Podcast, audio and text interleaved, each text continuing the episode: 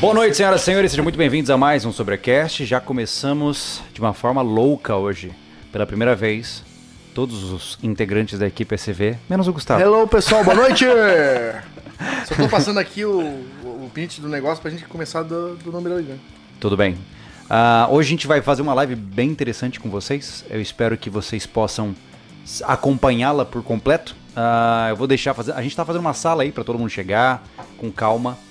E é isso aí. Vai dar tudo certo em nossas Gente, vidas. ponto construído, a gente tá fazendo uma sala rapidinho. Nossa. Já começou da forma errada. Uma foto aí pra postar no Pra quê? Uma foto para Rapaz, postar no. Instagram. Hum. Legal, maravilha. Acabou Bom, a minha foto? Sejam muito bem-vindos, lembrando aos senhores que neste exato momento nós não estamos acompanhando o chat, porque o nosso moderador, que é o Thiago, que está aqui do meu lado, ele está do meu lado. Então ele não está acompanhando o chat. Não, não, tá aqui, lá. vô! A minha tá lá do lado do, do teclado ali, ó. A minha já Isso. tá aqui já. Santo Deus. É isso que acontece, ó, quando a gente pega a equipe de suporte pra estar dentro da live. Exato. Aí fica tudo assim, ó. ai, ai, eu vou aguardar só o Anderson sentar na mesa e a gente começa esse papo da forma certa. Eu devia mudar. Muito bom. A propósito, o Gustavo ele sempre tá trabalhando de bermuda e chinelo ou de moletom e chinelo, tá? É, esse é um uniforme. Eu represento a maioria dos brasileiros. Não. Você representa os o manezinho manezinhos. só. É, você representa o manezinho da ilha. A maioria dos É, maneiros. é verdade. Só faltava usar chapéu de palha. Exatamente, se tivesse. Ai, ai. Gente, é um prazer estar aqui com vocês. Muito legal a gente poder fazer essa conversa hoje. Nós estamos. Hoje vai ser uma live muito legal. Acho que muito difícil em vários aspectos. E como a gente tem uma década de história, a gente. Eu, eu tô. Juro pra vocês, eu anotei aqui várias coisas que eu gostaria de conversar com vocês. Porque são 10 anos, né, cara? a gente no, no vídeo lá do. Coloca o fone pra você me ouvir com a voz mais próxima de você. Tá tudo bem, eu vou esperar. Tô abrindo suquinho de Jesus, mano. Fazia tempo que não... Oi, Anderson. Oi, Júlio. Oi, tudo bem? pessoas, tudo bem? Agora sim. a gente Tem numa rádio quando tu bota esse fone. A gente tem 10 anos de existência, né? E como vocês sabem, 10 anos é muita coisa. Imagine você tentar lembrar o que aconteceu nos últimos 10 anos da sua vida. É difícil.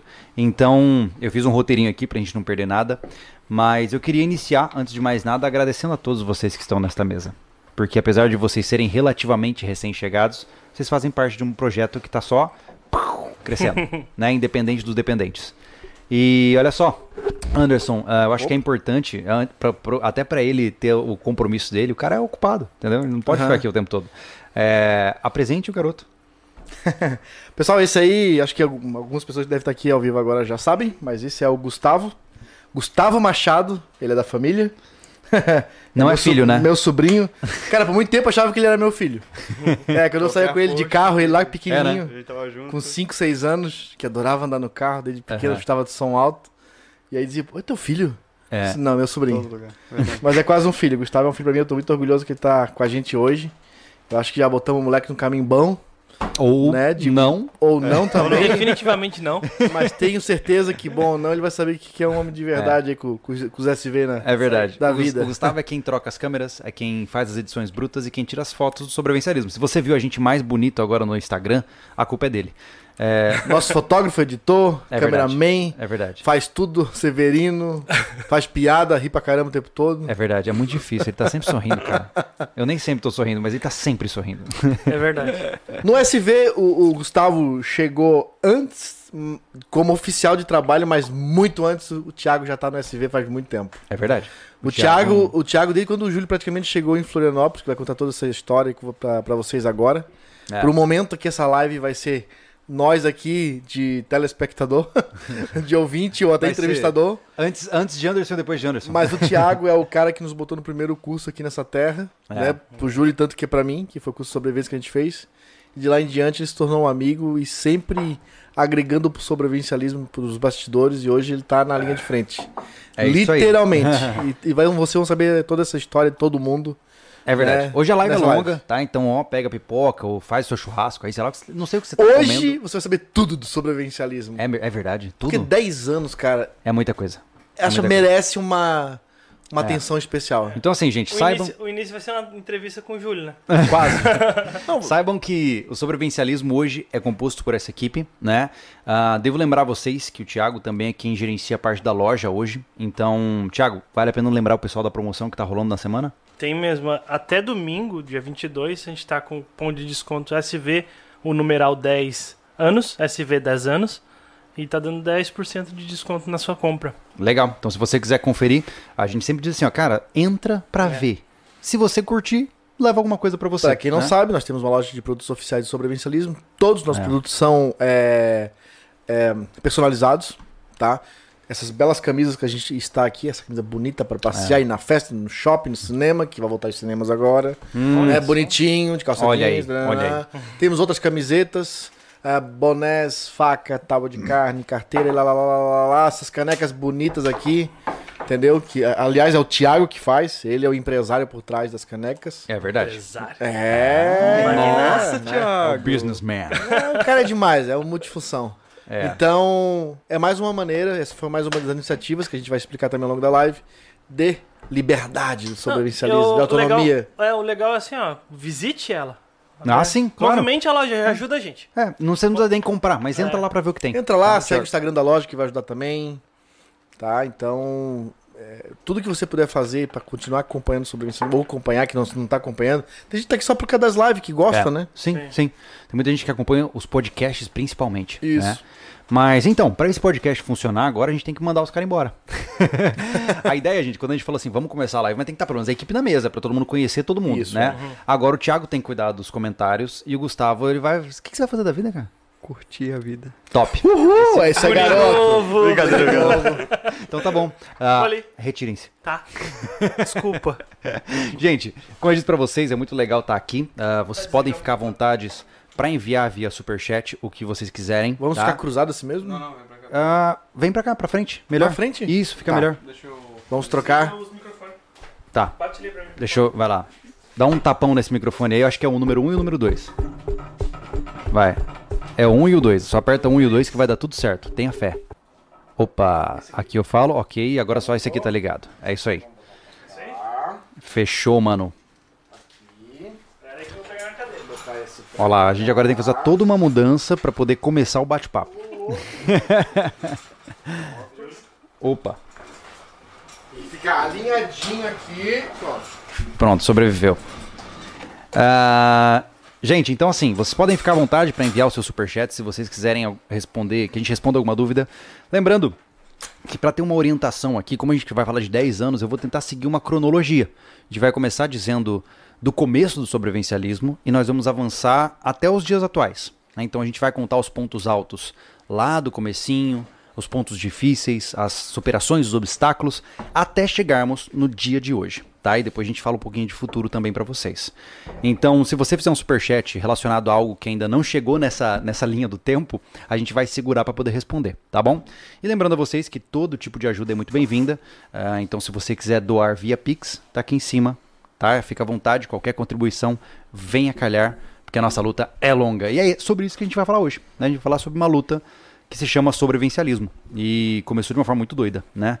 E vai ser, vai ser um papo interessante, né? Não sei, não sei nem por onde começar Vai, história. é, eu tô, eu tô, a gente é amigo, sócio, quase irmão. Quase, quase. cinco anos eu não sei essa história de você, cara. Não conheço É quem verdade. eu divido a minha vida. É verdade.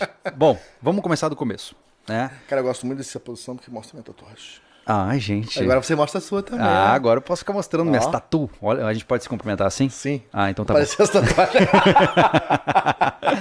Vamos lá. É, cara, a história do sobrevivencialismo ele começou sem sobrevivencialismo. Né? Ele começou ah, com eu e mais dois amigos, né? o Bruno César e o Alexandre, que eram pessoas que moravam em Campo Grande. né? O Bruno é um amigo de infância, eu conheço ele desde os 12 anos de idade. Não figuraça. É, e o Alexandre eu conheci mais tardiamente. Só que o que aconteceu? Eu tava numa época onde eu queria. Eu, eu queria fazer alguma coisa diferente. Eu tava num momento muito, muito ruim da minha vida, de maneira geral. É, aquela adolescência louca, enfim, tudo errado, né? Eu falei, cara, eu precisava voltar às minhas essências. Pô, eu fui escoteiro, eu gosto de mato. Vamos começar a fazer trilha? E em Campo Grande, na época, eu tô falando de aqui em 2010, né?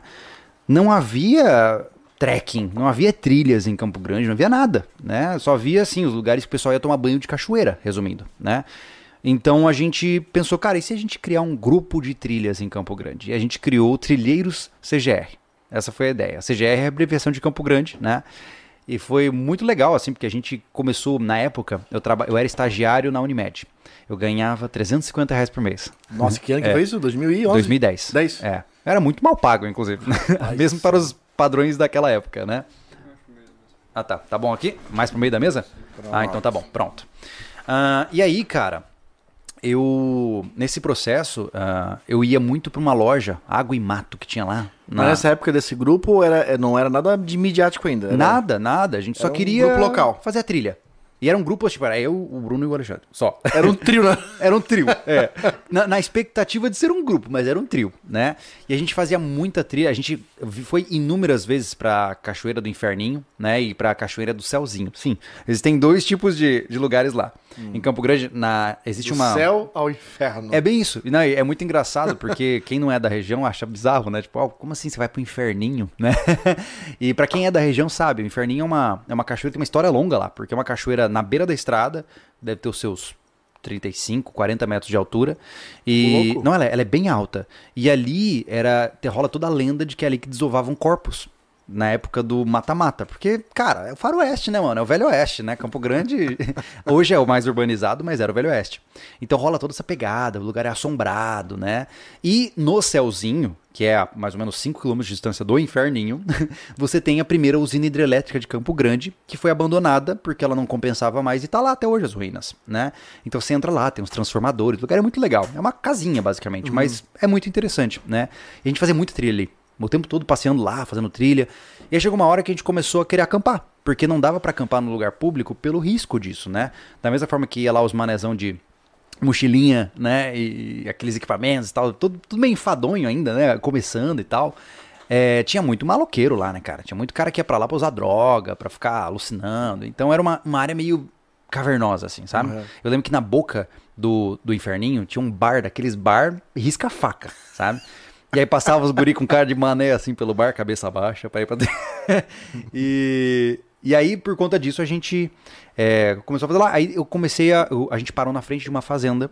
E o Bruno, que era o mais cara de pau, nunca fui bom em falar com pessoas, é, pessoalmente. E o Bruno foi lá e pediu permissão para o caseiro se a gente poderia conhecer a propriedade. Porque a gente gostava de caminhar no mato. E o cara achou, ok, beleza, vai, né? E a partir daí surgiu a relação com o Daniel, que é o caseiro da fazenda, que é onde grande parte dos vídeos de sobrevivencialismo foram criados, foram gravados em Campo Grande. Porque a gente achou um lugar, era uma fazenda de 700 hectares, mais ou menos. Ô, grande, cara. É. E a gente tinha acesso a essa fazenda, o caseiro com, o tempo virou um amigo nosso, né? Então a gente tinha acesso livre. A gente só chegava lá, ô, tamo indo dormir. E sumia no meio do mato, né? Então a gente tinha vários lugares que a gente podia ir, a gente explorou muito aquele lugar, né? Então chegou um ponto onde eu, eh, na época eu tava assistindo, eu tava no YouTube, né? Eu sempre gostei de YouTube e tal. Na época, eu lembro que nessa época, tá, Que esses caras... começou o YouTube, Júlio? Ah, acho que 2009, 2008, algo assim. Mas no Brasil ele era inexistente praticamente, né? É, ele era tipo, o pessoal usava como nuvem, só pra jogar os vídeos lá e deixar lá. É. E não aí Tinha, não tinha... não tinha essa concepção de canal, Não entendeu? tinha consumo nenhum. Muito pouco, né? Mas começou, entendeu? Eu lembro, eu lembro claramente que na época que eu criei o canal, é, aqueles caras que hoje eu nem sei mais onde estão, aquele como que é o nome? Ai, rapaz, como que é o nome do cara? Um dos primeiros que falou do Avatar. Você lembra do P- PC Siqueira? Eu lembro desse cara aí que hoje em dia eu nem sei pra onde esse cara tá. O canal, ele tinha recém criado o canal dele quando eu pensei, pô, vou fazer vídeo nesse negócio aqui. e Mas aí Mas vai chegar lá ainda, não chegou ainda. não, então, eu tô dizendo. E assim, eu comecei a, a falar, cara, eu- eu preciso fazer alguma coisa com isso que eu tô fazendo nos acampamentos. Porque eu sei que tem muita gente que quer acampar naquela ideia de, né, eu sou. Eu faço parte de um grupo de trilha e eu quero chamar mais pessoas. Mas para chamar mais pessoas, eu preciso propagar isso de alguma forma. E eu vou propagar por conteúdo. Aí eu criei um blog, né? E nisso eu fiquei. Eu, na época eu tava muito interessado assim, em ler leitura de ficção científica distópica sabe? Tipo, ah, o que, que acontece quando o mundo acaba? Né? Várias coisas dessa área, eu sempre gostei de acompanhar. E tinha um blog antigaço que eu acompanhava, que é o survivalism.blogspot.com, em inglês. E aí eu falei, cara, survivalism, né? Pô, aí, ah, a prática da sobrevivência, o estudo da sobrevivência, a, a estilo de vida de um sobrevivente. Pô, legal esse termo. Tem em português? Aí eu fui lá, joguei no Google e só tinha um único site que tava assim, sobreviver. É, sobrevi como que era?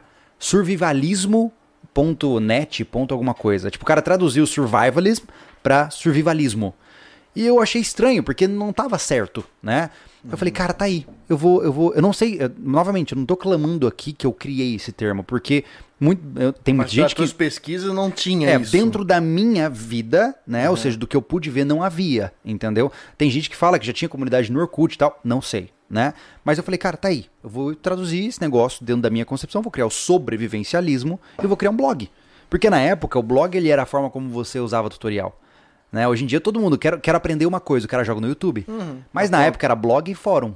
Né? Lembra? Tinha muito fórum. Sim. Então o cara é, abriu um tópico e o pessoal ia respondendo. Então era blog e fórum. E eu criei o sobrevivencialismo.com, que era o objetivo de falar sobre acampamento e preparações para sobrevivência em geral. E o negócio foi avançando, aí eu comecei a achar interessante, que eu percebi, percebi, cara, é, mas a gente precisa dar uma identidade para esse negócio. Na época era só um blog genérico. Falei, cara, eu preciso de um brasão, uma coisa que, que represente E ainda isso, né? tava o Bruno indo contigo. Aham. E o Alexandre, é isso? Alexandre? É, então assim. Aí eu falei, cara, já não é mais trilheiros, agora é o sobrevivencialismo, né? E eu falei, cara, mas e como é que a gente representa isso? Porque eu pensei assim, todo movimento tem que ter uma bandeira. Né? Essa, é, é- essa é a minha visão que eu penso cara, se a gente vai fazer um negócio que é um estilo de vida, né, de sobrevivência e Mas, tal. mas nessa época, que nós, a gente estamos por 2000 2011, 2012, por aí. É, 2010 a 2011. 2011. Já tinha essa, essa, essa, essa, essa ideia de, de visão de vida ou ainda era aquele negócio ainda inicial do acampamento, do Não, escotismo? cara, não, é, Já tinha essa ideia de, do que, que tu queria? Cara, eu só queria ir descansar no mato. Era isso. Eu queria ir pro mato, montar a minha rede, comer tarp, fazer um churrasquinho, tomar uma Então cerveja, tocar violão. natureza, pronto. Era isso. Era, era um camping. Começou assim. Era um camping mais, mais hardcore, assim, porque eu não usava estrutura, mas eu ia lá, montava minha estrutura e curtia meu momento, né? Uhum. Então eu, eu, fiquei fascinado por como é que eu faço pra me sustentar num camping como esse, sem muita estrutura, por 15, 20 dias. E naturalmente, daí você vai derivando a ideia. Assim, mas e se não tivesse idade pra voltar? Como é que eu me sustentaria? Esse você vai, né, pensando e tal. E aí veio essa ideia. Eu falei assim, pô, cara, mas legal, a gente já tem um blog, a gente já tá pensando sobre o assunto de uma forma muito mais ampla. Como é que a gente agora pode falar pra criar uma imagem por trás disso? Porque eu sou o cara, cara, sou nerd pra caramba, né? Eu venho de um histórico onde eu tenho Quando o Júlio fala que ele é nerd pra não tá se achando, não, porque ele é nerd pra caramba, vocês não, têm noção. É, é porque, eu- na verdade, assim, é que hoje o pessoal fala nerd como se fosse um cara inteligente. Não, eu- a minha concepção do nerd é aquele que curte coisa de computador. então eu fui um híbrido. Eu fui criado na chácara, com, indo pro, pra chácara pro meu avô e tal. Mas eu também fiz curso de manutenção de computadores. Eu joguei pra caramba. E nos jogos sempre tem aquele negócio do clã. Né? Você cria um clã e tem a bandeira do clã. Aí eu falava, pô, cara, a gente tem que criar uma bandeira. Né? Faz sentido. Nós somos um grupo, somos um clã, né? E aí eu, aí eu sentei numa época, a gente tava, eu lembro até hoje, a gente tava na sala do Alexandre, sentados, e o Bruno chegou com o caderno dele, ele sempre tinha um caderninho de ideias, né? E a gente começou a pensar, cara, como que a gente pode representar o nosso estilo de vida? E aí eu pensei, pô, cara, a gente assistiu Robson Crusoe, a gente assistiu o, como que é o nome do filme do Tom Cruise lá? Tom Cruise não, é do... Náufrago. Náufrago, isso. Quem que é o nome do cara? Tom é? Hanks. Tom Hanks, obrigado. E aí, pô, o cara tem que contar os dias quando ele tá numa, numa ilha, ele vai riscando, né? E a gente ficou pensando sobre isso na época, a gente começou a acompanhar o Juliano Toniolo, que tinha recém criado o canal no YouTube. Oi, e aí, dessa época ele Ô, também- cara, o ele é um Juliano, dinossauro, ele né? é um dinossauro, que nem a gente, né? Antes de mim, ele que foi, criou o canal. E a gente começou a ficar fascinado, falou, pô, que massa, olha o que o cara faz, cara. E aí, na época, eu li- lembro que eu vi um vídeo dele sobre prioridade de sobrevivência, e fez sentido. Falei, cara, tá aí, ó, cinco dias, mas os cinco dias representam as cinco Cara, prioridades. faz todo né? sentido vocês, tu e o Juliano, que são fluentes em inglês, como vocês trouxeram uma, uma temática que era de fora, rapidamente entenderam que dava pra traduzir isso pro Brasil, né? É. Agora tu me falando isso, Sim. porque ele também, é pelo que eu vi, ele é fluente também. É, se não me engano, ele é até professor de inglês, uma coisa assim. Isso, ele é. dá aula também. É. Bem, bem, bem lembrado. E, porra, tu teve essa visão. Ele teve Sim. primeiro, tu já teve logo na sequência também, porque tu já te acompanhava os caras Sim. fora. É, e nessa época, é, é porque assim, gente, o sobrevivencialismo só existe porque eu sei falar inglês. É isso. Começou assim, porque senão eu não ia trazer conteúdo. Não tem como. Você não cria nada. Você só é, adapta realidades de outras culturas pra você. Ou você enxerga aquilo e tem uma nova concepção e traz. Isso. Tudo isso, É, né? a gente brinca dizendo que é o tal do plágio criativo, né? Por quê? Porque você olha o que tem lá fora, você entende as tendências que estão rolando lá fora, você adapta para a realidade do seu conteúdo e coloca o seu tempero em cima, Uhum. né? A, a diferença do plágio criativo do, pra- do plágio criminoso é que você não tá roubando algo de alguém, você tá se inspirando numa Uhum. Se obra inspirando, e é. trazendo para você, né? Plágio Então- criativo nada mais é que uma inspiração do é, que que tá plágio é feito. é um termo feio, mas muita É gente fala isso. É, o termo chico é metamodelar. Né? Você pega um modelo, extrai os conceitos meta dele e você coloca dentro do seu conceito. É isso. mas enfim, e aí, cara, a gente criou esse- esses riscos e eu falei, pô, mas só os riscos tá muito solto.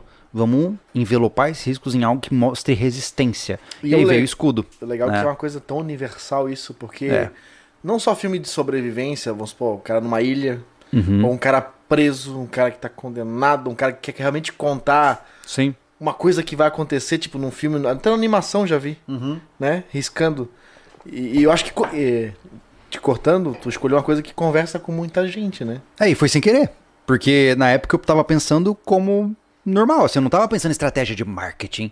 Não existia marketing digital, não, não tinha, ai, vou fazer um infoproduto. Não, não E tinha, hoje é tão vulgar isso é, naquela não tinha época. nada, cara. Cara, não existia Instagram na época, Eu não acho tinha nada. mais cara. preocupado em aparecer lá e fazer algo do que. Não, eu juro pra você, assim, quando eu criei o canal, eu falei assim, cara, eu sei que eu não vou ficar famoso falando de mato na internet. Óbvio, né? Mas eu quero fazer um negócio que me dá prazer. E era o meu hobby. Porque na época eu tava na faculdade, tava uma pegada forte na faculdade. Falei, cara, eu preciso é, dar um, ter uma válvula de escape. E, como você já bem sabe, as minhas válvulas de escape geralmente arranjar mais trabalho. Porque eu preciso criar coisas diferentes, pensar em coisas diferentes. E foi nesse dia, não vou lembrar o dia nem a data, mas foi nesse dia específico, tava eu, o Bruno e o Alexandre, a gente fez o brasãozinho ali e falou, cara, é isso aqui. É isso aqui que a gente vai fazer. Aí eu fui lá, peguei, na época eu não tinha Photoshop, não tinha nada. Tinha um site chamado Photoshop Online. Aí eu fui lá e é tipo um Paint um pouco melhor. Uhum. E aí eu fiz, né, aquela aquele risco antigo, né, que a gente tinha. Todo reto. Todo reto, todo meio troncho, é. E e a partir daí lançou-se então o sobrevivencialismo, né? E come- aí nisso, é, quando inspi- inspirado pelo Ju- Juliano Antoniolo principalmente, falei, cara, se esse cara tá fazendo vídeo, pô, tenho que fazer também, porque é um jeito muito mais legal de se comunicar. E na época, eu não sabia falar em vídeo, né? É é que o pessoal muitas vezes faz uma comparação injusta, né? Pô, Júlio, mas você tem facilidade. Não, eu tô há 10 anos falando em vídeo. Se você voltar lá no começo, você vai falar, ui, olá, leitores do sobrevivencialismo. É o Júlio, todo tímido, né? E Professorzinho. Total, eu não, tinha, eu não sabia fazer isso, né, cara? Eu venho de um fundo musical, então eu sei tocar para um público, mas eu não sabia falar e explicar coisas, né? E aí, cara, veio essa ideia. Tanto que o primeiro vídeo do canal, que você pode acompanhar hoje, por exemplo, você vai lá no primeiro vídeo, você vai ver Olá, leitores do sobrevivencialismo. Por quê? Caraca. Porque eram vídeos direcionados para o público do blog. Do blog. Entendeu? Eu nem tinha interesse em criar um canal no YouTube. Era vídeos para ancorar os conteúdos do, do blog, né? E o negócio foi avançando, cara. E aí, de repente, o mundo começou a virar, né? E eu comecei a perceber que as pessoas que antes liam começaram a ver vídeos. E inter- a internet começou a ficar mais rápida para todo mundo. E as pessoas começaram a ver mais vídeos e ficar mais focado em ver mais vídeos. E os textos começaram a ficar em esquecimento, né? Mas o YouTube lá fora já tava bombando, ô Júlio? Ah, já, né, cara? O YouTube lá fora bombou de dois a três anos antes do Brasil. Ô, louco. É. É Pelo menos na minha visão, né? Eu posso estar equivocado aí do ponto de vista de dados, né? Mas foi mais ou, mais ou menos assim. E aí eu comecei a fazer os vídeos, né? Isso foi. Eu passei um ano fazendo vídeos e na época, assim, era bem casual. Era um vídeo a cada 15 dias, um vídeo por mês. Porque eu não tinha interesse, era só pra brincar mesmo, né? E, e aí nisso eu mantive. Era fazer alguns textos, eu, eu até consegui uma. Eu lembro na época que pra mim foi uma grande conquista entrevistar o Celco Begovic, por exemplo. É, eu fiz a, tive a oportunidade, eu não sei se esse conteúdo tá disponível hoje pra vocês, mas eu fiz uma entrevista com um sobrevivente de uma guerra na Sérvia da década de 90. E foi uma baita de uma entrevista. O Celco é uma referência no mundo da preparação, foi uma coisa muito legal, né? E pra mim foi assim, nossa, caraca, eu tô famoso, tô gigante, tô entrevistando um cara de fora, né? E era muito legal, assim, a sensação que você tinha, que, que legal, né, cara? Tô fazendo um negócio doido, né? Porque como eu tô dizendo, é, se você olhar com os olhos atuais pra aquela época, não combina. Naquela época, like e dislike não fazia nem sentido. Não. Entendeu? No- inscrição, não tinha muito isso. Os maiores canais de sobrevivência do Brasil tinham 15, 20 mil inscritos, né? E eu tava nessa faixa aí também. E aí, enfim, o negócio começou a avançar e a gente. E aí eu comecei a acampar e documentar. E foi crescendo, né, cara? E, e é aquela velha história. É como qualquer um que faz um projetinho, né? Você tem seu trabalho e você tem seu projetinho. Aí ele começa a dar certo demais. E ele começa a tomar muito tempo. E aí você fica naquela situação, né? E, e- e nesse processo, é porque assim, eu não consigo parar numa coisa básica. Quando eu faço um vídeo, eu sou muito crítico com a minha performance, né? Eu falo, cara, isso aqui não ficou legal, não gostei, isso aqui eu tenho que mudar, tenho que aprender melhor a colocar uma câmera, fazer uma coisa assim, assim, assado. Então eu tava sempre querendo aumentar a produção, e você sabe que aumentar a produção é um terror, né? E aí nisso a gente acampava muito, eu tava começando a tomar muito tempo é, com essas coisas, né? E, e aí foi assim, cara. E aí a gente basicamente chegou num ponto onde eu tive. Eu, eu tava quase desmotivado, assim, com o canal. Porque, Mas já tinha quanto tempo? Mais de um ano já? cara, foi mais ou menos. Foi em 2000 e, final de 2011. Depois de um ano de canal, eu comecei a falar assim, cara, por que eu tô fazendo isso, mano? Eu tava no quarto ano de psicologia, sabe? Eu, eu era um bom aluno, tava envolvido em pesquisa científica, tava, eu tava focado, sabe? Eu queria fazer um negócio massa, queria ser um bom profissional. E aí eu ficava pensando assim, pô, cara, mas aí eu tô aqui pensando em, em- em redigir artigo científico, mas ao mesmo tempo lembrando que tem que fazer postagem de eu acampando no canal. E aí começou a ficar aquela sensação de, o que, que eu tô fazendo? Porque quem paga a minha faculdade são os meus pais. E você sabe quanto custa uma faculdade hoje em dia, né? Na época meus, pa meus pais se ferravam pra pagar, acho que era 1.100 reais por mês, pô, Eita. pro filho estudar. E aí eu fui pensando, pô, cara, meus pais estão gastando uma grana, estão se matando pra isso, e eu tô indo acampar e fazendo vídeo, né? E aí eu fiquei meio assim, comecei a largar, sabe? Comecei, realmente, foi um momento que o canal começou a ficar mais vazio, mais abandonado, né? Mas já vinha numa frequência já de material. A canal. gente tinha uns 30 mil inscritos, eu acho, uns 35 mil Louco, inscritos. Cara, era um rápido. canal grande, mas assim, entenda que não existia monetização no YouTube. Não tinha como ganhar dinheiro no YouTube. E as marcas? E as Ah, Era- só um servidor pra botar lá e Isso, se não, divertir. não tinha anúncio, não tinha nada. Olha só. E tipo assim, e se eu chegasse pra uma marca e falasse assim, ah, ó, eu tenho um canal no YouTube, você quer fechar um patrocínio? Você Cara, sonhava naquela época com isso, né? Como Não. não tinha marketing. As né? marcas não sabiam como fazer isso. A primeira marca que me ajudou, na verdade me ajudou, eh, mandou um- uma caixa de ração liofilizada, foi aquela o pessoal da Lio Foods. Mandaram pra mim uma caixa, falei, caraca, mano, que massa! E recebemos os negócios e tal, mas era assim, gente não pagava as contas, não tinha pre- pretensão nenhuma, né? Era muito amador. E aí a gente largou mão, eu, eu larguei mão e fiquei. Aí um dia eu fui olhando as mensagens, né? E do Facebook. Meu Facebook já tinha bastante gente, eu conversava com todo mundo que eu conseguia. E aí recebi uma mensagem de um cara, né? é, que ele falou assim, cara, por que, que você não monta uma loja do seu canal? Né? Por que, que você não. Vamos, fa- 2011 isso. Não, não, aí já tinha avançado bastante. Eu tô pulando um pouco a história, né? Se vocês eu volto. Eu até apareci no Globo do Repórter lá do- perto dos loucos lá. Mas assim, não, só, só pra não pular tanto, Ah. é, tu caso desmotivou, caso abandonou o canal, mas o que que te fez trazer de volta? É, foi o fato de que eu percebi que a minha saúde mental precisava disso. Ah, então era um que precisava desse escape. É, só que eu fiquei de uma forma muito mais leve, Uhum. né? 2012, era o, eh, porque assim, 2011 era o quarto ano de faculdade. Eu escrevi meu TCC no quarto ano pra não precisar estudar, es- escrever ele no quinto. Uhum. Então meu quinto ano tava mais light, entendeu? Porque o quinto ano geralmente de uma faculdade é mais focado em, em trabalho de conclusão de 2015? 2012. Tu formou em 2012? É. E depois Então- da faculdade aí ficou trabalhando em canal também. É, aí eu tava na clínica e era engraçado. Quem, quem mais entrou e saiu até tu. Até, até, até- Então, chegou um ponto onde, por exemplo, o Bruno mesmo teve que focar nos trabalhos dele, né? Uhum. O E eu- Alexandre. o Alexandre, ele era um amigo casual, que aparecia quando dava, entendeu? Mas Ele ele... sozinho. Isso, sozinho. Eu, eu produzi o canal sozinho por pelo menos uns três anos, eu Caraca. diria. É. E aí, nesse ponto, cara, é, foi engraçado porque é, aí eu recebi o convite da, da SBT Repórter lá. Lembra? Porque 2012 teve o fim do calendário maia, o fim do mundo, né? E aí os caras apareceram lá em casa e fizeram uma entrevista. E foi muito engraçado, assim, porque, ah, cara, gurizão, né? Gurizão, fui lá, fiz o que eu pude, né? E me colocaram no meio de um bando de louco. Se você procurar no YouTube, é, SBT Repórter, é, Fim do Mundo, você vai ver o Júlio lá com, é, acho que 20 anos de idade. mó bizarro, mó bizarro. E aí, e a gente ganhou muita expressividade na mídia depois disso, né? Porque todo mundo meio que dava risada, né? E foi nessa época que eu coloquei o meu codinome, né? E pasme, né, gente? Meu nome não é Lobo. a maioria das pessoas não sabe disso, né? Mas por quê? Porque, pô, eu tava me formando como psicólogo. E Campo Grande é uma cidade pequena, apesar de ser capital, né? E pô, como assim? Esse mané aí que faz vídeo no meio do mato fala que o mundo vai acabar, vai virar psicólogo e clinicar, ninguém vai levar ele a sério. Então eu comecei a fazer uma cisão da minha personalidade. Você tinha o Júlio Cheda, que sou eu, meu sobrenome é Cheda, eh, e tinha o Júlio Lobo, que era o cara do sobrevivencialismo, né? Muito louco isso, né? E o Lobo eu tirei de uma obra do Stephen King, que é O Talismã, recomendo, muito boa. Depois, isso é longa história. E aí basicamente foi isso. E aí eu comecei a, a- eu comecei a esquizofrenizar a minha vida.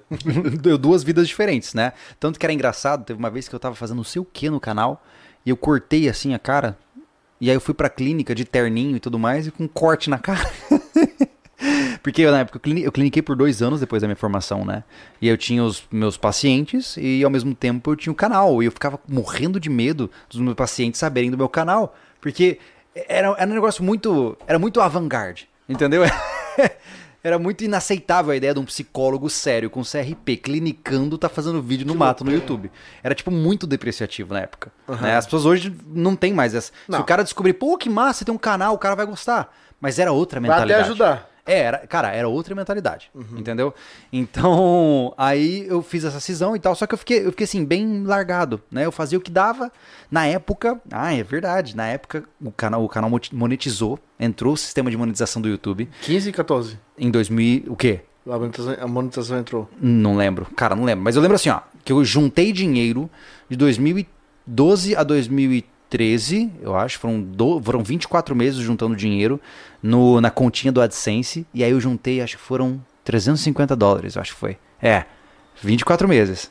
E aí eu peguei essa grana com esse cara, foi um inferno tirar esse dinheiro de lá, porque o YouTube não paga você, tipo, ah, toma, né? Você tem que fazer tudo um furdunço pra conta, porque você tá recebendo dinheiro de fora do país.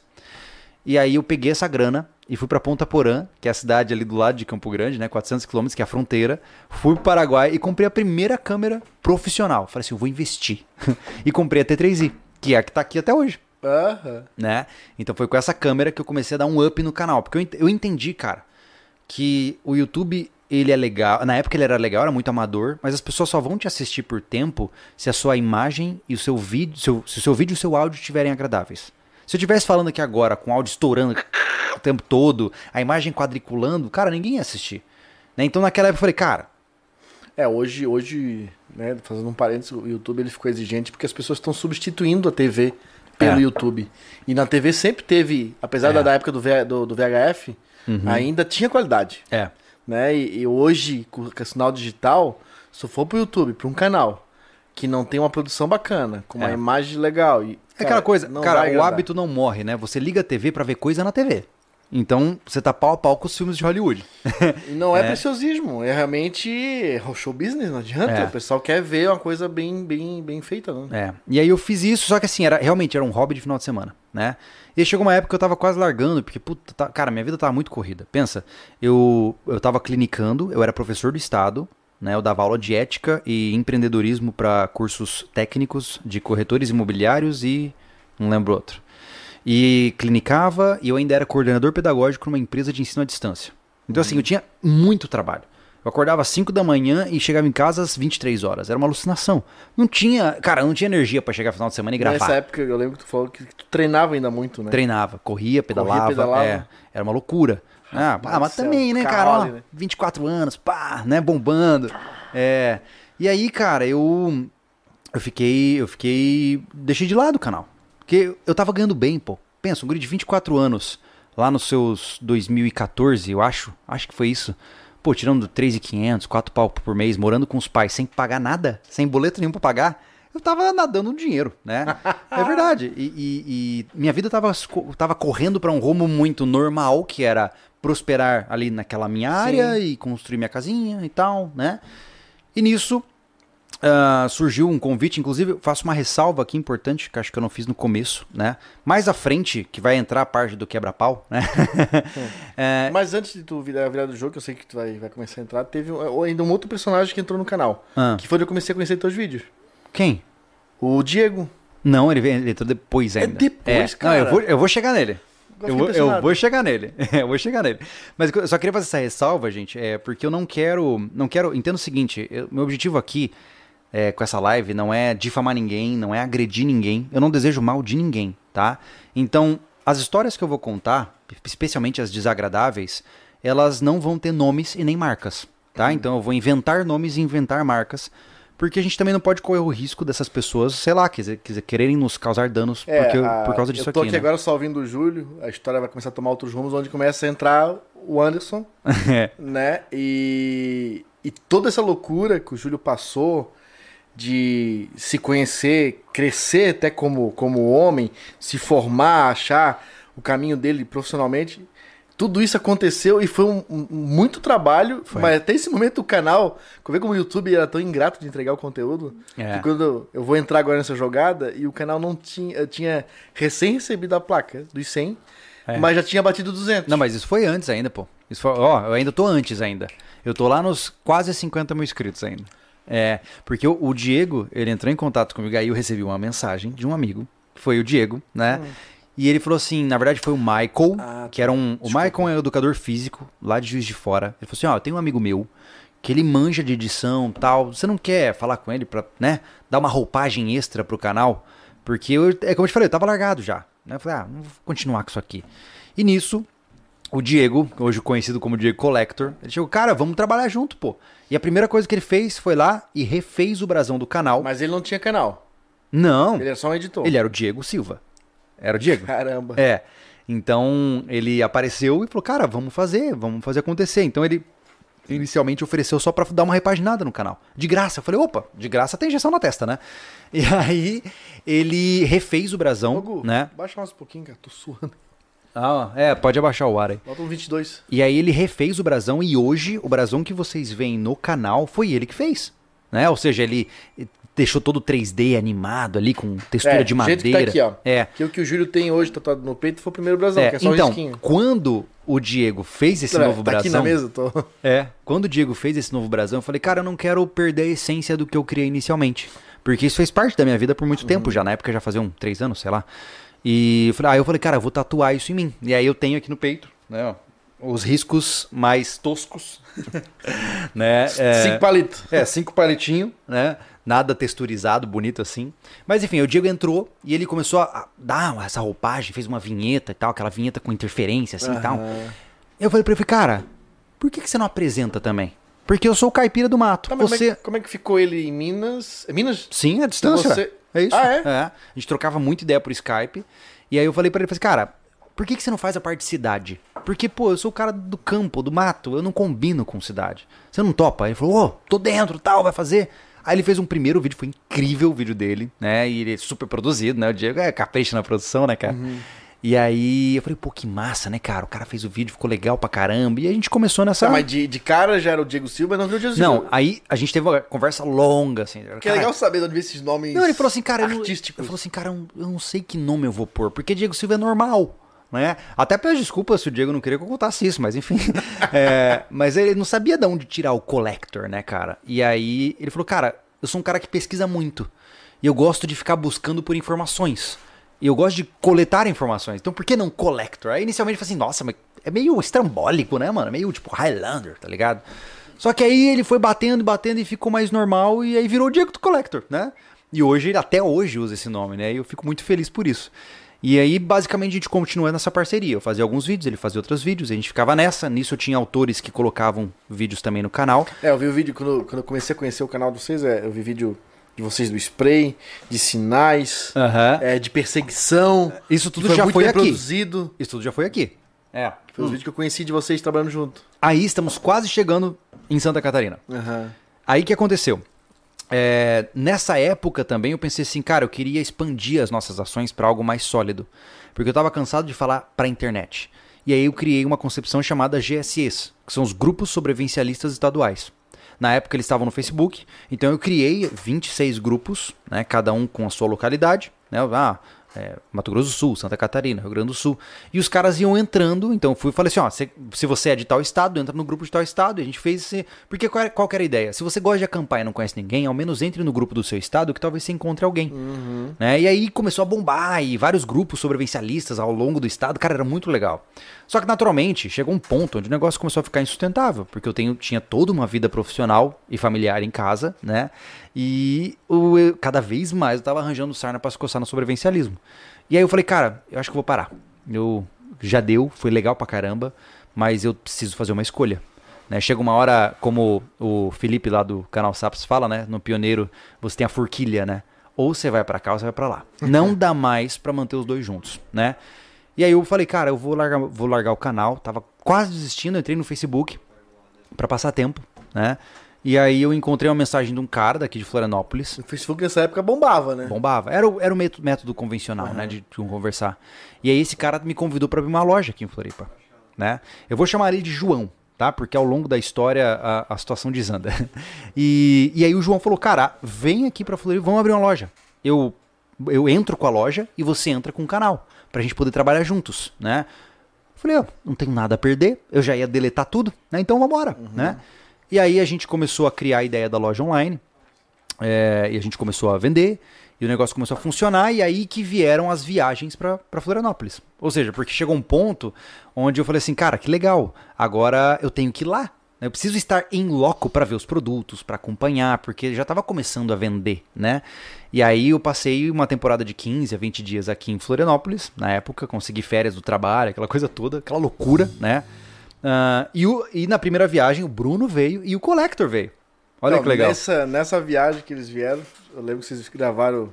Porque eu conheci o João, mesmo que recentemente, e ele me convidou pra ir na casa dele e conhecer vocês. Aham. Aí o Bruno tava com o cabelo Ah, é, rapado e aqui assim, o Bruno é muito louco. muito doido, Sempre foi. um cara altão, magrão.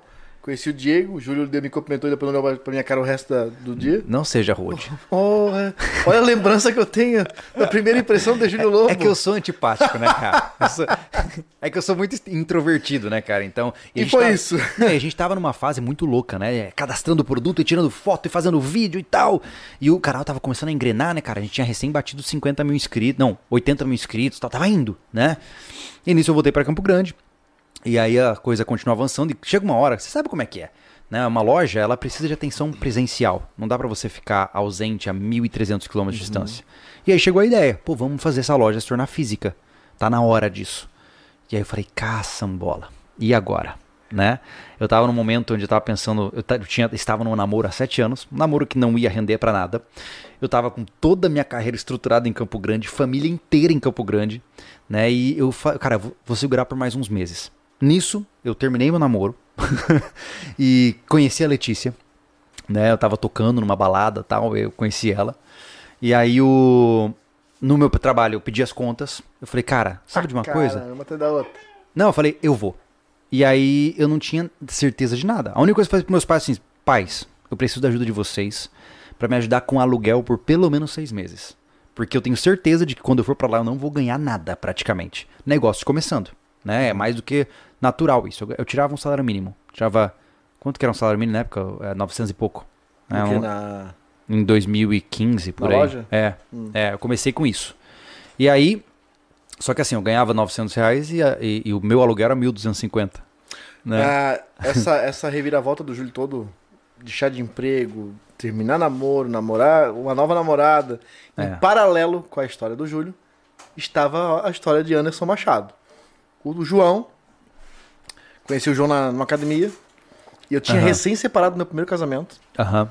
e eu e saí com, com um terreno que eu- Uhum. a gente tinha junto, eu e ela, né? E a minha moto que eu tenho até hoje, isso foi 2015, final de 2015. E esse terreno na época eu vendi por uns 49 mil. Só que, eu, cara, eu deixei um apartamento pra trás e um carro. Um apartamento Caraca. que valia uns 200 e poucos pau. Foi um preço bem grande pra pagar pela, pe- pela liberdade do momento. Aham. Casamento de 9 anos, tava desgastado, enfim. E, e aí eu, eu tava com o terreno à venda. Aí o João me abordou, Uhum. né? Cara, queres investir teu dinheiro? Aí a proposta era muito boa. Ele falou do canal do YouTube. Uhum. Não conhecia nada de YouTube, Uhum. né? Eu comecei a ver quando eu te conheci naquela viagem tua pra cá com o Diego, com o Bruno, aquela coisa toda. E aí eu falei, cara, eu posso até entrar. Eu nunca fui um cara muito empreendedor. Sempre fui cabreiro, CLTzão, pá, CLTzão, olha o nome. certinho. Agora que eu me toquei o que você tava falando. Horáriozinho, final de Aham. semana, pé pra cima, televisão. Cara, minha vida era toda no prumo, assim, ó. Uhum. É. Sem graça. 100, total. E aí eu falei, cara, posso até investir, mas eu não vou torrar essa grana toda. Pra mim, era, era o que sobrou de nove anos de trabalho em conjunto com uma pessoa. Porque eu sabia que eu não, eu não ia entrar na linha de advogado para receber apartamento e parar, parar, ia ser litigioso, litigioso é uma desgraça. Então eu peguei o que tava no meu nome, que era o terreno e a moto, e falei, cara, seguinte, faz uma condição para mim, porque a metade dessa grana eu vou fazer algum imóvel lá no terreno da minha família. Porque eu preciso ficar com algo palpável na minha mão. Uhum. Se eu perder tudo, se eu botar nessa Você loja, tem isso. eu botar nessa loja não der certo, eu vou. Eu vou me ferrar. Então eu comecei a fazer. Eu tinha um projeto para duas kitnetzinhas pequenininhas. Elas estão prontas hoje, tá, gente? Estão lá, né, no norte da ilha. Pequenininha, 27 metros quadrados. E já tinha um atrás, no qual acho que o Júlio vai passar pela história, lá é da minha mãe. Né, e eu fiz das duas na frente. Então eu peguei e fiz umas. Aí entrei. É, Né. é, de sociedade na loja. Foi. Nesse momento que o Júlio recebeu a proposta de vir pra Floripa, Foi. porque a loja física ia abrir. E a proposta do João era, cara, precisamos de mais gente e daqui Sim. pra, Pra mão gerenciar. de obra, gerenciar, pra tocar, pra criar e essa porque loja. você era o cara que construía, né? Quando o João falou pra mim assim, ó, cara, o Anderson ele vai entrar com capital que Me a gente conta precisa. isso, como é que ele te apresentou, me apresentou pra ti? Não, ele falou assim, cara, o Ander- o Anderson vai entrar com o capital que a gente precisa pra montar a loja física e ele entende de construção. Então ele vai... Ele economizar. É, Foi, foi economia, né, Júlio? Ô, louco! Cara, a construção da loja, gente, tá documentada num canal abandonado chamado Covil do Lobo. Tá? Se você procurar o Covil do Lobo aí. Tem muita é que brincadeira lá. hoje virou um quadro do canal sobrevivencialismo, mas antes era um canal separado, era como se fosse o meu canal secundário. E nesse canal tá toda a construção da loja. Toda, né?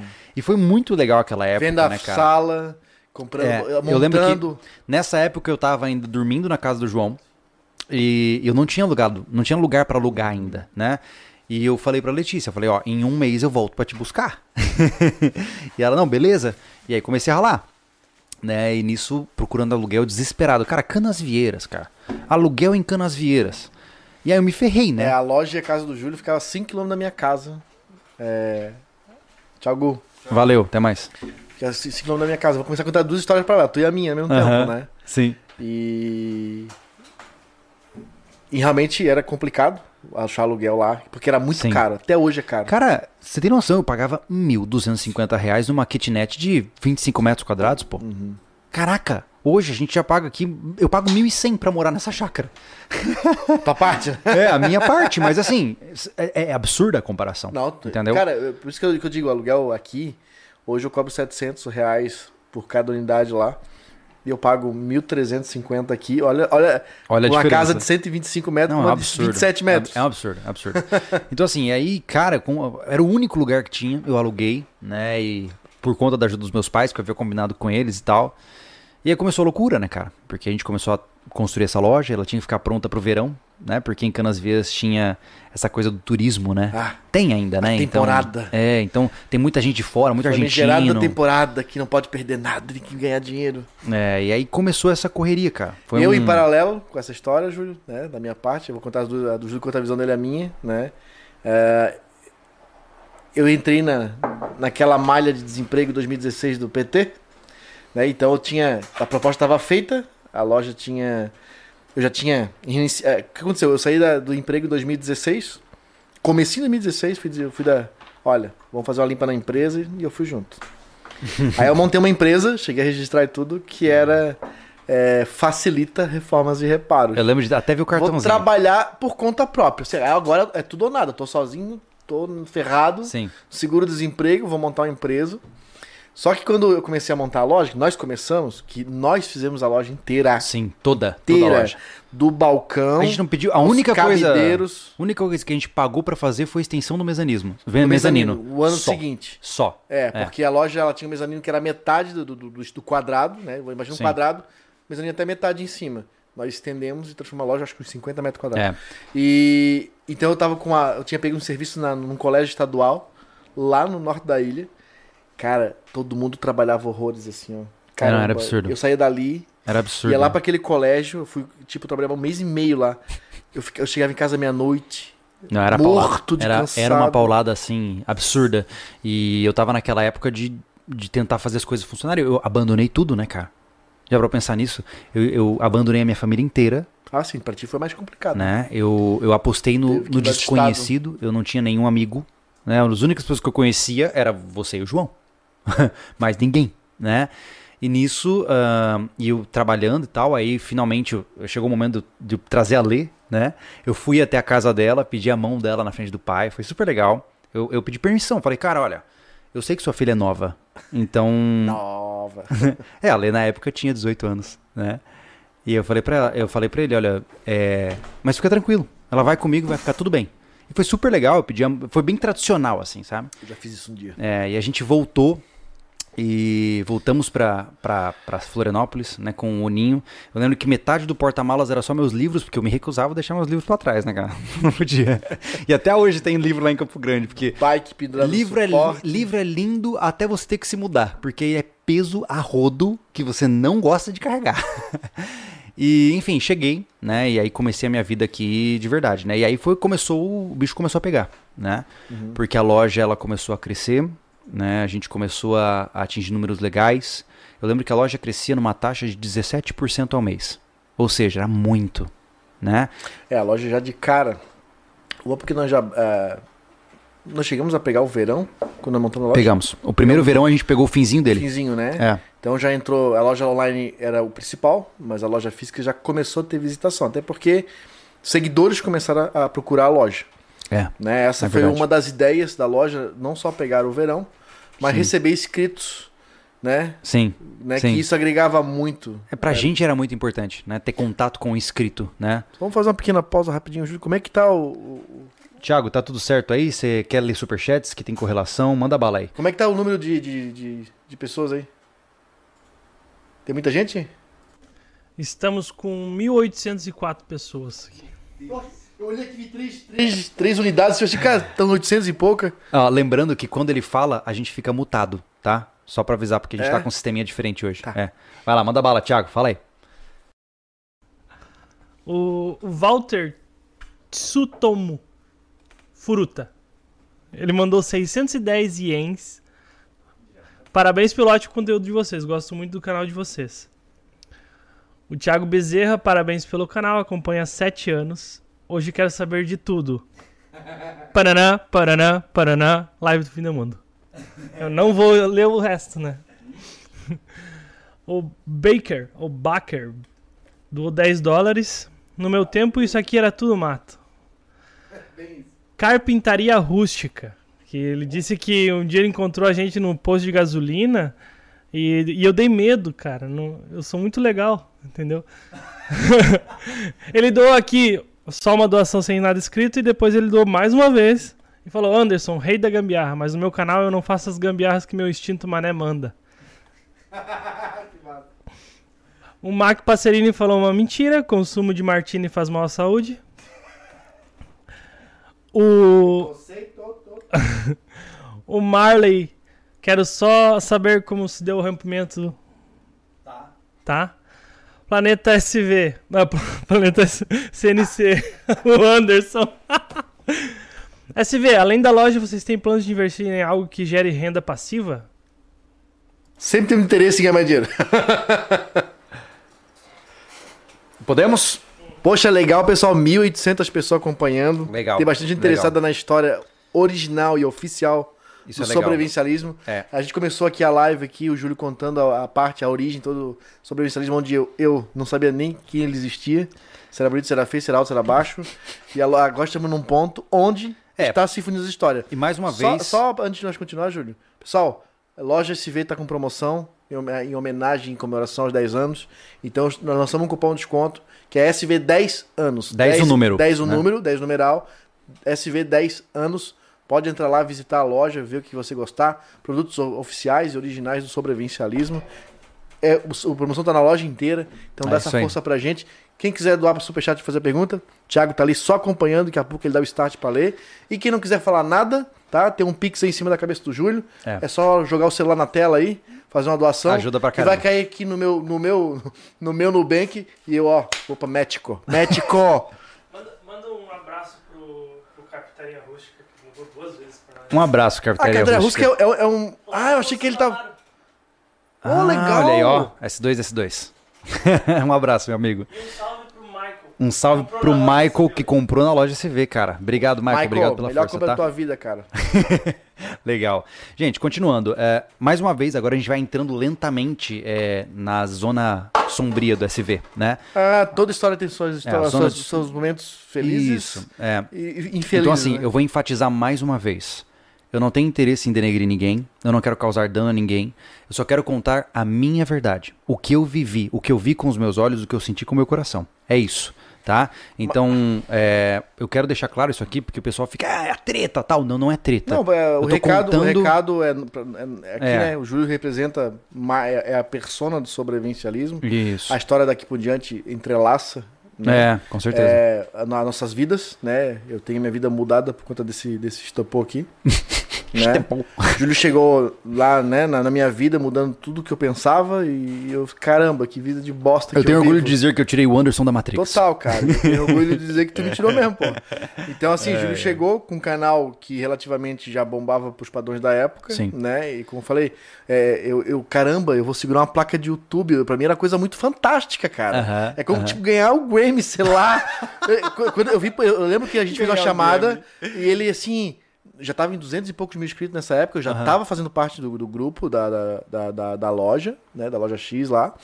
E tu fez uma chamada e tu mandou um vídeo, na verdade, não foi chamada, foi um vídeo mesmo. No, Mostrando a placa. mostrando a placa, eu falei, caraca, uma placa de YouTube, É. 100 mil inscritos, caramba. E a gente não fazia a mínima ideia que nós ia trabalhar tanto pra chegar a mil, né? Mas Não, de vamos- jeito nenhum. É. Mas enfim, a loja, construímos a loja.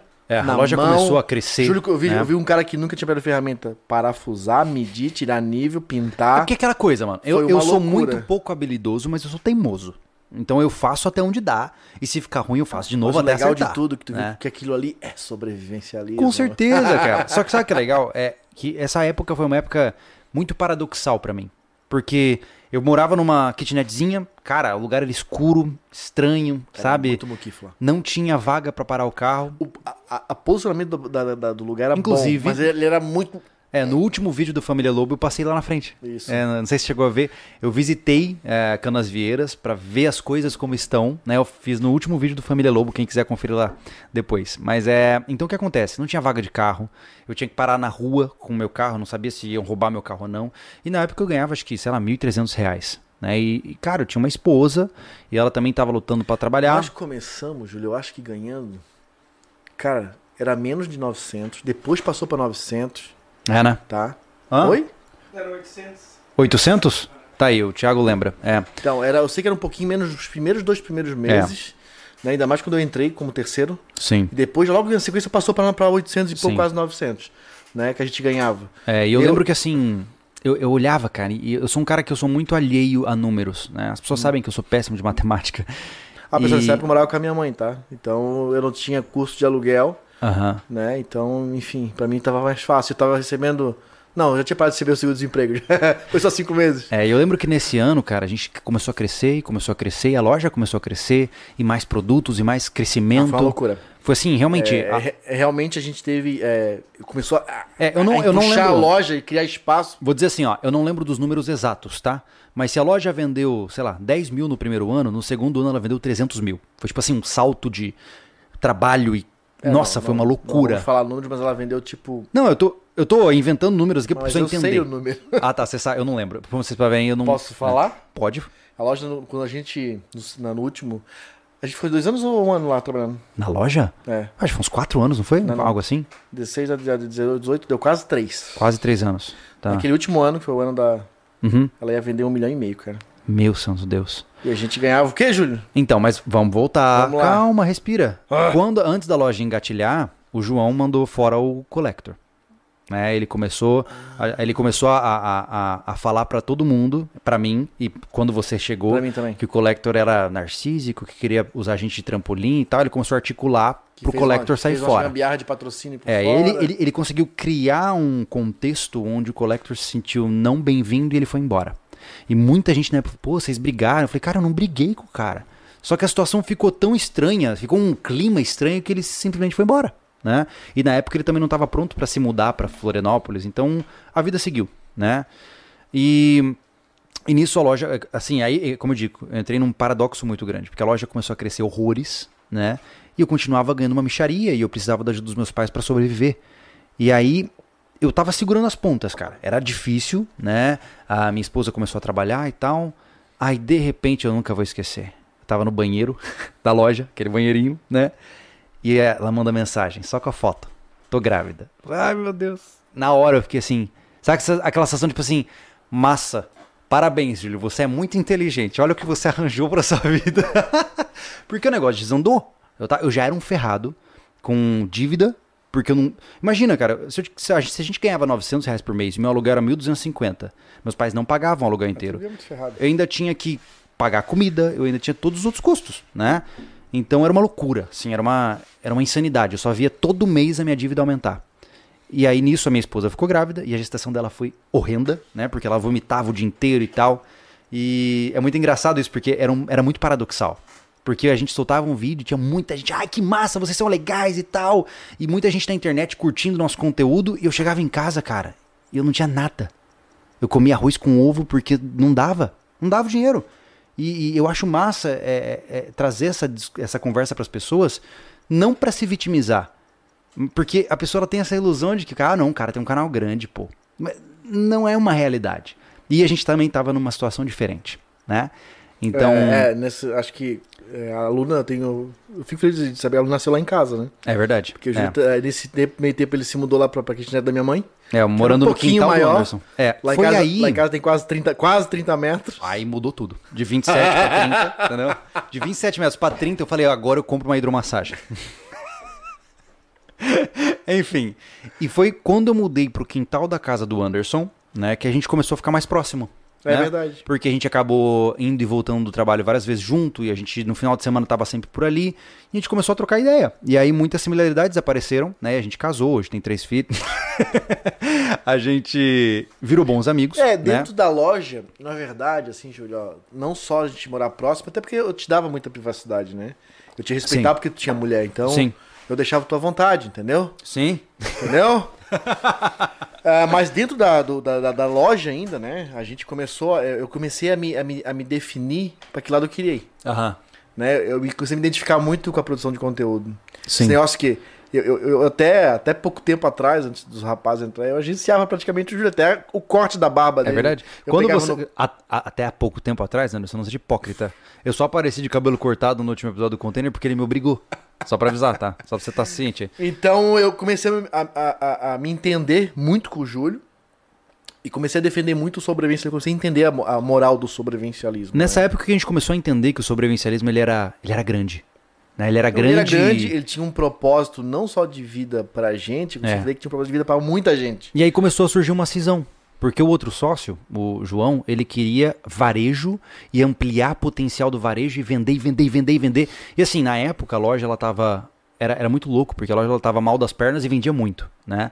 Então a loja ela não tinha uma administração muito adequada. A gente teve que pegar empréstimos, uma série de situações que eu também não vou entrar em muitos detalhes aqui.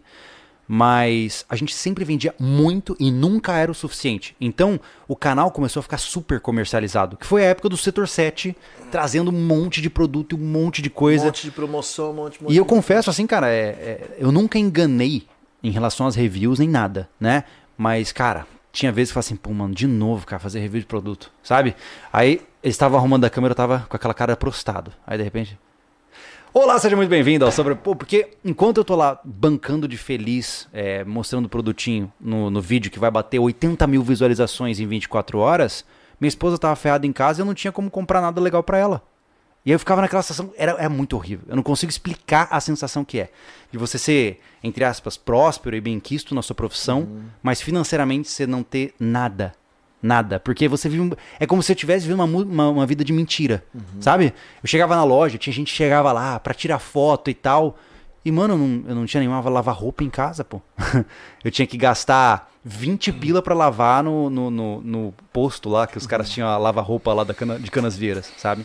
Então era uma coisa muito louca, assim. É, eu que entrei com a proposta de tocar a loja, comecei a me identificar mais com o canal e o Júlio, Uhum. e começamos a ficar incomodado com, alguma, com algumas coisas dentro da, da loja. É, mas antes disso, Hum. nós temos um assunto tenso pra falar. Do que um- O primeiro, a primeira grande produção do sobrevivencialismo, que foi a Praia do Cassino. Já? É porque é agora, né? Não dá pra desviar desse assunto por muito tempo. Pessoal, todos. Quantas pessoas tem, João Thiago? 1941. Cara, sentem todos.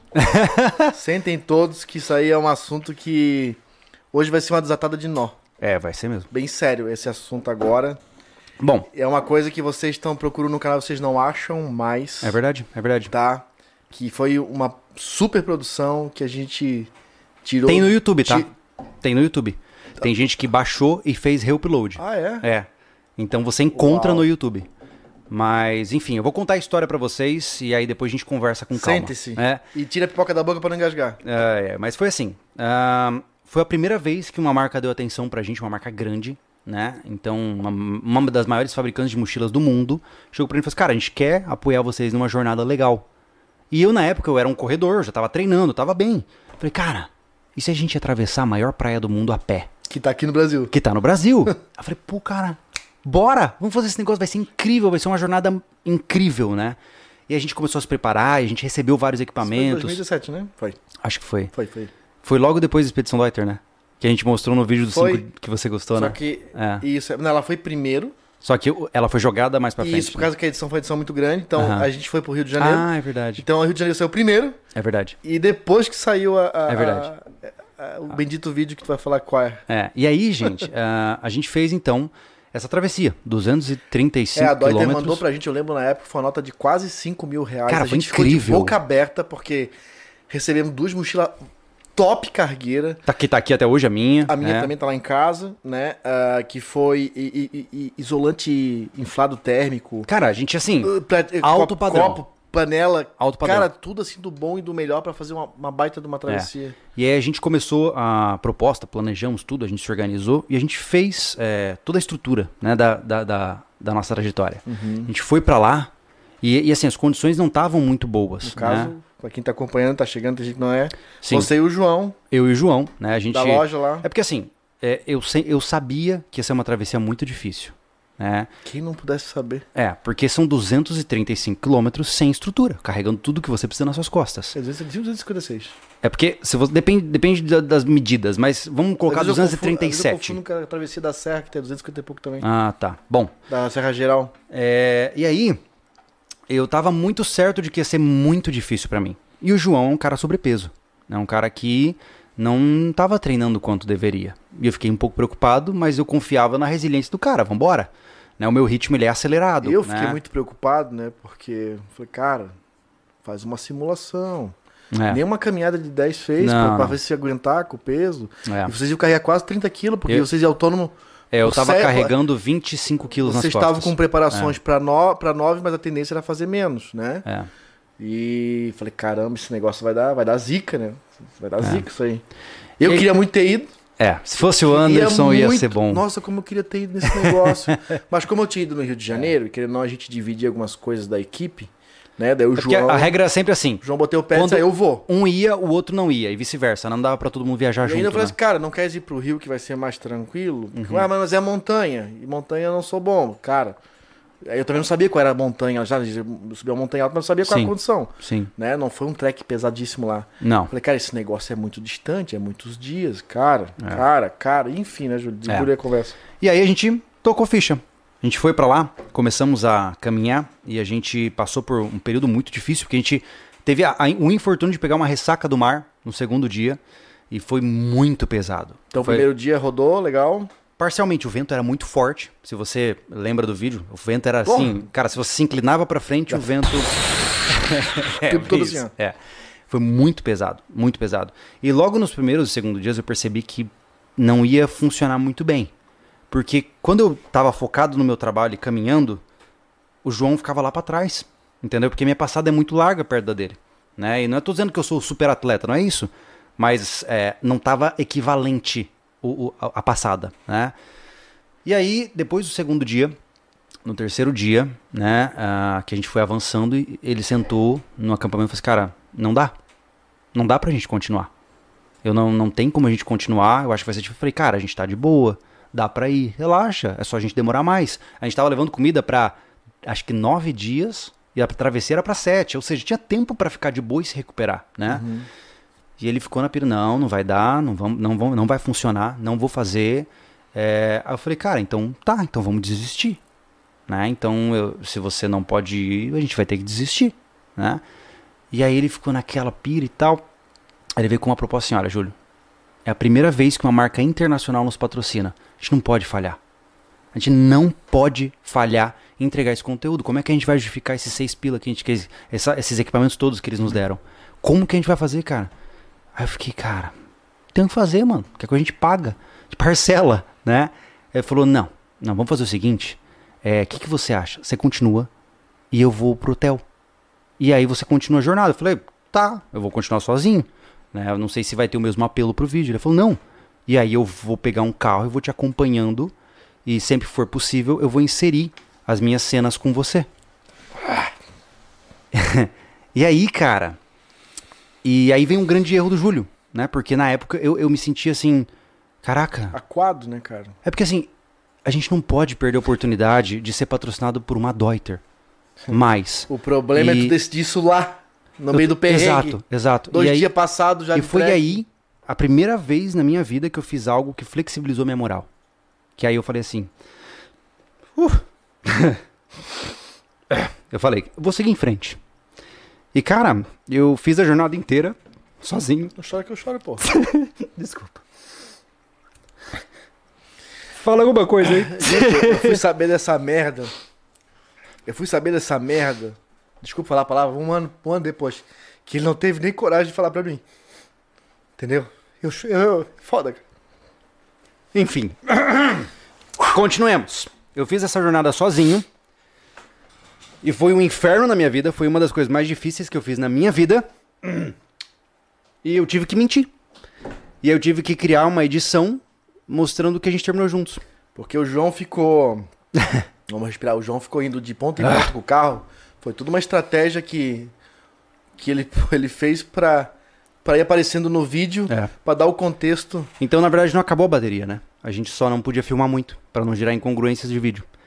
E eu lembro de, de terminar, e se você ver no vídeo final, a minha cara, a minha cara amarela, tá ligado? Porque ali eu percebi que eu tinha errado. Eu tinha errado e. E aí a responsabilidade de trazer um conteúdo era grande e eu editei isso, eu fui conivente com esse erro. E eu postei isso, né? E até hoje é um fantasma que me persegue, tanto que na primeira oportunidade que eu fiz, eu deletei esse vídeo do canal, porque ele não é verdadeiro. E, e é uma infâmia, porque eu sei o que eu passei, eu sei o quão difícil foi. Isso justifica a tua emoção na hora de um dos relatos. Sozinho lá na barraca. É horrível. Não, assim, de verdade, gente, eu não sou um cara que chora, tá? Essa foi bem difícil pra mim. Porque eu menti até pra minha esposa. Eu não tive coragem É verdade, cara. de chegar pra ler e falar isso.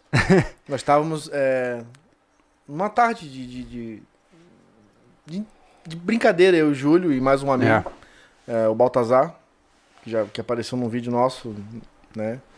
E aí nós estávamos tomando uma cerveja, e comendo um, um petisco lá, e ele me soltou essa, eu falei, hã? Aí o Baltazar com aquela cara de, o que mesmo? É. Não, Júlio. E eu, É, eu, não- eu não tive Falei, coragem Júlio, de tu contar não me isso. falou, cara. É, Um é. ano e pouco depois, tu foi... eu fiquei até meio chateadão. Assim, cara, por que tu não me falou? Porque... Porque me dá vergonha? porque... Não, é... Mas como a minha reação na... Sim, na, na- claro, Cara, porque claro. tu não me falou? Sim. E depois tu falou de outra É, coisa e- que e me chateou mais ainda. Mas, enfim. Chegou um ponto onde eu falei pra ele, é, eu falei pra ele assim, cara, eu preciso falar isso pras pessoas. Eu só preciso esperar a oportunidade certa, né? Então, é como eu falei, é uma infâmia porque eu sei o quão difícil foi, eu sei o quão complexo foi. E eu tive que remover esse vídeo porque ele era mentiroso, né? E querendo ou não, esse aqui é um ato de redenção pra vocês, é pra pedir desculpas por ter feito isso. Porque foi a primeira vez que eu flexibilizei minha moral e foi a última. Porque ali eu entendi, isso não vai dar certo. Foi naquele momento, quando a gente publicou aquele vídeo, que eu percebi que eu tinha errado pesadamente com as pessoas, enganado milhares de pessoas, que eu falei, cara, o que, que eu tô fazendo? Um dos vídeos de maior sucesso, assim, do, do canal. é, Sim. Foi, foi, uma faca de dois gumes pra tu deletar esse vídeo do canal. Foi, Foi. foi ocultado, ele foi deletado. Porque o Júlio realmente fez aquilo. Foi. E ao mesmo tempo, ele ocultou algo que E aí, quebrou a moral de um homem. Você imagina que um dos seus grandes feitos é. tá Que foi o maior feito que tu fez, Foi. né, cara? Foi. O o maior feito de trekking que eu já fiz, cercado de uma mentira que eu não Quando conseguia eu, falar. quando eu soube né? isso, eu fui, eu fui, eu fui, assim, ó, transbordado de uma raiva tão grande. Hum. Porque eu tinha condições de fazer aquele track na época. Eu briguei muito pra fazer ele, mas por conta de eu ter ido numa outra situação, que depois do cassino recebeu de novo o convite da Deuter pra fazer a expedição que eles fazem todo ano no Rio de Janeiro, lá na, na Serra, no Vale dos Deuses, na Serra dos Órgãos, né? E eu fiquei muito porque eu tinha condições e aquele vídeo estaria até hoje com eu e o Júlio, com essa história bacana Foi- que a gente tem aqui foi- dentro. Foi uma jornada lá. muito legal. E eu quero refazê-la. Em algum momento. Só que ela é tão difícil que eu não sei se eu quero fazer de novo. Porque é uma jornada muito difícil, cara. Muito difícil. Difícil quem volta lá, cara, porque ela é. Ela é uma jornada única, entendeu? Única, é. É pra fazer uma via- vez só, É é. uma via de mão única. E, e, enfim. Mas resumindo a história, essa é a verdade sobre a Praia do Cassino. Né? Essa é a verdade. E desde então, é um, é um fantasma que me persegue, realmente. Porque, pô, cara, eu que prezo tanto por, por ser correto e, e tentar ser o mais claro possível, como é que eu me rendi a essa estupidez, cara? E aí eu lembro de tá ferrado com uma esposa em casa que me esperava é, o dia inteiro, passando mal, zoada, sem dinheiro, meu cartão de crédito no vermelho, e eu ainda não ia entregar um conteúdo que foi a primeira vez que a gente foi patrocinado por uma marca grande. Eu fiquei naquela sensação assim, cara, eu tô. Eu não sei o que eu faço, né? E eu cedi. E, e realmente, então foi um momento muito difícil, mas foi um momento necessário pro meu crescimento. Porque foi ali que eu entendi o que eu não quero pra minha vida, né? E eu falei, eu vou baixar a cabeça, eu vou focar no meu trabalho e vou garantir que isso não aconteça novamente. Aí a gente começou a trabalhar de novo. Né? E a gente começou a trabalhar pesado, começamos a ficar extremamente focados em crescer o canal, ganhar é, dinheiro. Foi um ano que a gente né? caprichou muito em produções. Foi, foi, foi. Muito, muito. O vídeo da simulação da bomba. Os, os reviews eram muito caprichados do Machado, da faca Coyote, Foi. do Invictus. Porque a gente eu queria lembro, impressionar. Eu lembro do É. vídeo da essa proteína da carne. Se não tivesse mais proteína da carne. Né? É. Foi um vídeo que a gente tinha recém comprado o Osmo. E aí a gente caprichou naquele vídeo. Vários vídeos que eu não vou lembrar aqui agora. A gente começou a caprichar muito em produção. Né? Foi, foi muito bom, assim. Foi um ano muito bom, muito Tanto produtivo. que, né, é, isso foi 2016, 2017 já aconteceu É. essa, essa, essa loucura. A gente logo em seguida foi pro. Apesar do Vitor ter saído depois, a gente foi pro Rio de Janeiro, foi uma baita expedição também. É, no último ano a gente fez o Ju fizemos Pico Paraná. É. E o canal começou a bombar tanto, né, É. que a gente conseguiu bater um milhão ainda, né? É, foi muito legal, né, cara? que foi uma. Nossa. A gente. Não, não, eu, eu, pra mim era tudo muito. O que, que é isso? Né? Aham. Quando eu conheci o Júlio tava com 200 e pouco. É verdade. E aí o canal começou a crescer, crescer, crescer, crescer, crescer. Cara, bateu um milhão. Caraca. Que louco. Quanto trabalho Foi empregado. alucinante. Foi, Foi, alucinante. muito louco. E ainda assim, e aí foi ah, nesse meio de comemorações, né, que a gente se, a gente cindiu muito a equipe. O João ficou mais isolado e eu e o Anderson ficamos muito mais próximos, né? Começou a gerar uma série de conflitos. É, porque a gente entendeu, Internos. a gente entendeu que o futuro era o sobrevivencialismo e não era a loja, né? Então, isso começou a gerar muitos conflitos, muitas situações, muitas dificuldades. Entendo o né? seguinte, por mais que a- o canal tivesse uh, era angariado pela loja, que era a proposta inicial do João, um canal com um milhão começa a ganhar notoriedade. Então ele começa a chamar a atenção de marcas, Sim, que mesmo tendo a loja, queriam estar lá. sim. E algumas coisas começaram a acontecer de patrocínio. Depois dessa eu vou colocar a latinha, a latinha na Eu mesa. preciso também, cara. Ah, começaram a acontecer que a gente. É, de parcerias pro canal, né? De, de trabalhos voltados diretamente para o sobrevivencialismo. Mas o sobrevivencialismo não tinha autonomia, né? E eu, come, eu comecei a, a- a ver, e aí depois comecei também a, a dialogar com, com o Júlio sobre isso. Eu, eu comecei a lutar, principalmente eu parti um pouco de mim, isso, eu puxar para o pro meu lado, Júlio. Mas é Eu verdade. que- Eu, queria autonomia do sobrevivencialismo. Eu via, eu senti, eu comecei a entender o que, que era o sobrevivencialismo. Eu falei, cara, a gente precisa separar isso. É, eu- Porque naquele momento nós já estávamos com condição É, nessa época, de separar o sobrevivencialismo essa época foi da a época loja. que eu chamo de síndrome de Estocolmo. Eu tava totalmente preso numa bolha onde eu não, não pensava em nada. Aham. né? Eu tava focado qual é o próximo vídeo, ponto. Era isso, né? E, e enfim. E aí a gente começou a entrar nessa situação, né? De vai o racha e nisso a, a loja vendia muito bem, como você já falou os números. Sim, sim, sim. Só que não tava dando. Não. Eu tava ganhando 2.200 reais por mês. Eu fiquei, fiquei pensando assim, caraca, mano, eu, eu tiro 2.200 e a loja vende... Um canal de um milhão que trabalhava. O Júlio tava lá na caixa trabalhando que nem um louco. Esse cara saia fumaça da cabeça. De um milhão e pouco, né? Naquela época, né? A gente, quando saiu, a gente tava com um milhão e duzentos por aí, né? Quando a gente cindiu com a loja. Que dependia do que tu ganhava, não daquilo que tu produzia aqui, mas do que vinha do outro lado. É. Então, por mais que tu trabalhasse aqui, tu não, não compensava o que vinha Não. daqui. Não. E assim começou a gerar uma, uma série de conflitos que a gente É começou. eram, eram duas empresas que, Cara, que dentro de uma e dava- tava dando errado. E o que eu né? queria era o seguinte: essa aqui trabalha, essa trabalha, essa É. dá dinheiro e essa também dá dinheiro. Sim. E todo mundo começava a ficar mais É que a gente confortável. queria organizar as coisas, né? Não, ter dois meios. Sim. Acontece que daqui vinha pra cá e daqui vinha só uma parte. Porque de um e- lado você tinha uma produtora e do outro lado É. você tinha uma empresa de varejo. Então você tinha conflitos de natureza de negócio, né? Mas enfim, a partir desse ponto, é, ficou cada vez mais óbvio de que não ia dar certo, né? E eu e o Anderson, a gente conversou bastante, né? Eu não vou entrar em detalhes, Não. infelizmente. Houveram muitas coisas muito sérias que aconteceram, né? Que não, eu não posso dizer aqui, tá? Mas chegou um ponto onde a gente decidiu que não dava mais. Não dava mais e a gente ia ter que é, cindir esse processo. A gente ia ter que sair dessa sociedade, né? Deixar o João seguir a vida dele. E aí eu falei pro Anderson, eu falei, cara, é, o Anderson já tem histórico disso, né? Do divórcio que você falou mesmo, né? Eu não quero pegar nada que não é meu. Apesar de eu ter ajudado a construir essa loja, a ideia não foi minha. Foi bem esse pensamento mesmo. Foi, foi um projeto do João. Sim. O que eu quero é o que é o meu. Ou seja, você pode ficar com toda essa loja pra você. E quando eu tô falando ficar com a loja toda pra você, é uma loja que vendia 120 mil por mês, com estoque que sei lá quanto tinha ali dentro, entendeu? Eu não entendi aquilo, mas era uma loucuragem. É, mas enfim, uma loja absurda. Eu falei assim, eu não quero um centavo disso.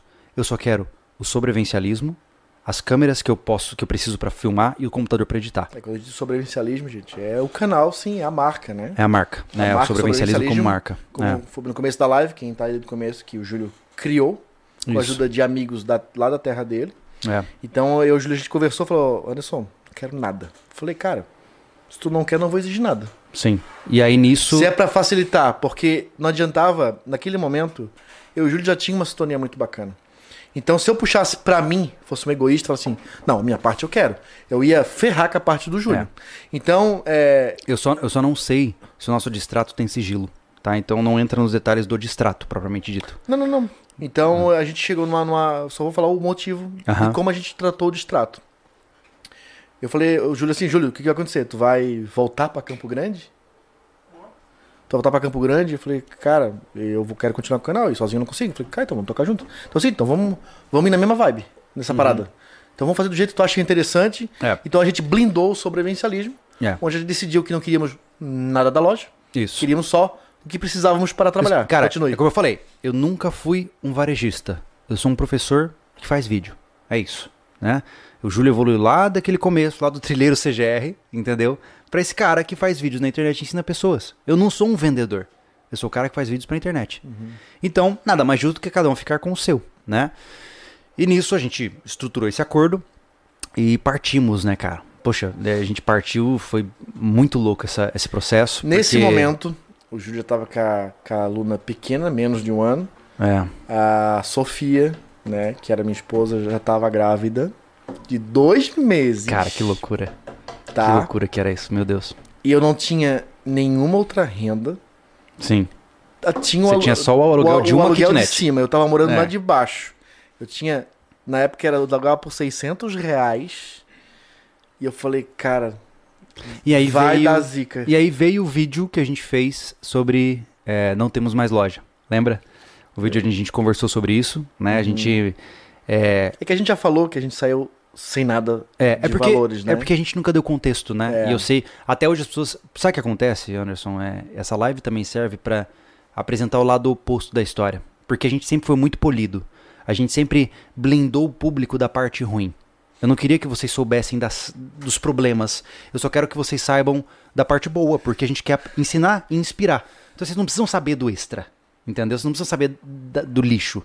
Mas eu acho que talvez essa live seja feita pra isso, pra você conhecer o lado oposto, né? Então foi punk. A gente.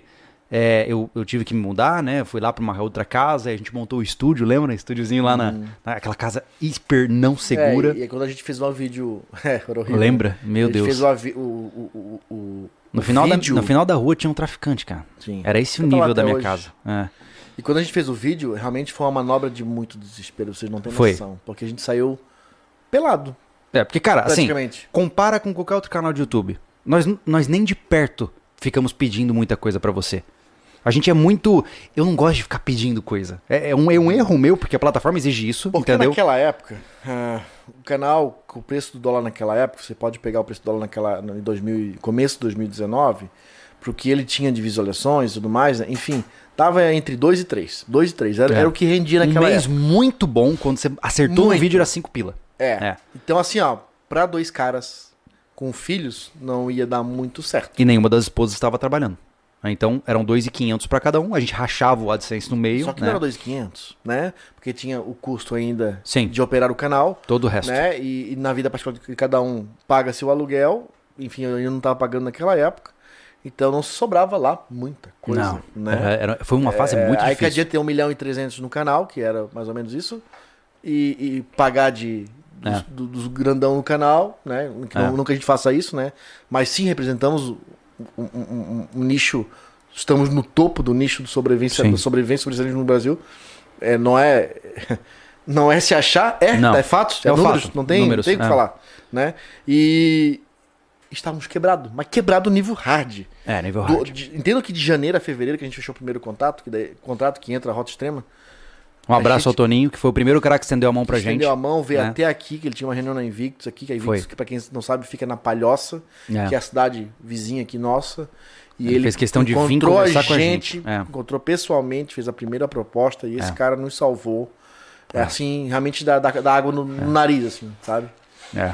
Então foi uma fase muito difícil. Mas também veio, veio uma força. É, eita, é cachaça. Cerveja. Então, mas também veio uma força muito grande.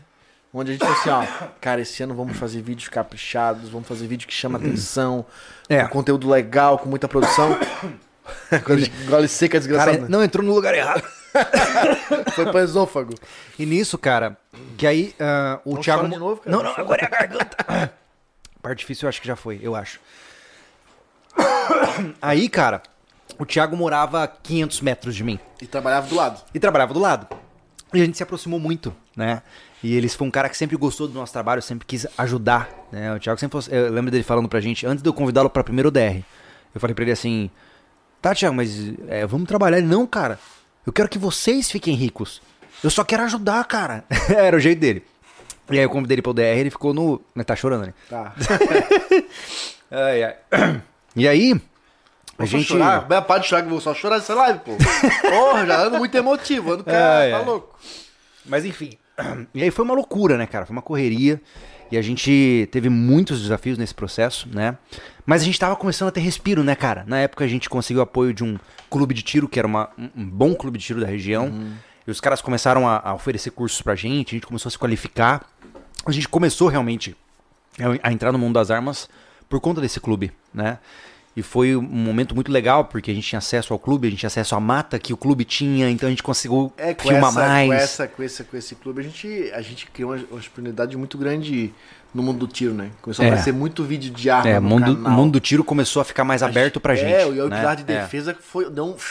Né? Lá É. em cima. É. E foi muito legal. Foi. Né? Ah, e aí nessa época, cara, eu tive, é, eu tive a, a, a perceptiva assim, cara, pô, a gente já tá falando de, de arma, estamos falando de, de preparação, de um monte de coisas.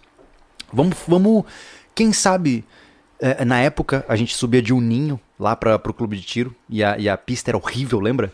E era muito difícil, porque eu judiava do carro pra subir aquela, aquela subida. Eu falei, cara, eu precisava de um 4x4, eu não tenho de onde arranjar dinheiro. Eu vou ter Ah, que. nesse tempo a gente, a gente se mudou. É verdade? A gente Aí- se mudou porque é, esse clube lá em cima tinha uma chácara gigante lá. E como foi assim pra, na, na fazenda, se tornou o canteiro do É, sobrevivencialismo. virou um estúdio, né? É. né? Então a gente, por ter esse acesso, é, estava muito longe de Floripa pra cá, que dá 80 quilômetros. Até lá dava até um pouco mais, chegava É. a quase 90. E a gente quebrado, tem que pagar gasolina ainda, Aí, fica aí difícil. o Júlio precisava mudar de casa, que ele não estava mais gost- gostando de morar lá porque era perigoso. Era. Era, um muro de um metro na frente e outro meio Era atrás. tudo errado, mano. Tinha traficante na rua. é, era tudo errado. A casa era muito ruim, chovia por tudo. Tá, no, tá na família Lobo, inclusive. É. É. E aí, eu disse, cara, eu vou mudar de casa. Mas eu não quero mais morar em Florianópolis. Você, Puta merda, Júlio. Como assim não quero morar em Florianópolis? Vou morar como, que eu vou ficar aqui? Porque eu sempre ficaram muito O empacado. Anderson nunca pensou em sair de Eu Floripa. nunca saí, tá? Nunca. Eu fui sair com 39 anos do lado. Que loucura. Que loucura. Fui voar com 37, saí de Floripa com 39. É. E pra pertinho ainda. Aí Sim. assim, cara, vamos se mudar pra, pra cidade do clube? Cara, é mesmo? Pô, É. vou, ter, eu vou ter que morar de aluguel. Eu sempre tive um, um terror com aluguel. Eu nunca morei de aluguel na minha vida, tá, gente? Quase 40 anos eu nunca morei de aluguel. Né? E quando eu fui, fui casado com a minha primeira esposa, eu tinha casa própria, né? Como eu falei, deixei a casa pra trás. E. Eu ser muito macho. Né? Deixa eu abandonar a casa. E abandonar o valor, né? Não a casa. É. E eu falei, cara, na época cheguei em casa e ainda falei com a Sofia, falei, "So- Sofia, não, vamos, vamos, não, não é difícil não, tu vai conseguir, tu vai.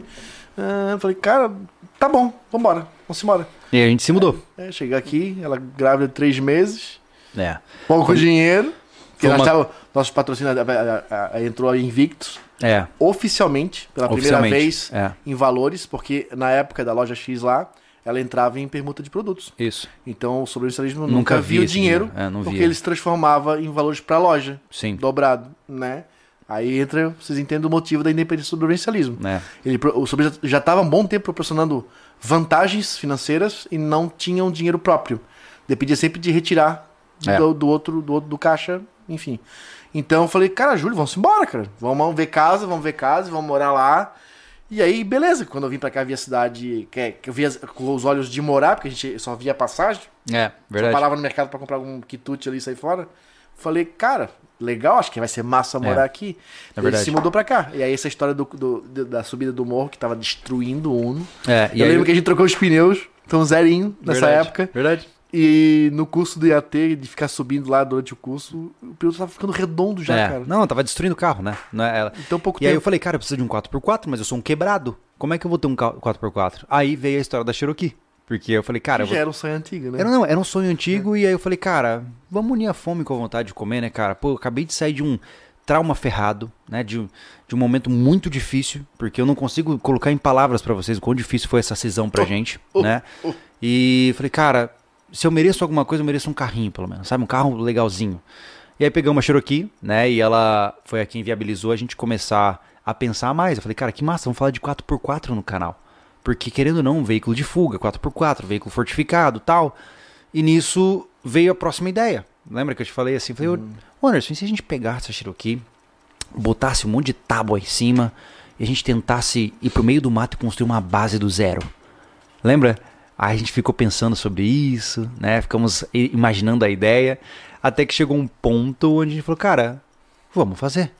Né? Vamos fazer.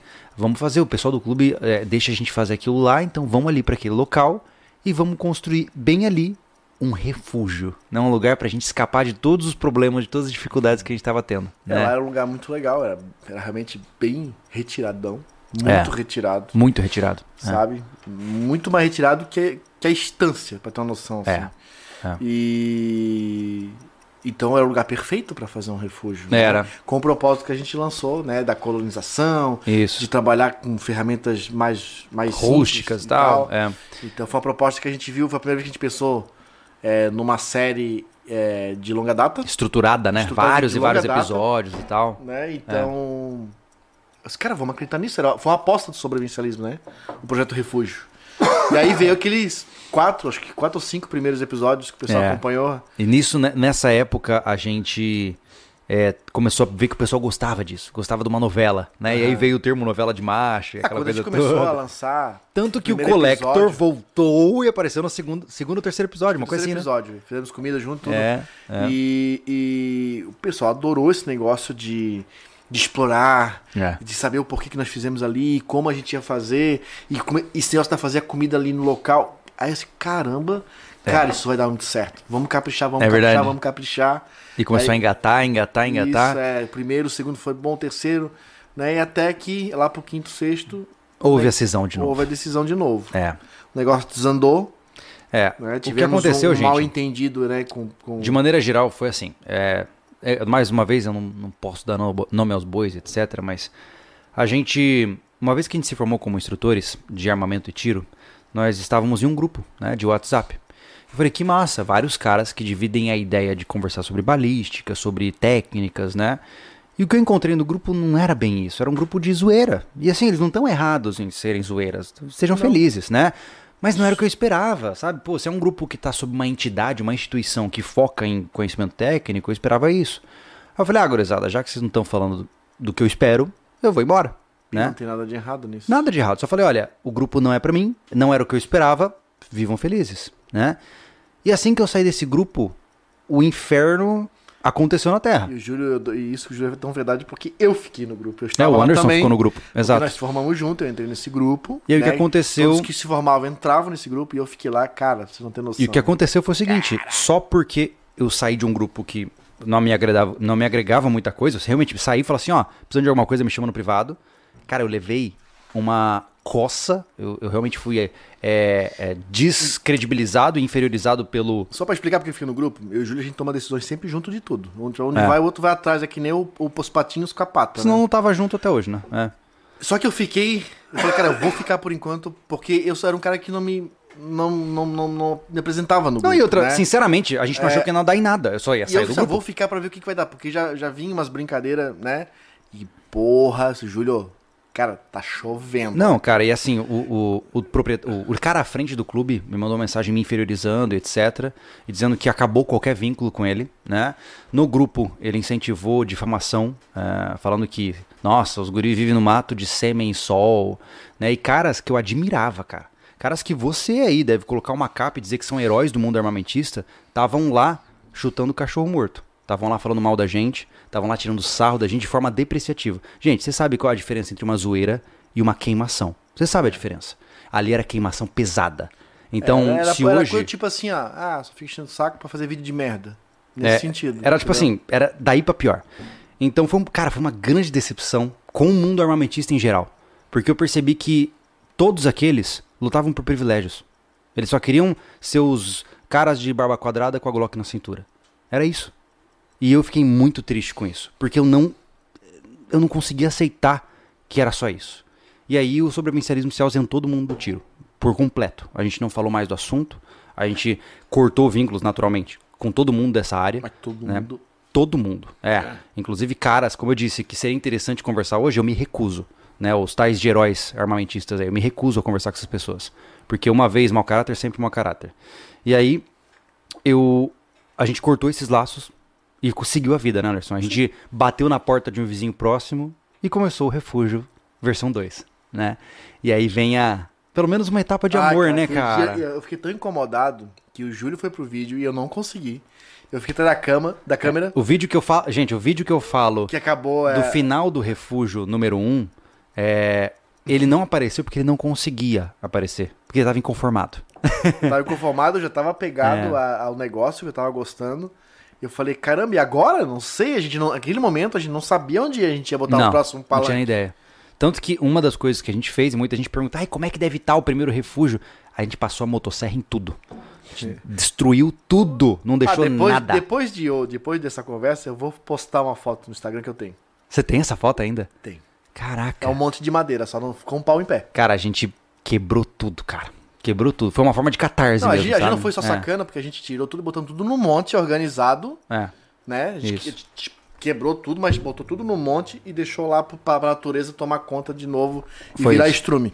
Mas a Porque gente a não ideia- deixou nada em pé. a ideia era estar ali para ser mais um recurso do local, né? A gente queria fazer para filmar, mas ia virar um patrimônio do local, né?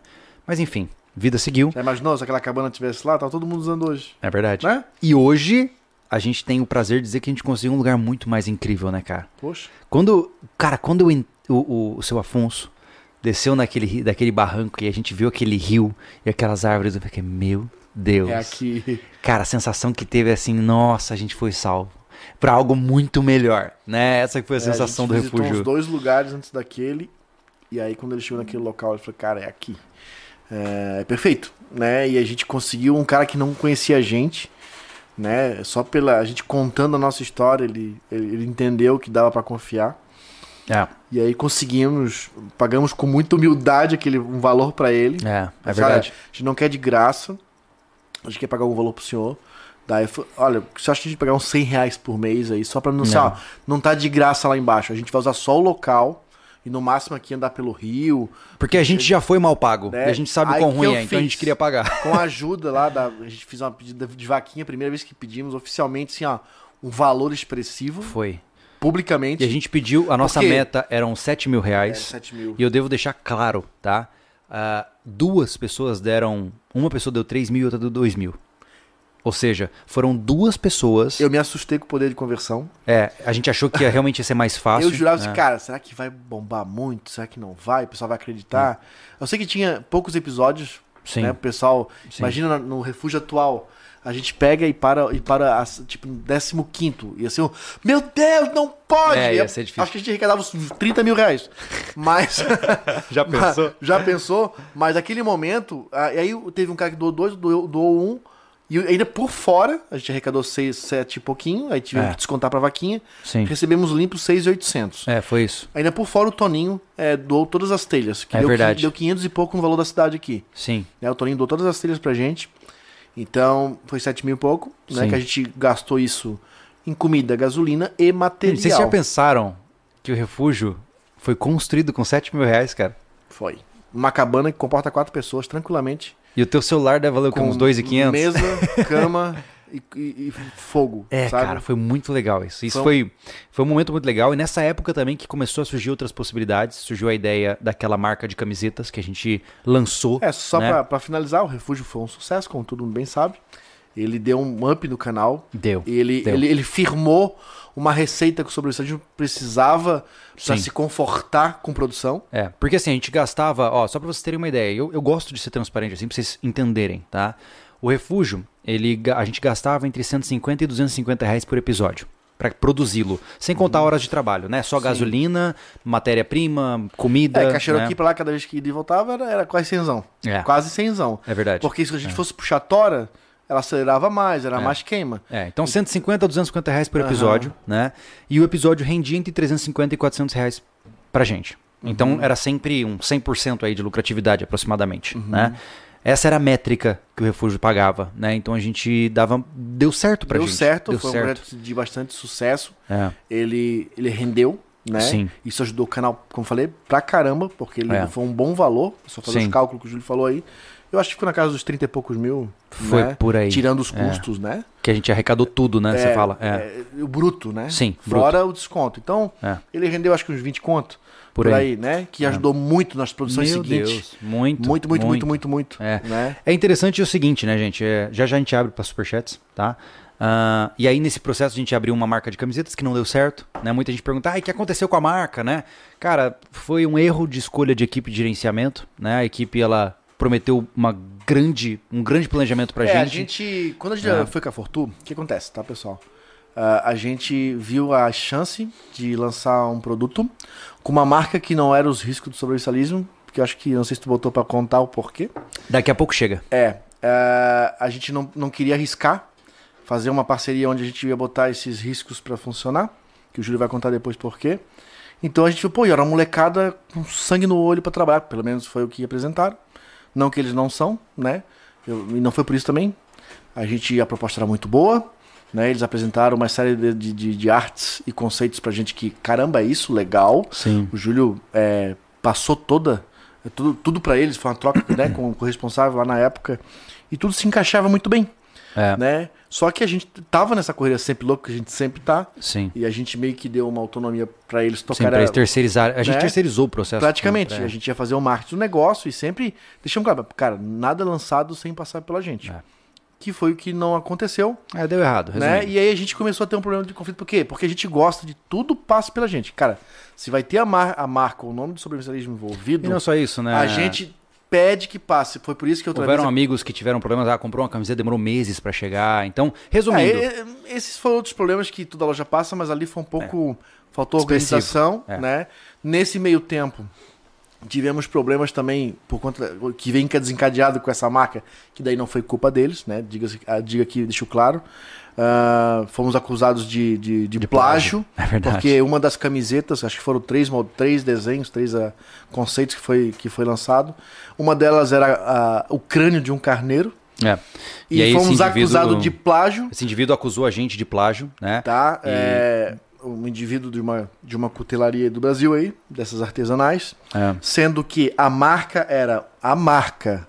Gente, a marca é o que vai no selo, é o que vai na propaganda. Era um cervo e um lobo. É, Eram animais é, da fauna brasileira, tá?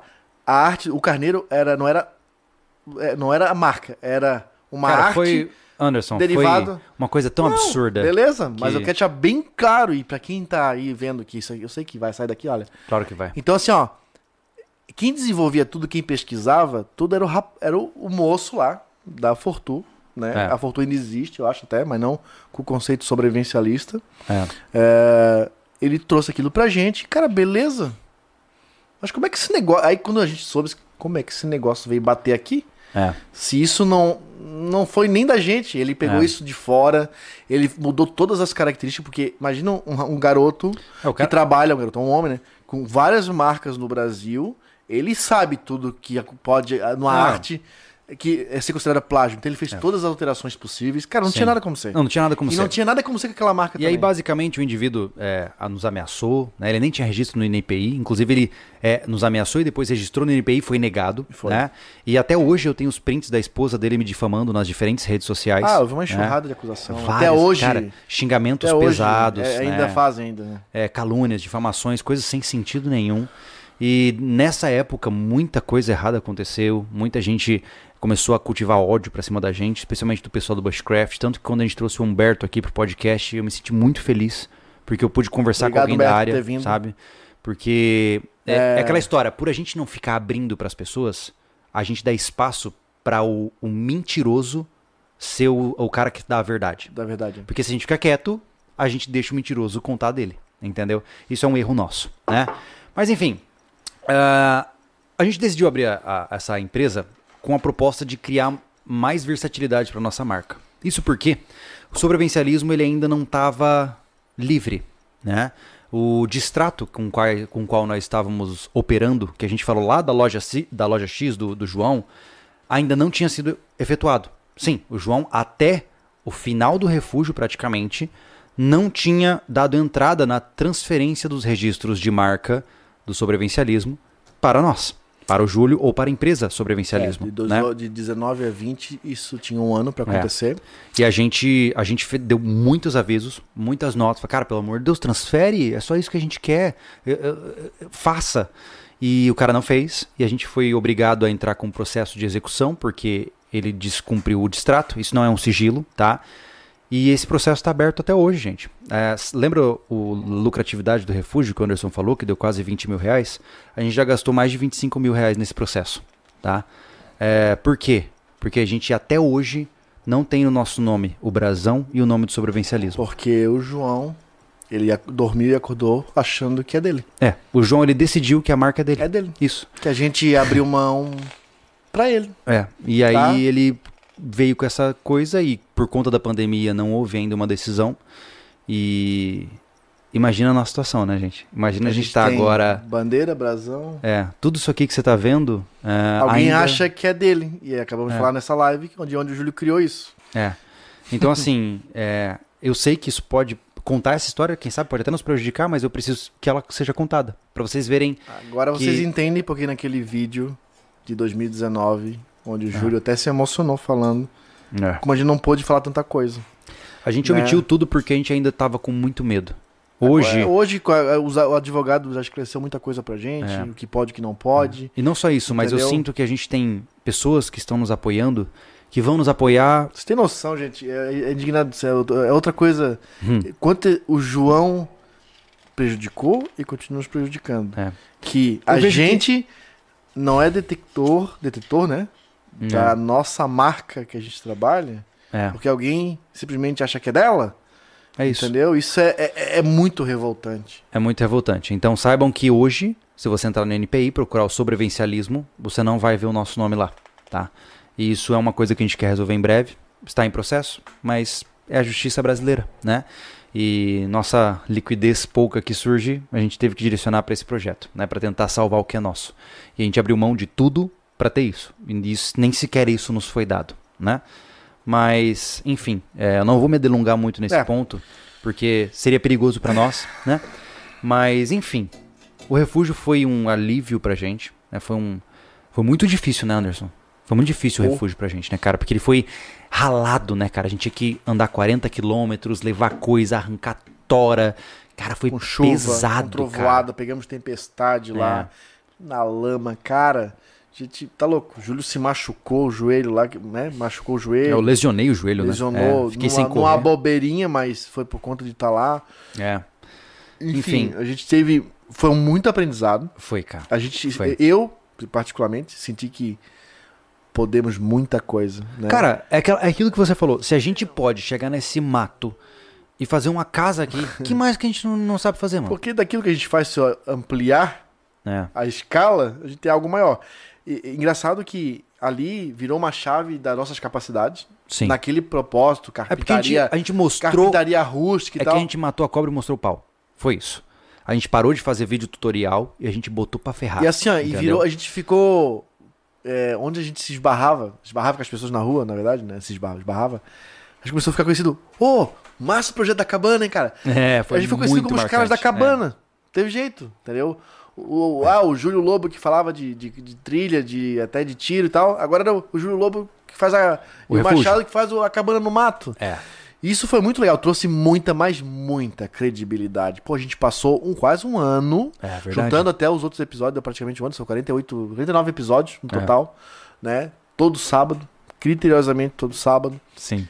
É, isso trouxe uma credibilidade gigante, por quê? Porque os caras pararam de teoria. Sim. Os caras foram mostrar. É, o, o, o sobrevivencialismo parou de fazer abrigo improvisado, Sim. E entendeu? começou a fazer um negócio com sério, né? detritos, com bam- Pesado. com né? bambu, com tananã, e foi fazer um troço, uma casa de verdade. É. Porque eu eu cheguei pro Júlio e falei, Júlio, tá, cara, sobrevivencialismo é só isso? Deu, deu, se, se o bicho pegar, nós vamos pro meio do mato e fazer casa de palha? Cara, É. não. Não vamos construir uma casa de verdade? Vamos mostrar. Ele já tava com esse conceito da colonização. Eu falei, cara, é a hora, é agora. Vamos botar tudo junto. É. E foi muito legal, cara. Foi, foi, incrível. muito legal. Foi incrível. Foi muito legal. Ah. E hoje eu sinto essa virada de chave, sabe aonde? No container, cara. É. Mas a gente vai chegar lá? Vamos, vamos chegar Todo lá. seu tempo. Antes disso, eu queria abrir pro Thiago. Bora. né? Ah, O que foi? Pode falar do Mac antes? Eu tenho que esperar aqui um pouquinho. Pode falar, pode falar. Vai lá. Fala do nosso apoiador anjo. Eu Ah. vou rapidamente ao banheiro, mas conta a história do nosso apoiador anjo, que começou com a história da Cherokee. Na verdade, começou com o refúgio. Eu vou só ao Bom, banheiro nosso rapidinho. apoiador anjo, nós temos um apoiador anjo que ele começou como um apoiador é, bem discreto, sabe? Só queria ajudar, só queria man- mandar umas coisas pra gente. Quando você viu aquela grelha lá na época do refúgio, foi ele que mandou, a garrafa térmica, enfim, ele, a bomba. E, e aí começou a mandar umas coisas. Tu vai rir disso, ô Mac. Ele tá aí mandando, mandou superchat pra gente. Aí ele mandou um monte de cabo de aço, e um monte de clipe, e assim, cara, eu não sei o que nós vamos usar nisso, Júlio. Aí chegou uma talha. Pra quem sabe o que é uma talha, é aquela série de rodanas com corrente. Porque a intenção foi boa, já que a gente botava talhas, puxar a história pra cima. Eu falei, cara, mas, mas eu não vou conseguir fazer nada com isso. Pô, não vou deixar ele gastando o dinheiro dele, é, mandando coisas assim, e de repente não vai usar, vai ser um desperdício. Aí resolvi retornar o e-mail dele falando assim, é, ah, fulano, né, Marcelo, o que que tu acha? O Mac, o Marcelo, o Mac Parceirinho, teve aqui no podcast com a gente, falando sobre finanças, tá? O cara é formado em economia e manja pra caramba, é um empresário, né? É muito bom no que faz. Marcelo, um abraço pra ti, cara. Em tua homenagem eu vim até com o relógio tu me deu hoje. Eu tô com um relógio ferroviário, Tá todo mundo reclamando Tá. do tic-tac. ó. Eu tô com o relógio fe- ferroviário, ele era de bolso e foi transformado no relógio de pulso. Esse relógio em porcelana tem mais de 100 anos, foi um presente dele e eu vim de propósito hoje com esse relógio em homenagem ao Marcelo, que foi um presente que ele me deu. Isso aqui vai, vai comigo pro caixão, cara. Marcelo Pode mostrou certeza. pra gente que existem anjos na Terra. E eu tô indo, tô, tô bem minucioso a história dele. Eu falei, eu mandei e-mail, cara, o que, que tu acha? É, tu vai continuar ajudando? É, o que, que tu acha de perguntar pra gente o que, que tu quer mandar? Daí ele assim, vou falando o seguinte: todo ano eu destino uma grana pra ajudar alguém, tá? E esse ano vocês são vocês, vocês caíram no meu colo, caiu um. Pra mim aqui sugeriu um, um, um- um vídeo de, de uma cabana falei, que esses caras são loucos, cara, no meio do mato, trabalhando, com chuva e tal. Faz o seguinte, cara, eu tô aqui com cinco pila aqui, já mandei um e-mail pra vocês. Onde é que eu deposito o restante? Né? Que era o valor que ele deu a conta. Eu falei, Júlio, tem um cara que depo- depositar três pau e meio pra gente, cara. Eu falei, a gente vai montar nossa oficina, olha que legal. Que a gente tava com a ideia da oficina, bendita oficina que vai sair, enfim. Se você continuar, preciso fazer uma interferência que o Thiago acabou de avisar. Pelo amor de Deus. Gente, a gente tá trocando o nome do ex-colega lá do passado da loja para João, mas não é João. João, o pessoal tá perguntando se é o João da família X. Não, não, não. Ô, louco, gente. mesmo É, não é porque pode gerar confusões. Não, gente, o João da Família X é um grande amigo, um cara que trabalha, tem um excelente conteúdo. Não é o João da Família X, a gente inventou esse nome, tá? É um nome fictício, é um pseudônimo. Tá. Tá? Só pra avisar, porque sabe como é que é Ô, o pessoal louco. da internet, né? Vamos, Pelo amor de vamos Deus. baixar no João lá, coitado. Ô, João! Tá lá, tá lá com a família dele lá, de Não, boa. pelo amor de Deus, não, não confundam as bolas. É um nome fictício, é um pseudônimo. Continue, Enfim, desculpa. Ele mandou, ele mandou a grana, nós ficamos muito felizes. Felizes demais. Aí veio a foi serra uma- de bancada, né? A gente foi pra uma loja, eu e o Júlio, nós tava rico. A gente Tá no tava- Família Lobo. Tá no Família Lobo. Compramos um monte de ferramentas. É um Cara, a gente comprou a nossa máquina de solda com todos os acessórios, É, luva, que é a que máscara. tá no container. Que tá no container hoje. A gente comprou a nossa mesa é, de esqui, esqui- esqui- Serra de bancada. de bancada, nossa serra de bancada. Compramos vários acess- acessórios. Cara, a gente caprichou-se, cara. Não, foi, foi um sonho, Porque né? eu já Um tinha sonho. furadeira de pneumática, eu já tinha serra-mar, eu já tinha lixadeira, o Júlio tinha parafusadeira de 12 volts, que a minha era mais fraca, ele É, já e eu- tinha eu parcelei- serra circular, tupia. É. Quando eu comecei a gostar de construção, eu parcelei a grana, em, acho que em oito vezes, e comprei esmerilhadeira, tupia e serra isso, circular. e as milhadeiras. Isso, Isso, de uma vez só. E assim, aí ele já tinha. O Marcelo tinha mandado uma serra de meia esquadria pequenininha, que é a amarelinha que nós estamos usando também. Uhum. Também foi o Marcelo. Enfim, tô tentando tanto detalhe, porque foi, foi muito legal na época. Foi uma grana que a gente dedicou pra isso. E nesse tempo a gente começou a conversar, não paramos mais de conversar, ficamos amigos, assim, Sim. tipo, de, né, de trocar ideia, ele sempre incentivando, dando ideia pro refúgio, tararara. E aí me acontece aquele bendito dia que nós subimos pro refúgio, onde saia uma fumaceira do carro, e o carro não subia mais. Game over. Game over, estourou a caixa da Cherokee. o Júlio tinha- tá- ia sair de férias nas próximas semanas. É. A gente guinchou aquele carro lá da montanha pra baixo. É. Nós morávamos na cidade. Aqui. lembrando, tá, gente? Eu tenho que visitar. O que foi? Oi? Tá? Tá incomodando? Tá incomodando o pessoal? Tá Ô, bom. louco. É que agora. É porque uma que- vez que o cara É. ouve o tic-tic-tic, ele não consegue mais parar de ouvir. Olha que legal. Cara, isso pra mim é, é relaxante. Ah, eu adoro. Eu também. Eu adoro. Mas, E, enfim. Então, aí a Cherokee quebrou, o Júlio tava pra sair de férias, a gente conseguiu. Lembrando, tá, Anderson, um parênteses. Gente, eu, eu me ausento 15 dias por ano, ou até 30 dias por ano, pra visitar minha família, né? Ou seja, eu, eu tô longe até hoje da minha família, né? E a gente trouxe esse carro rebocado numa, numa Hilux de, de carga, né? Daquelas de cabine Sim. de madeira, Santo Deus. até a outra casa que eu morava do lado do prédio. E ficou ali as férias inteiras. Daí eu- um dia o Marcelo entrou. Nós conversamos um sábado, eu acho.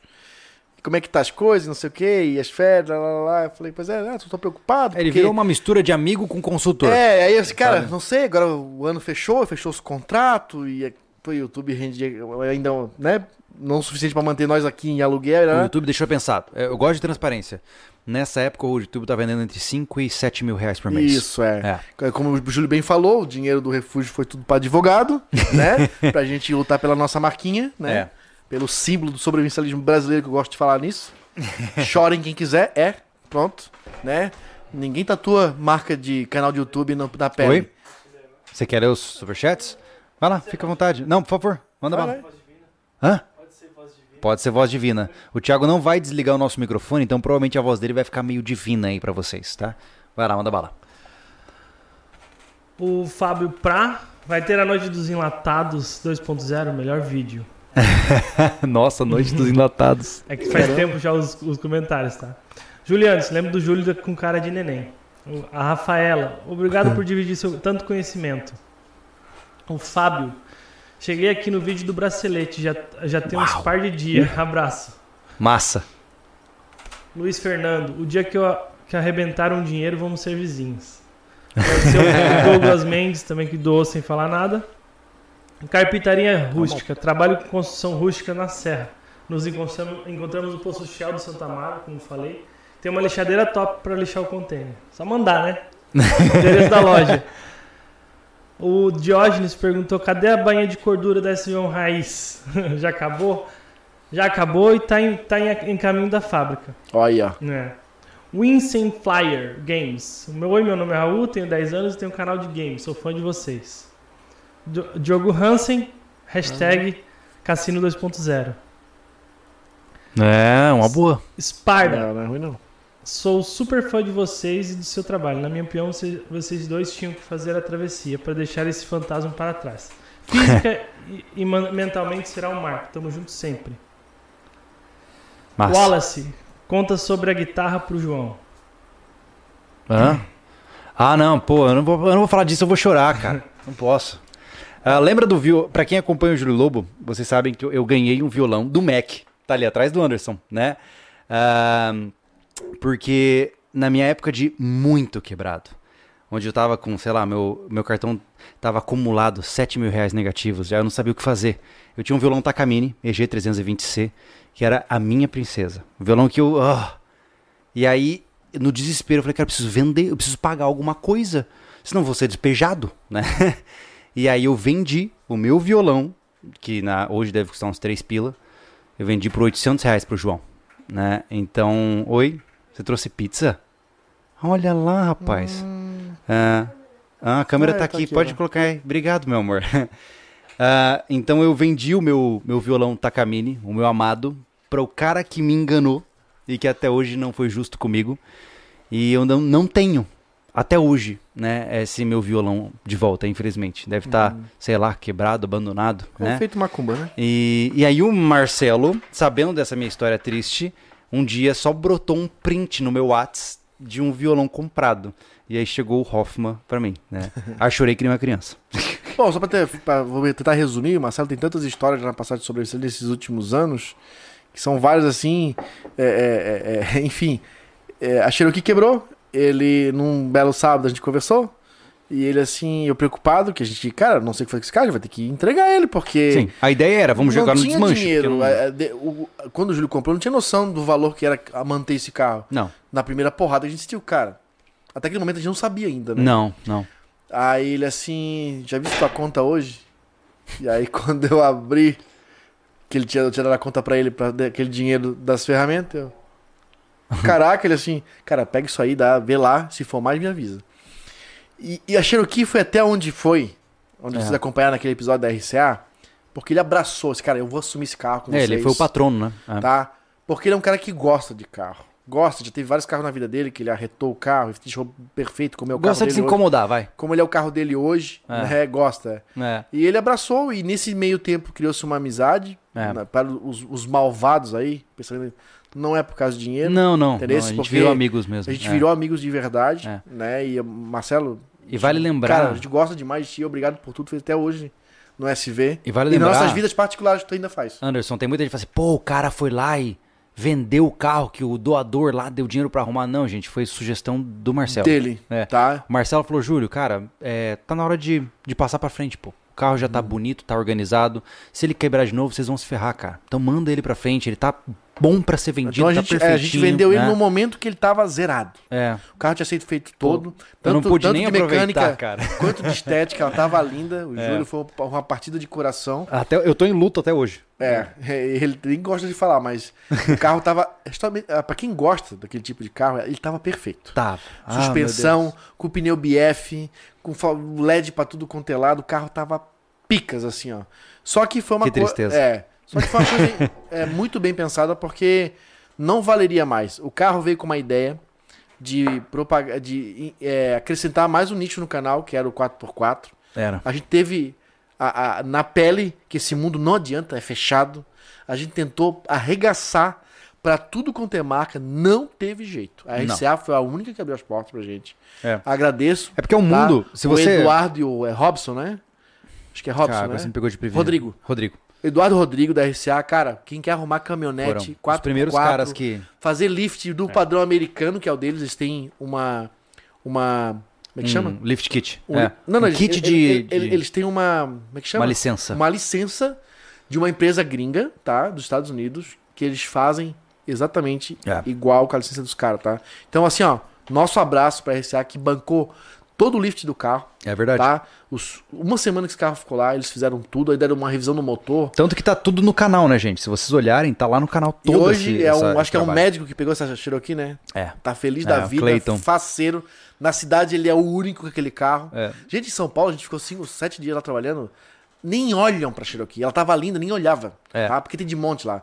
Agora, na cidade desse pessoa, Ele tá de Ele rei, mora, assim, ele mora em Uberlândia. Ele- ele Deve tá ser de a rei. única XJ do, do lugar. E ela tava perfeita. Eu É. vou, eu vou fazer. Agora que a gente tá abrindo muitas coisas, eu vou gostar de, de postar umas fotos no nosso Instagram com alguns flashbacks e vou mostrar uma foto que eu fiz dela no posto.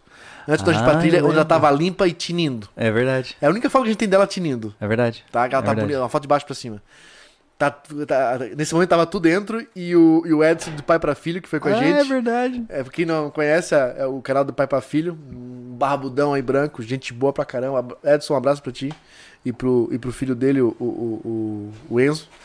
E, enfim, então, foi o, o próprio, o próprio investidor, o próprio padrinho do, do automóvel falou assim: Cara, deu, bateu o teto do carro, mais do que isso, vai inviabilizar tudo, vamos partir pra outra, vende esse É. carro. Enfim, ela nem voltou pra Santa Catarina, ela ficou em São Paulo. E hoje eu sou feliz proprietário de uma Doblô. Paizão. Ah, Tem uma e- van e- escolar. e- e- e- Não, mentira, não quero parecer ingrato, gente. É, foi uma boa jornada. Eu sinto falta até hoje desse carro. Era um carro que eu adorava, mas enfim, vida que segue. Vida que segue. Ahn, Thiago, você quer fazer alguma interferência? Vamos lá.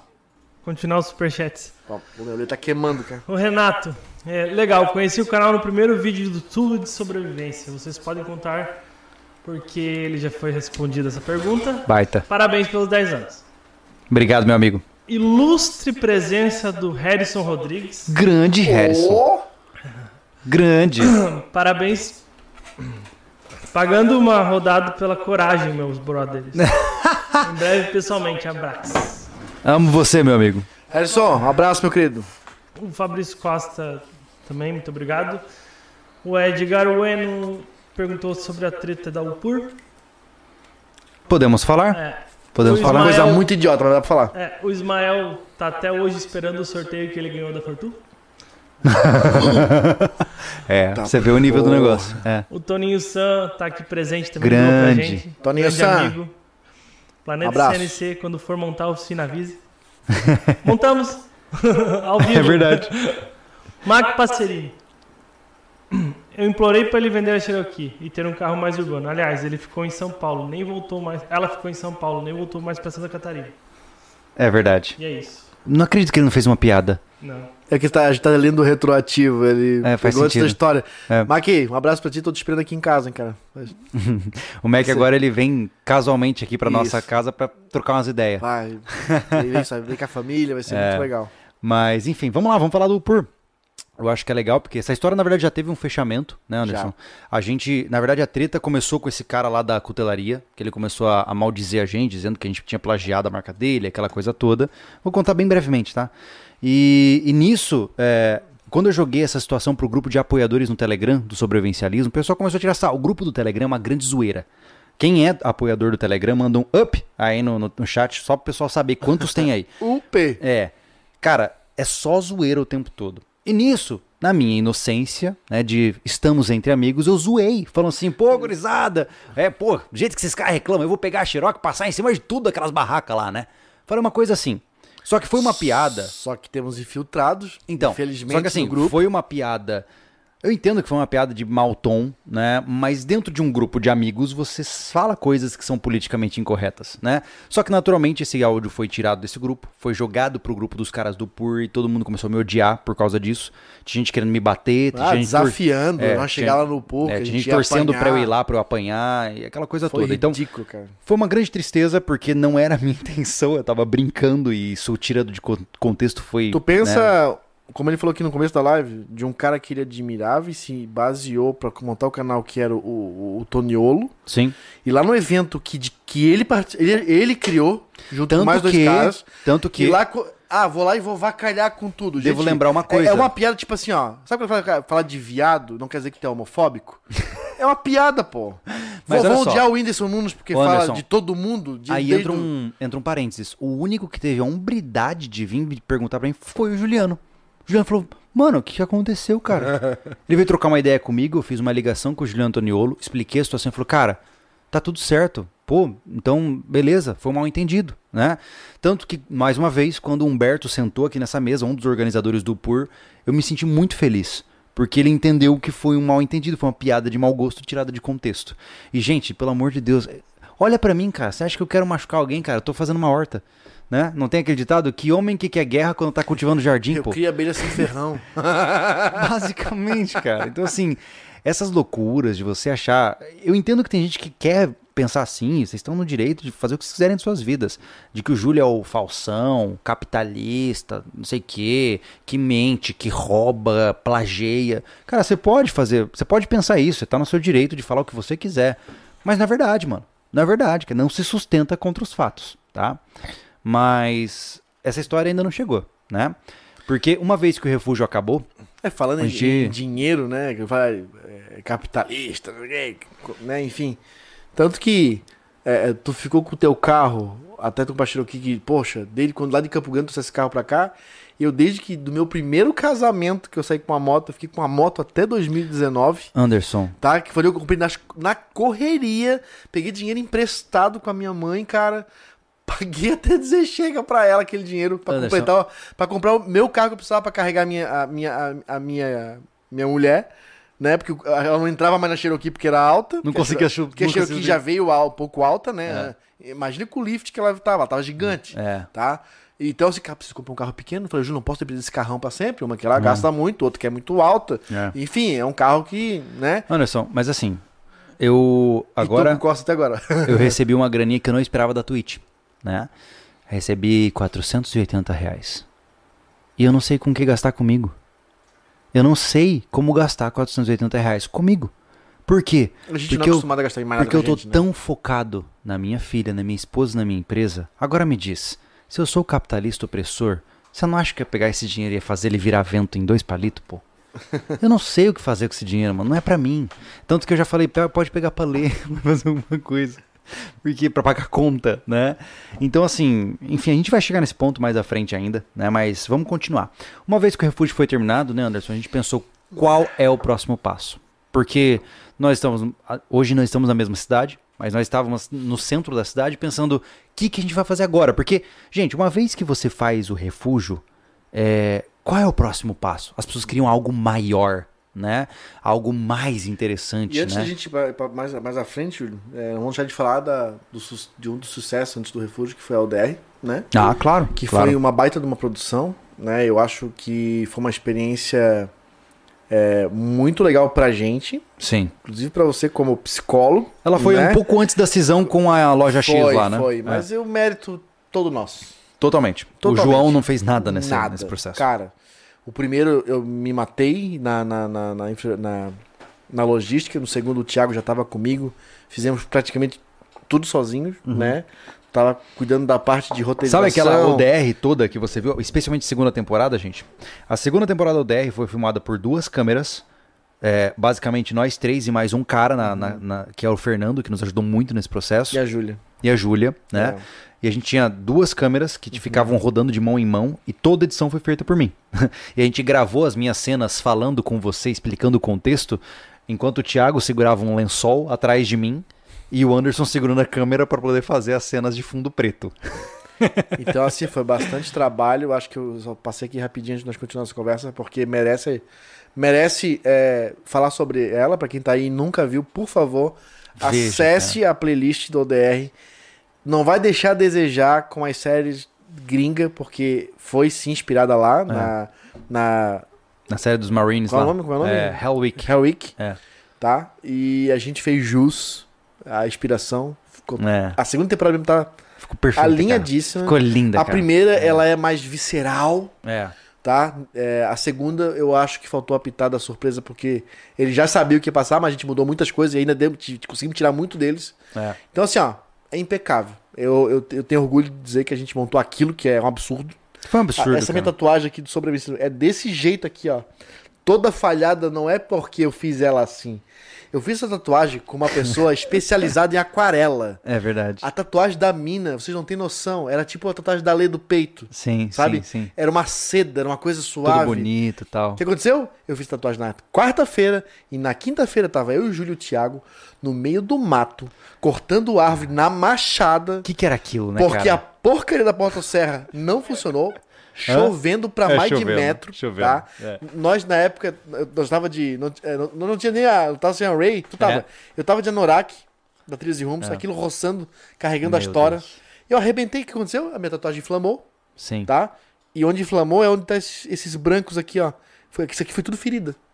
Eu arrebentei com a minha tatuagem, mas tipo, hoje ela ficou legal, assim, ela é- É porque virou uma Ela- parte da história. virou. É. né? E, e, e, e pra tu- você ter noção de quanto a gente trabalhou pra montar aqueles obstáculos, pra É. montar toda a logística do negócio, aquilo é uma correria infernal. É, Isso aqui não é, não é Tá. vídeo filipino. É tá coisa estando de um lado, correndo pra montar cenário do outro, É. sabe? Tem que estar acontecendo o tempo inteiro, porque você É. tá com pessoas, vidas lá. É verdade. Não podemos deixar um momento ele sozinho. Então, assim, ó, ela não acontece o tempo inteiro porque ela, ela, ela, ela suga muito da gente. E, é- e- é- ia ser fácil encontrar um patrocinador fazer o DR a Sim, cada cinco meses. sim.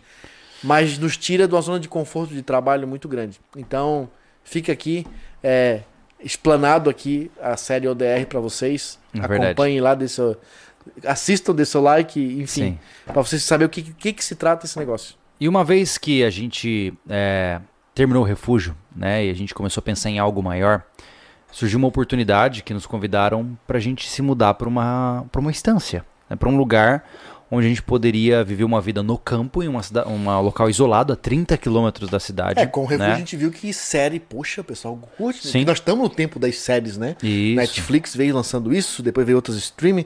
O pessoal gosta de sentar e ver coisas que continuam. É. E o refúgio nos deu isso, cara. Esse É. negócio foi certo. Então, Vamos uma vez que deu certo, série. a gente foi para uma próxima série, que aí surgiu o Pé na Serra, né? Foi uma ideia que a gente ia construir as nossas próprias casas e se mudar para um ambiente de serra e receber pessoas lá. Porque a gente não consegue fazer isso na nossa propriedade, vamos fazer na propriedade de alguém. É isso. Já que foi dada a proposta, né? É, no refúgio, começou a bater o coração forte, pensando assim, poxa, gente, a gente tá construindo uma cabana linda do jeito que a gente gosta, num terreno que não é nosso, né? O terreno não é nosso. E a gente não tem dinheiro pra comprar, né? E a gente começou a ficar nessa sensação de tipo assim, caraca, mano, tudo isso aqui que a gente tá fazendo, cada prego, cada sofrimento que a gente colocou nessa cabana, vai ficar aqui, porque não é nosso, não nos pertence, né? E começou a surgir aquela, aquela chama dentro da gente, né? Cara, a gente precisa de um lugar nosso, porque tá difícil. E eu acho que foi por conta dessa ânsia de procurar uma, uma vida que ainda não a gente não, tinha- não tinha dinheiro pra comprar, que a gente entrou no pé na serra. Foi um momento assim, cara, já que a gente não pode comprar É, o nosso não, terreno, Não, não tínhamos o que fazer. Porque assim, ó, a gente precisava avançar nos projetos. O sobrevivencialismo estava engessado porque mora em residência urbana. é, E quem mora em residência urbana, a gente já falou isso em vários podcasts, enfim, Sim. até em, em casa sobrevivencialista, cara, não- tu não pode sair fazendo galinheiro, plantando lugar, porque existe uma série de limitações. É. Ou pelo dono da casa, ou por vigilância sanitária, por um monte de burocracia, né? de Eu lembro que na hora que a gente avisou do, do Pé na Serra, um outro conteudista, também não vou dizer, aqui nesse canal a gente não, não precisa ficar fazendo diretas. um outro conteudista, lembra que ele mandou mensagem dizendo que a gente estava Ah, plagiando. O Zé, né? O Zé. O Zé, pode ser Zé. O Zé começou a nos acusar de plágio, dizendo que a gente estava roubando uma ideia dele. O Zé mandou uma série de. Quando, a, gente, Áudio, quando a gente fez a né? primeira. A, a live É, anunciando o projeto Pé na Serra, já caiu uma mensagem no meu celular. Eu devo ter lá até hoje. Tá? E no outro dia, quando eu cheguei pra trabalhar, que eu só pulava o muro, né, nossas casas eram coladas, o Júlio. A gente tava montando cenário pra alguma gravação. Plim, plim, plim, plim. Áudio, áudio, áudio, áudio, áudio, áudio. Cara, e o Zé debulhou assim, acusando de um monte de coisa, fazendo algum- algum- algumas ameaças, se caso desse errado pra ele lá. tudo ameaça velada, né? Tudo, É. tudo. Porque nós tinha copiado o projeto dele. É. Sendo que o nosso projeto era nós estamos nos mudando para morar e viver lá. É, Felizes olhando os passarinhos e o pôr do sol amarelado. Né? é. Não era um Não. complexo sobrevivencialista. E aí, nisso, ah, eu me mudei antes, né? A gente começou a se organizar, eu, a gente construiu a minha casa, né? a- Estendeu a minha casa e começou a morar, né? A gente começou a focar na casa do Anderson. E foi muito legal esse pequeno período, assim, de transição, porque eu... Tem eu pessoas que a gente passa pelos perrengues, já vão chegar aí, mas a gente aprende muito, tá? De construção. são, são lições, cara. Porque a gente tinha passado, né? A gente já montou uma loja, a gente montou uma cabana no meio do mato no jeito rústico, a gente agora fez casa, né? E tudo é muito aprendizado. E tudo, e tudo vira conteúdo, porque quem acompanha e quem torce pela gente, e quem acredita no sobrevivencialismo, sobre isso é isso, cara. Tudo é aprendizado. Nada é em vão. E em grande parte tapa na cara. Muito tapa na cara que gera aprendizado. É. E aí, nesse processo, naturalmente, é, a gente investiu uma boa grana ali. Foi o quê? Uns 20 pila, né? Quase. Foi. A gente falou, cara, vamos, vamos apostar nessa série. Essa série vai dar certo. Vamos mostrar que é possível ser feliz. É que a gente é assim, ó, a É. gente pega, arrecada dinheiro, perde pra alguma coisa. É, sempre assim. Aí a gente arrecadou dinheiro com o curso, a gente montou um curso, vendemos o curso, foi legal a venda do curso, não fizemos propaganda, ainda vendeu legalzinho, É, né? O curso verdade. de. Se você não sabe, a gente tem um curso na Hotmart até, Na que é um, Hotmart. é um curso de análise sobrevivencialista, onde você tem ferramentas para estruturar a sua preparação sobrevivencialista. Aí o que sobrou do refúgio É. mais o dinheiro do curso, tá na descrição. investimos lá na Serra. Vamos investir lá, vamos fazer casa lá porque lá vai dar certo. É. A gente ia fazer um, um, um, né, um, um- um- um prazo de dois anos. E a gente até pensou num camping, né? Aí, Foi pô, muito legal. num lugar bonito, lugar pra- né? Tinha uma paisagem muito bonita, enfim. É, pra, pra- pra essa coisa do turismo, a paisagem é o que vende melhor, né? Do que estar perto dos, dos dois bonitão. E aí anunciamos, né? Que a gente ia fazer um camping também. No primeiro episódio, tá tudo lá falado. É. Então as expectativas foram as melhores. É, mas as coisas não O foram como- Instagram bombou que nem uma loucura, né? De É. gente, quando vai abrir o camp do Como, sobrevivencialismo. como a gente tem uma live dedicada sobre esse caso, eu É. prefiro não, não me estender muito nele. Mas resumindo a história, é você na live que eu comentei sobre o cancelamento né, da- dessa série, eu comentei sobre o fato do indivíduo lá, que já é finado, né, foi-se, está no paraíso hoje, ou talvez em outro lugar, ah, de ter ameaçado a minha vida. Né? Ele, o indivíduo ameaçou minha vida, atirou pra cima, aquela coisa toda. Né? Mas houve muito mais do que isso. A parceria com a situação toda não estava muito Não boa. Tava desconfortável. É, tava muito desconfortável a relação que foi estabelecida com os proprietários do local e a gente acabou juntando as situações, né? Naturalmente que independente de relação com proprietários ou não, uma vez que a minha vida foi ameaçada por um cara, eu não posso deixar minha esposa e minha filha lá e sair para viajar. Então, e isso aconteceu inclusive foi um dia antes, né, da nossa viagem para RCA, para o lift Ah, da foi, Cherokee. Foi, foi, É. foi a a virada de chave. A ameaça foi a virada É. de chave. É, então foi basicamente o momento que a gente falou assim, é, testamos, tentamos, erramos, hora de ir embora, né? Cara, a gente E- não hesita. Não, não. Uma vez tomada a Toda, decisão... Todas essas histórias que vem acontecendo aqui de, de. Enfim. Cara, a gente conversa. Nenhuma decisão é tomada sozinha. Cara, é junto. E foi Pá, assim, a, então, beleza, a vamos gente foi, eu, eu fui ameaçado, né? Ah, o cara lá, enfim, se você quiser saber melhor, vê lá outra live, tá? Eu fui ameaçado por um cara que não queria que eu passasse pela estrada para chegar até a estância. Eu cheguei, conversei com o Anderson, né? E a gente juntou os pontos não só em relação a esse vizinho louco, como também em relação à situação da nossa parceria que não estava saudável na estância e batemos o martelo. Vamos embora. Era sexta-feira à noite. Domingo de manhã estávamos nos Mais mudando. uma vez, tudo que nós É. investimos, deixamos Foi-se embora. A gente falou, sabe de uma coisa? A treta vai ser grande demais, porque os proprietários desse local não são lá dos mais ah, lenientes.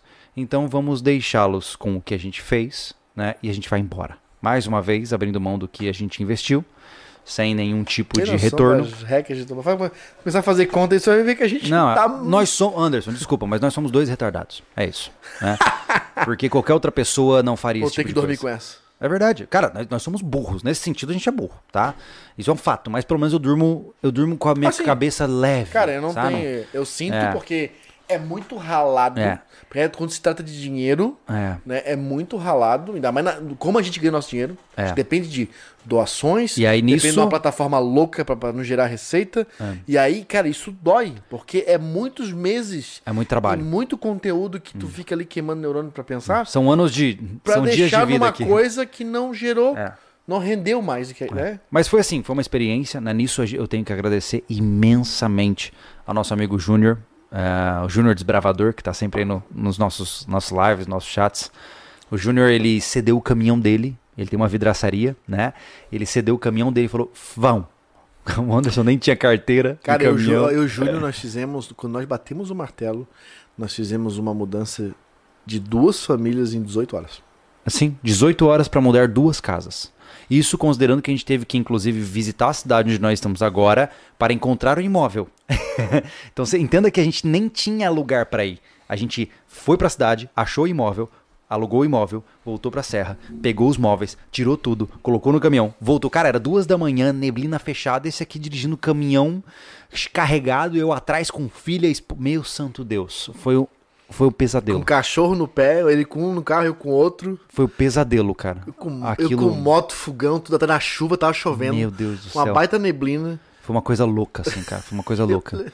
Cara, que loucura. E assim, aí entra a parte da. Sei lá se, se existe uma justiça universal, cara. Mas a gente achou esse lugar, né, cara?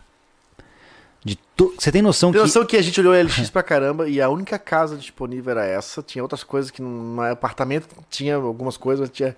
Mas, poxa, mas é uma chácara. Daí o Júlio falou assim: Cara, mas a chácara é legal, porque tem bastante espaço, a gente pode fazer vários projetos. Não precisa mais fazer no terreno dos outros, tem um espacinho pra fazer. E o lugar parece ser retirado, É. né? E aí, gente- aí é. a gente marcou a visita pra viver. Aí a- no telefone, cara, com o responsável, foi muito engraçado. Aí a Lê tava negociando, e a Lê não tem que ter jeito com essa coisa. Daí eu digo, passa pra mim. Daí. Mas ele ficou inter- inter- intermediando ali a Lê, né? Daí ele tava meio assim porque tinha pessoas para ver. Eu falei, Júlio, seguinte, cara. Oferece pra esse cara três meses direto. Ninguém oferece isso, cara. Três meses de aluguel adiantado, tá? Tá? Ou Ninguém seja, oferece. É difícil. É. O Júlio pegou, mandou, e eu falei, cara, a gente não gosta de fazer, cara, dá um carteiraço nele. Não, É. eu digo a carteiraço é tipo assim, falar quem realmente tu é. É mostrar que a gente. É, é mostrar a relevância que tu tem nesse mundo. Que a gente não é ninguém aí, Entendeu? que pode fazer mal, né? Por que, é. que não é isso? É. né?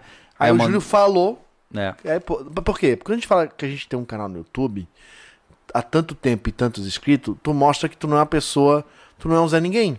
É. Pelo fato de relevância, porque tu não vai dar um golpe e de repente tu ser falado desse golpe e queimar o teu filme. Você já é uma pessoa de credibilidade, né? Pronto, é, isso aí. é né? Nas palavras mais refinadas é isso. E deu super certo. Deu super certo. O cara aceitou É, e, E, mo- hoje ele é inscrito do Sobrevivencialismo, do Família Lobo. mora aqui Ele do acompanha- lado, um abraço. É, é nosso, verdade. nosso vizinho aí que tá assistindo a gente. Então, Por ter confiado na gente e ter É. aceitado a proposta dos três meses. e o mais legal é assim, que Salvou ele, nossas vidas, tá? ele é muito legal. Ele nem sabe o que, que ele fez pela gente, né, Oh. cara? Ele nem sabe. A gente realmente reconstruiu a nossa vida nessa chácara. Tanto que a gente reconstruiu o nosso escritório, fizemos nossos projetos, organizamos nossas coisas e a nossa vida tá voltando aos trilhos, né? A gente tá aqui há 10 meses. Isso. Então, assim, a nossa novembro. vida. A nossa vida tá voltando aos trilhos. Que loucura. E, e aí veio, né, dentro dessa, dessa loucura, veio o vídeo que mudou o canal, né, cara? Foi. Que foi o vídeo das tilápias, né, cara? Como a gente Foi incrível. precisava de um É. up, porque todo Thiago. recomeço, Tiago, pode só é, entregar a chave pra eles? Obrigado. todo recomeço exige é, uma alavancada, Aham. né? Quando a gente é, se- é, fez a cisão com a loja X lá, pô, João e loja X, por isso tô falando que é, por isso tô achando que é o João da família X, pô. Podia ter botado o nome tipo Laufrásio, né? Um nome mais incomum, né? pô? Enfim, a loja tal, é, a, gente, a gente conversou junto, cara, vamos fazer uns vídeos muito legais pra chamar atenção. E um dos vídeos, foi que eu fa- falei, a gente lançou um vídeo recentemente, dos cinco vídeos, dos dez vídeos, né? Cada um falou cinco, é, que achou mais legal nessa história. E é, é o da ponte elevadiça lá. E depois a gente fez o do abrigo lá na mata, que tinha um, um fogão junto e tal. E. E aí. Aquilo ajudou muito o canal. Deu muita visi- visibilidade, deu credibilidade, Deu. porque foi uma coisa muito bem construída. E nesse processo de volta da serra, caramba, a gente precisava de uma alavancada. Precisava, Começamos com cara. essa proposta de, ó, aqui nós vamos plantar, aqui nós vamos criar, enfim, vamos trazer o que a gente não. O pouco e o que a terra permitir lá da serra para essa chácara, né?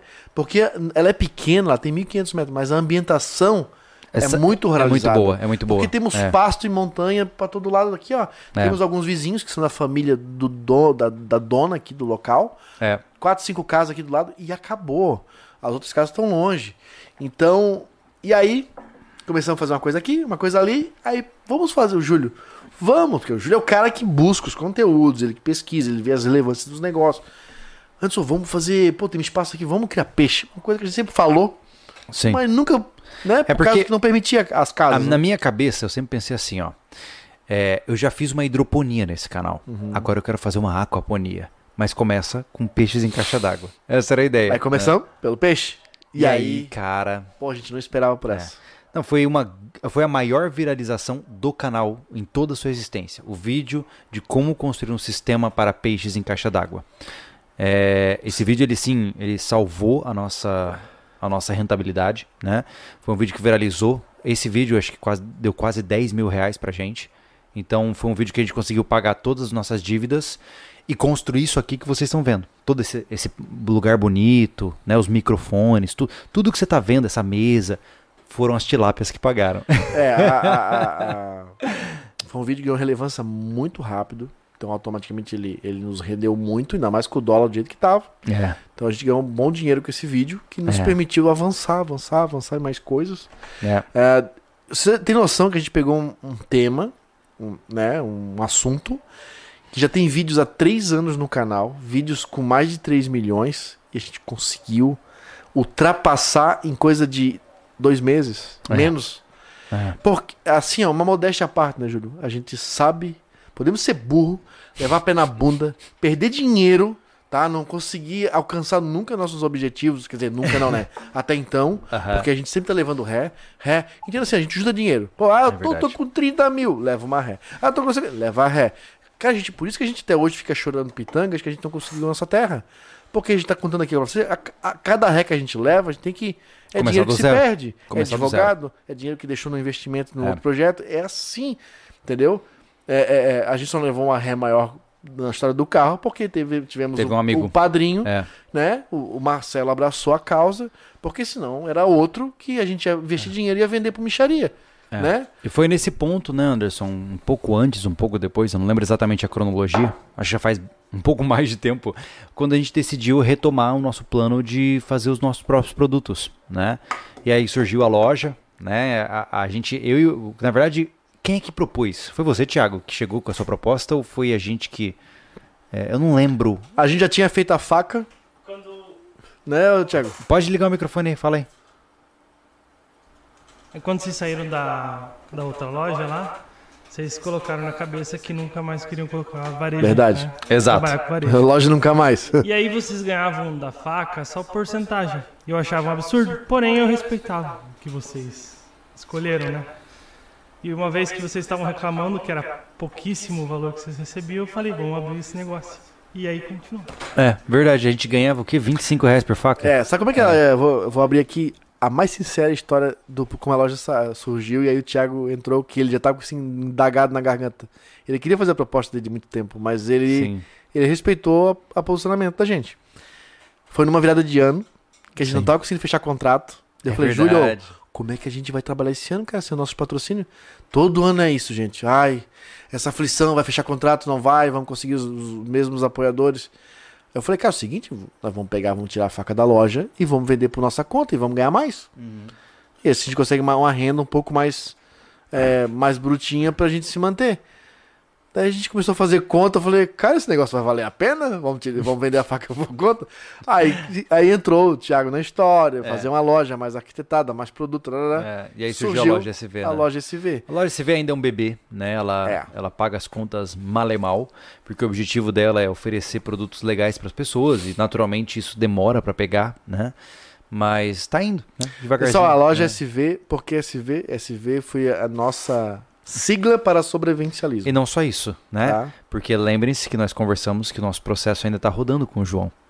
Então É. a gente criou uma marca que não tinha correlação com a nossa marca por razões judiciais, tá? Uhum.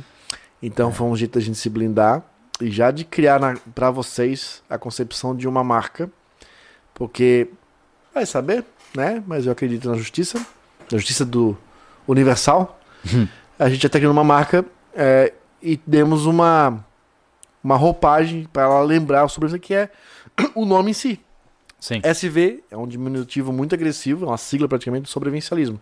É. Tá? Então SV é sobrevivencialismo. Você vê SV eh, na nossa, eh, no boné, eh, na camiseta, Isso. como tem no, no ombro, Que- ela é, É. O, a, a logo e o nome, sobrevivencialismo. É isso aí. Ahn, ah, Thiago, quer fazer uma pausa? Porque já já a gente vai chegando próximo do final. Eu nem sei quanto tempo a gente tá, eu tô sem relógio. nem sei há quanto tempo estamos em live. Eu vou falar pro pessoal que vai ser com eco mesmo. Tem uma reação de vocês. É, são duas horas e meia de live até agora. E eu queria falar que teve a gente que comentou que, que a loja ganha rios de dinheiro. Inocentes, a gente abriu a loja no meio da pandemia. Então ela não vende o que a gente gostaria nem perto. É, hoje em dia a gente recebe nada dela, ela só É. fica fazendo caixa para retornar. A gente É não bem isso. usa marketing agressivo, a gente não, não acredita nesse tipo de coisa, a gente dá um jeito de trabalhar de outra forma, né?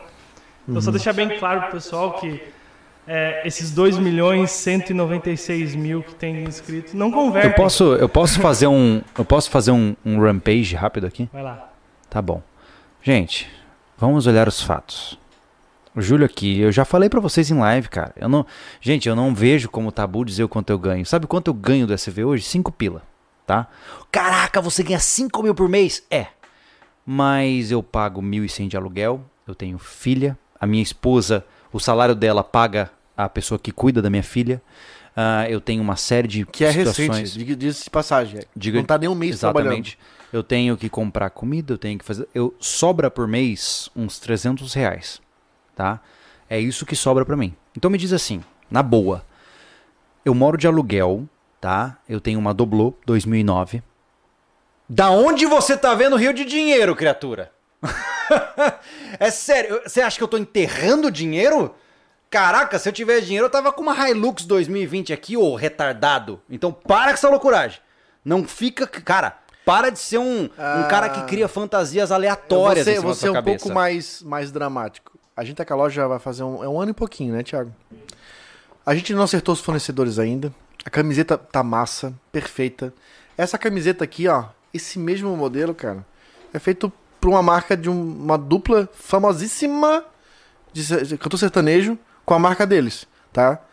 Então tem muita qualidade nessa camiseta. A malharia, top. A tábua de carne, acertamos. A faca, acertamos mais ainda agora com, a, com, com Aquiles, tá? Mas tem coisas tipo, gente, eu tô com 40 moletons parado. Sim. Porque os, Sabe aqueles- moletons, é, os as, as roupas vieram uma de cada tamanho. Sabe aquele Não moletom, padrão. aqueles moletons bonitões que você viu? Então, eles eram os únicos que prestaram, porque o resto a gente não pode vender, pô. O que acontece? Eles são bons, tá? Eles são bonitos, mas eles têm desconformidade de tamanho. E era meia malha e veio. é, O que, que veio atrás, Thiago? É, então você imagina que O que, tinha, veio escrito atrás? tinha moletom, Poliéster. E era meia malha, tá? tinha 50, moletom 50. tamanho M, só que com a marca de tamanho G, Eu tô tudo errado. com 40 moletons pago parado, tá? Eu tenho as camisas dry fit que também a gente, por conta do, do, do, do- do problema com o moletom, que é da mesma empresa, eu não lancei. De camisa dry fit eu tô com, tô com quase 200 paradas. Outra, outra coisa que eu... É difícil trabalhar com produção. Aí você reclama da porra do produto da China, tá? Aí fica aí vomitando, tô ganhando dinheiro. Ó, eu vou mostrar pra vocês o que, que deu mais errado essa semana. o boné com a minha assinatura, tá? Olha que lindo, olha a cor, é brin, olha a qualidade, tá? SV dentro com Anderson Machado. Alto relevo, bonitão. Alto relevo, borrachado SV, tá? Olha só, o Thiago me trouxe ontem pra mim avaliar. Mas olha como é que ele tá em cima. Ele tá desestruturado. Como é que eu vou vender isso pra vocês? Aí você tá achando que ele tá ganhando dinheiro. Ó, isso aqui já tá pago, tá? 50 boné. 50 boné. É. E eu tô negociando com o Assim, cara agora pra reverter a situação, pra não tomar outra porrada igual foi com o moletom. Então, assim, gente, ó, é, pense um pouco antes de falar. Mas, Anderson, A gente tá isso aí, vários casos. Anderson, Não, mas- essa é aquela cultura de que, ah, se o cara tem empresa, ele é rico. Isso aí é coisa de gente que Não, não, tá estudando o É suficiente que ah, ele, é, ele é youtuber, ele é rico. Aí não, tá. cara, não é isso. Olha só. Eu vejo da seguinte forma: é, nós somos educados para entender que quem tem relevância pública automaticamente é rico. É isso. Se você é um famoso, ele é rico. Ponto. E é mentira. É mentira. Ah, ah, não, aquele cara é empresário. Ele, ele tem muito dinheiro. Mentira. Se você tentar empreender na sua, na sua vida, você vai ver que o negócio é muito mais complexo, né? E eu não tô dizendo, novamente, gente, não tô falando isso aqui pra, pra vitimizar. Eu tô falando as coisas como são. Porque tem, tem cara bizonho, retardado aí, que acha que a gente é capitalista opressor. Cara, a gente tá tentando sobreviver, pô. Se eu começar a questionar o seu trabalho e dizer que o salário que você ganha tá demais pra você, você vai gostar? a mesma coisa, Coisa pô. feio isso, ficar questionando o dinheiro dos Ah, outros, tá, né, cara? É, mas complicado. Mas enfim, vamos pro superchats? Vamos, só vou dar, deixar bem claro, a gente não pode fazer liquidação, que é- tem um negócio chamado é, def- defesa do, do consumidor Isso. e, e a gente já tomou golpe na loja. É, se você pouco, comprar o tomou- moletom. já tomou golpe. E você, se a gente vender isso, a gente dá muita brecha pra tomar mais golpe ainda. Se você comprar, se a gente avisar, ó, você tá comprando um moletom que tá com a etiqueta errada, aí você recebe e você decide é, reclamar no Procon que você recebeu um negócio errado, você ganha, entendeu? Então é um risco pra gente. A gente não, não pode fazer isso. A Bora gente pro usa, né? Mas a gente não vai vender. É, preju. É. Vamos doar. Manda aí, Thiago, vai lá. Ó, eu, o primeiro superchat, e eu vou fazer sem autorização aqui. O Bodó perguntou uma coisa que eu não vou responder, eu não posso responder. Entenda como quiser, Bodó. É, o Marcos Loureiro, abraço de Rio Grande e da Praia do Cassino. Quando o Anderson vem, quando o Anderson vem caminhar com uns quilômetros na praia. o Gabriel NS, só passando aqui para agradecer por todo o conteúdo e crescimento que tive com o canal. Influenci- Influenciou muito positivamente na minha formação como homem. Legal. Um Nossa. abraço, cara. Leopoldo. Júlio, não se preocupe com essa M toda. O legado está construindo é o que já, e o que eu já construí até hoje está sendo muito maior do que isso. Acompanho desde os pouco antes dessa época. Vocês são. Meu superchefe falhou. É, Brian Quintino.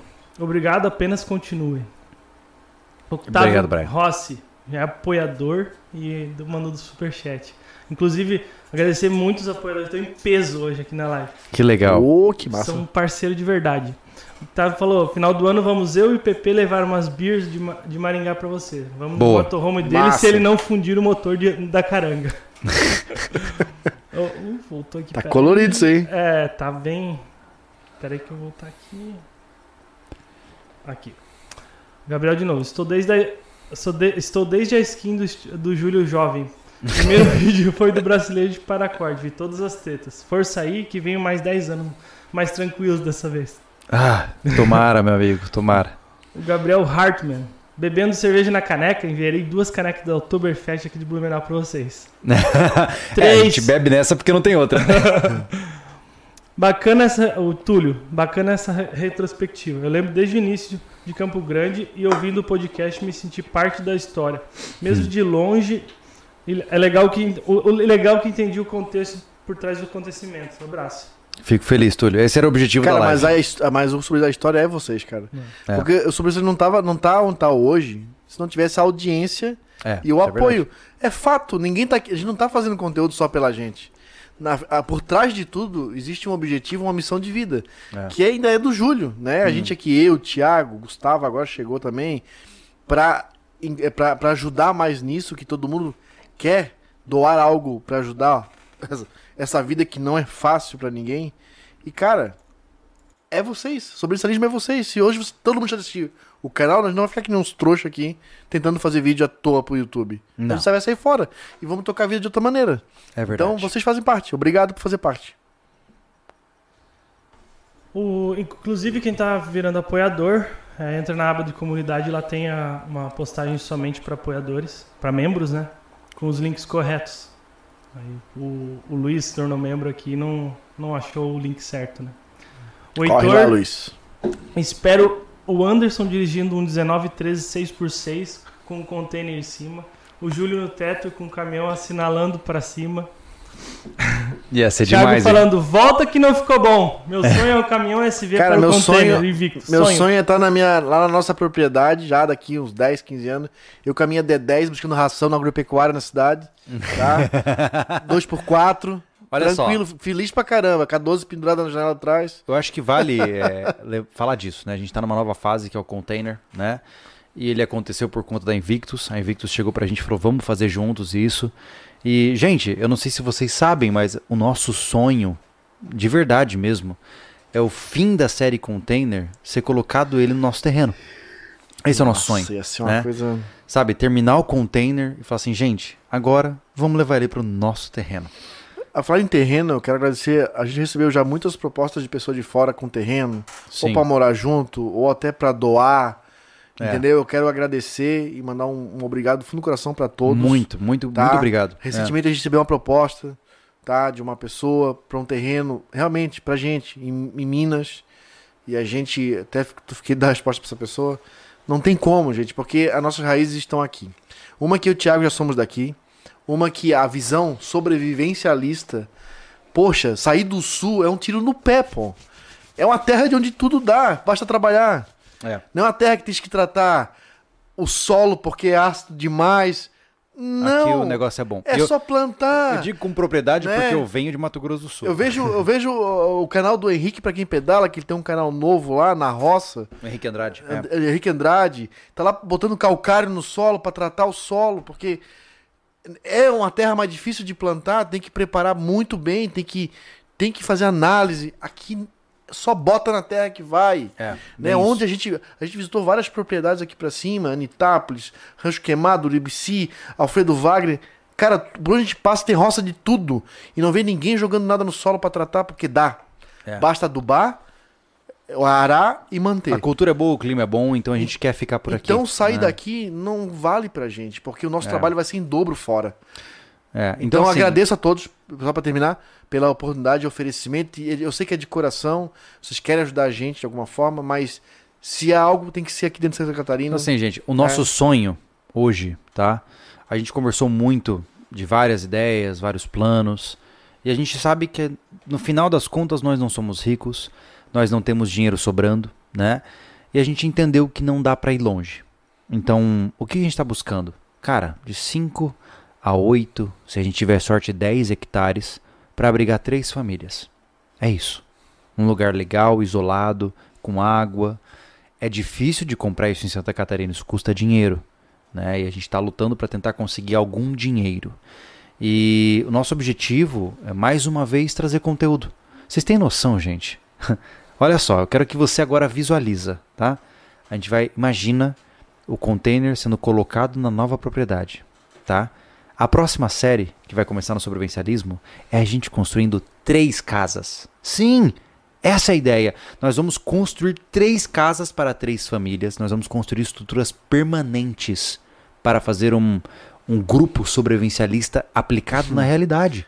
E Tudo que a gente falou até hoje, tudo aplicado na forma prática. macro, sabe, aplicando casas Sim, com seus, tudo. sabe? Autossuficiência à tona, defesa à tona. E a gente quer fazer isso, cara, porque eu sei que a gente filma bem pra cacete. Com todo respeito. A gente tem um conteúdo que ninguém se equipara. Sabe por que a gente funciona? Porque nós não somos um canal de YouTube, nós somos uma produtora. Então, ó, vocês, diferença- vocês viram no Instagram. A né? diferença do nosso canal Ah. pro canal do invejoso, por exemplo, dos invejosos, é que a gente é uma produtora, porra. É, a, gente não pensa como canal de YouTube. A gente pensa como produtora de vídeo. Por isso que a nossa empresa é uma empresa de É. produtora de vídeo. Se você viu no Instagram, a gente usou o dinheiro dos apoiadores, superchats, esses dinheiros que vocês estão mandando agora para comprar uma câmera nova. Gastamos 30 mil reais numa nova câmera para trazer qualidade para vocês. Então eu tenho certeza absoluta que se você quer saber se o sistema sobrevivencialista funciona quando aplicado em várias famílias, em uma pequena propriedade rural, você vai ver isso acontecendo aqui. A única coisa que nos distancia disso até o resultado final é esse dinheiro para comprar esse terreno. É só isso. E parar de levar ré. E parar de levar ré. É importante. É, mas assim, eu acho que a gente tá um pouco mais vacinado. Tá. Né? Não, não, dessa Eu tá. acho. Eu a acho. gente, ó, quando a gente viemos pra cá, tocando um pouco de assunto pra dar uma, uma levada no moral, a gente, quando conversou pra fazer aquela live pra explicar, porque isso diz até, vai de contrapartida daquilo que tu falou que não queria mais ocultar as coisas, cara, vamos falar a verdade. Né? Ela disse pro Júlio assim, ó, cara, não saímos daqui que não seja pra nossa casa. tá? Eu hoje tô sozinho, morando numa casa grande, que eu aluguei pra uma família. E eu não saio dali já porque mudar é muito complicado, tá? Mudar é muito complicado. Então, assim, ó, eu vou sair daquela casa pra ir pra minha casa de verdade. A minha casa, entendeu? Tá- Estão todos de aluguel agora. Tiago, Júlio, eu, tá? Eu quero sair daqui nossa propriedade, porque eu tô cansado de morar, de tentar fazer coisas na terra de alguém, né? A gente tá, hoje tá num lugar bom, Sabe mas qual- ainda é de aluguel. Sabe qual que é o meu sonho, Anderson? A gente fala assim, vamos construir um galinheiro, ele tem que durar 25 anos. Esse é o meu Pronto. sonho. Porque se nossa terra o nosso trator de galinha, é feito Exatamente. todo de metalon soldado. Sim, claro. Nós ia criar duas mil galinhas dentro dele, ia girar. Entendeu? bem isso. É bem Eu ia fazer ele muito maior, porque ele ia girar, eu ia fazer ele com motor se eu quisesse. É, a Chácara SV ele é um laboratório comedido, né? Uhum. A gente investe, mas sempre pensando que isso aqui não é nosso. O tempo todo a gente faz pensando, temos que economizar porque isso aqui não é nosso. Lógico. né? Ah, então tudo é micro. É. A estufa, se tivesse nossa propriedade, a nossa estufa teria uns 30 metros quadrados, É. entendeu? E ela é pequenininha, deve ter três, entendeu? É. Então, é, não dá pra. Porque, aí entenda, é aluguel. Eu não posso simplesmente, quando a gente entregar o aluguel, deixar tudo aí pro. Ele, ele vai cobrar uma fortuna pra desmanchar tudo, jogar fora ou queimar. Pois é. Então tem que fazer tudo num jeito meio comedido, que a gente possa, não perca muito tempo É, levar embora, arrumar, e dando limpar. fim É. né, nas coisas. Então, até porque, né? Tipo, a oficina a gente tá investindo aqui em compensado naval, são coisas, é mais peso e mais bagulhada no caminhão pra levar. Então, tudo isso tem que pensar. É verdade. Então, sim, o sonho da terra, Cara, eu, você vê tudo acontecendo na prática e permanente. Enfim, é o caminho final do sobrevivencialismo. Você é lá. falou, você falou uma coisa engraçada, né, cara? Que é. Hoje, hoje você falou isso, né? Que na época que eu me vestia de terno eu era completamente bagunçado. né? Eu, eu para quem acompanha o Júlio Lobo, sabe um pouco melhor, dos meus 18 aos meus 23, eu quase me perdi na vida, né? Eu usei muita droga, eu cometi coisas que eu não, não gosto, eu briguei muito, eu, eu, eu tive que pagar trabalho comunitário, eu fui um delinquente durante essa época. E o que me salvou foi o sobrevivencialismo, né? Porque me deu um propósito de algo maior, né? E hoje, aqui todo tatuado, desgrenhado, né? Sem se preocupar com a minha aparência, eu sou o mais certinho possível. Ah, Porque é. eu percebi que é, é, as coisas são como são, cara. A gente tem que fazer o que é certo e o certo se paga. É isso. O que, me do, o que me doía no coração aqui no canal é eu saber que eu não podia falar algumas coisas. Hoje, custe o que custar. A gente não sabe o que vai estar no nosso WhatsApp daqui a pouco ou amanhã. Uhum. A gente não sabe. Mas eu falei o que eu tinha que falar. Eu deixei claro toda a minha verdade. Custe o que custar. Cara, eu né? acho que foi legal porque a gente vai caminhar a próxima década, se, né, de conseguir ficar público mais 10 anos, É. né? Porque o que, que a gente quer com essa propriedade, gente? O YouTube não vai durar pra sempre.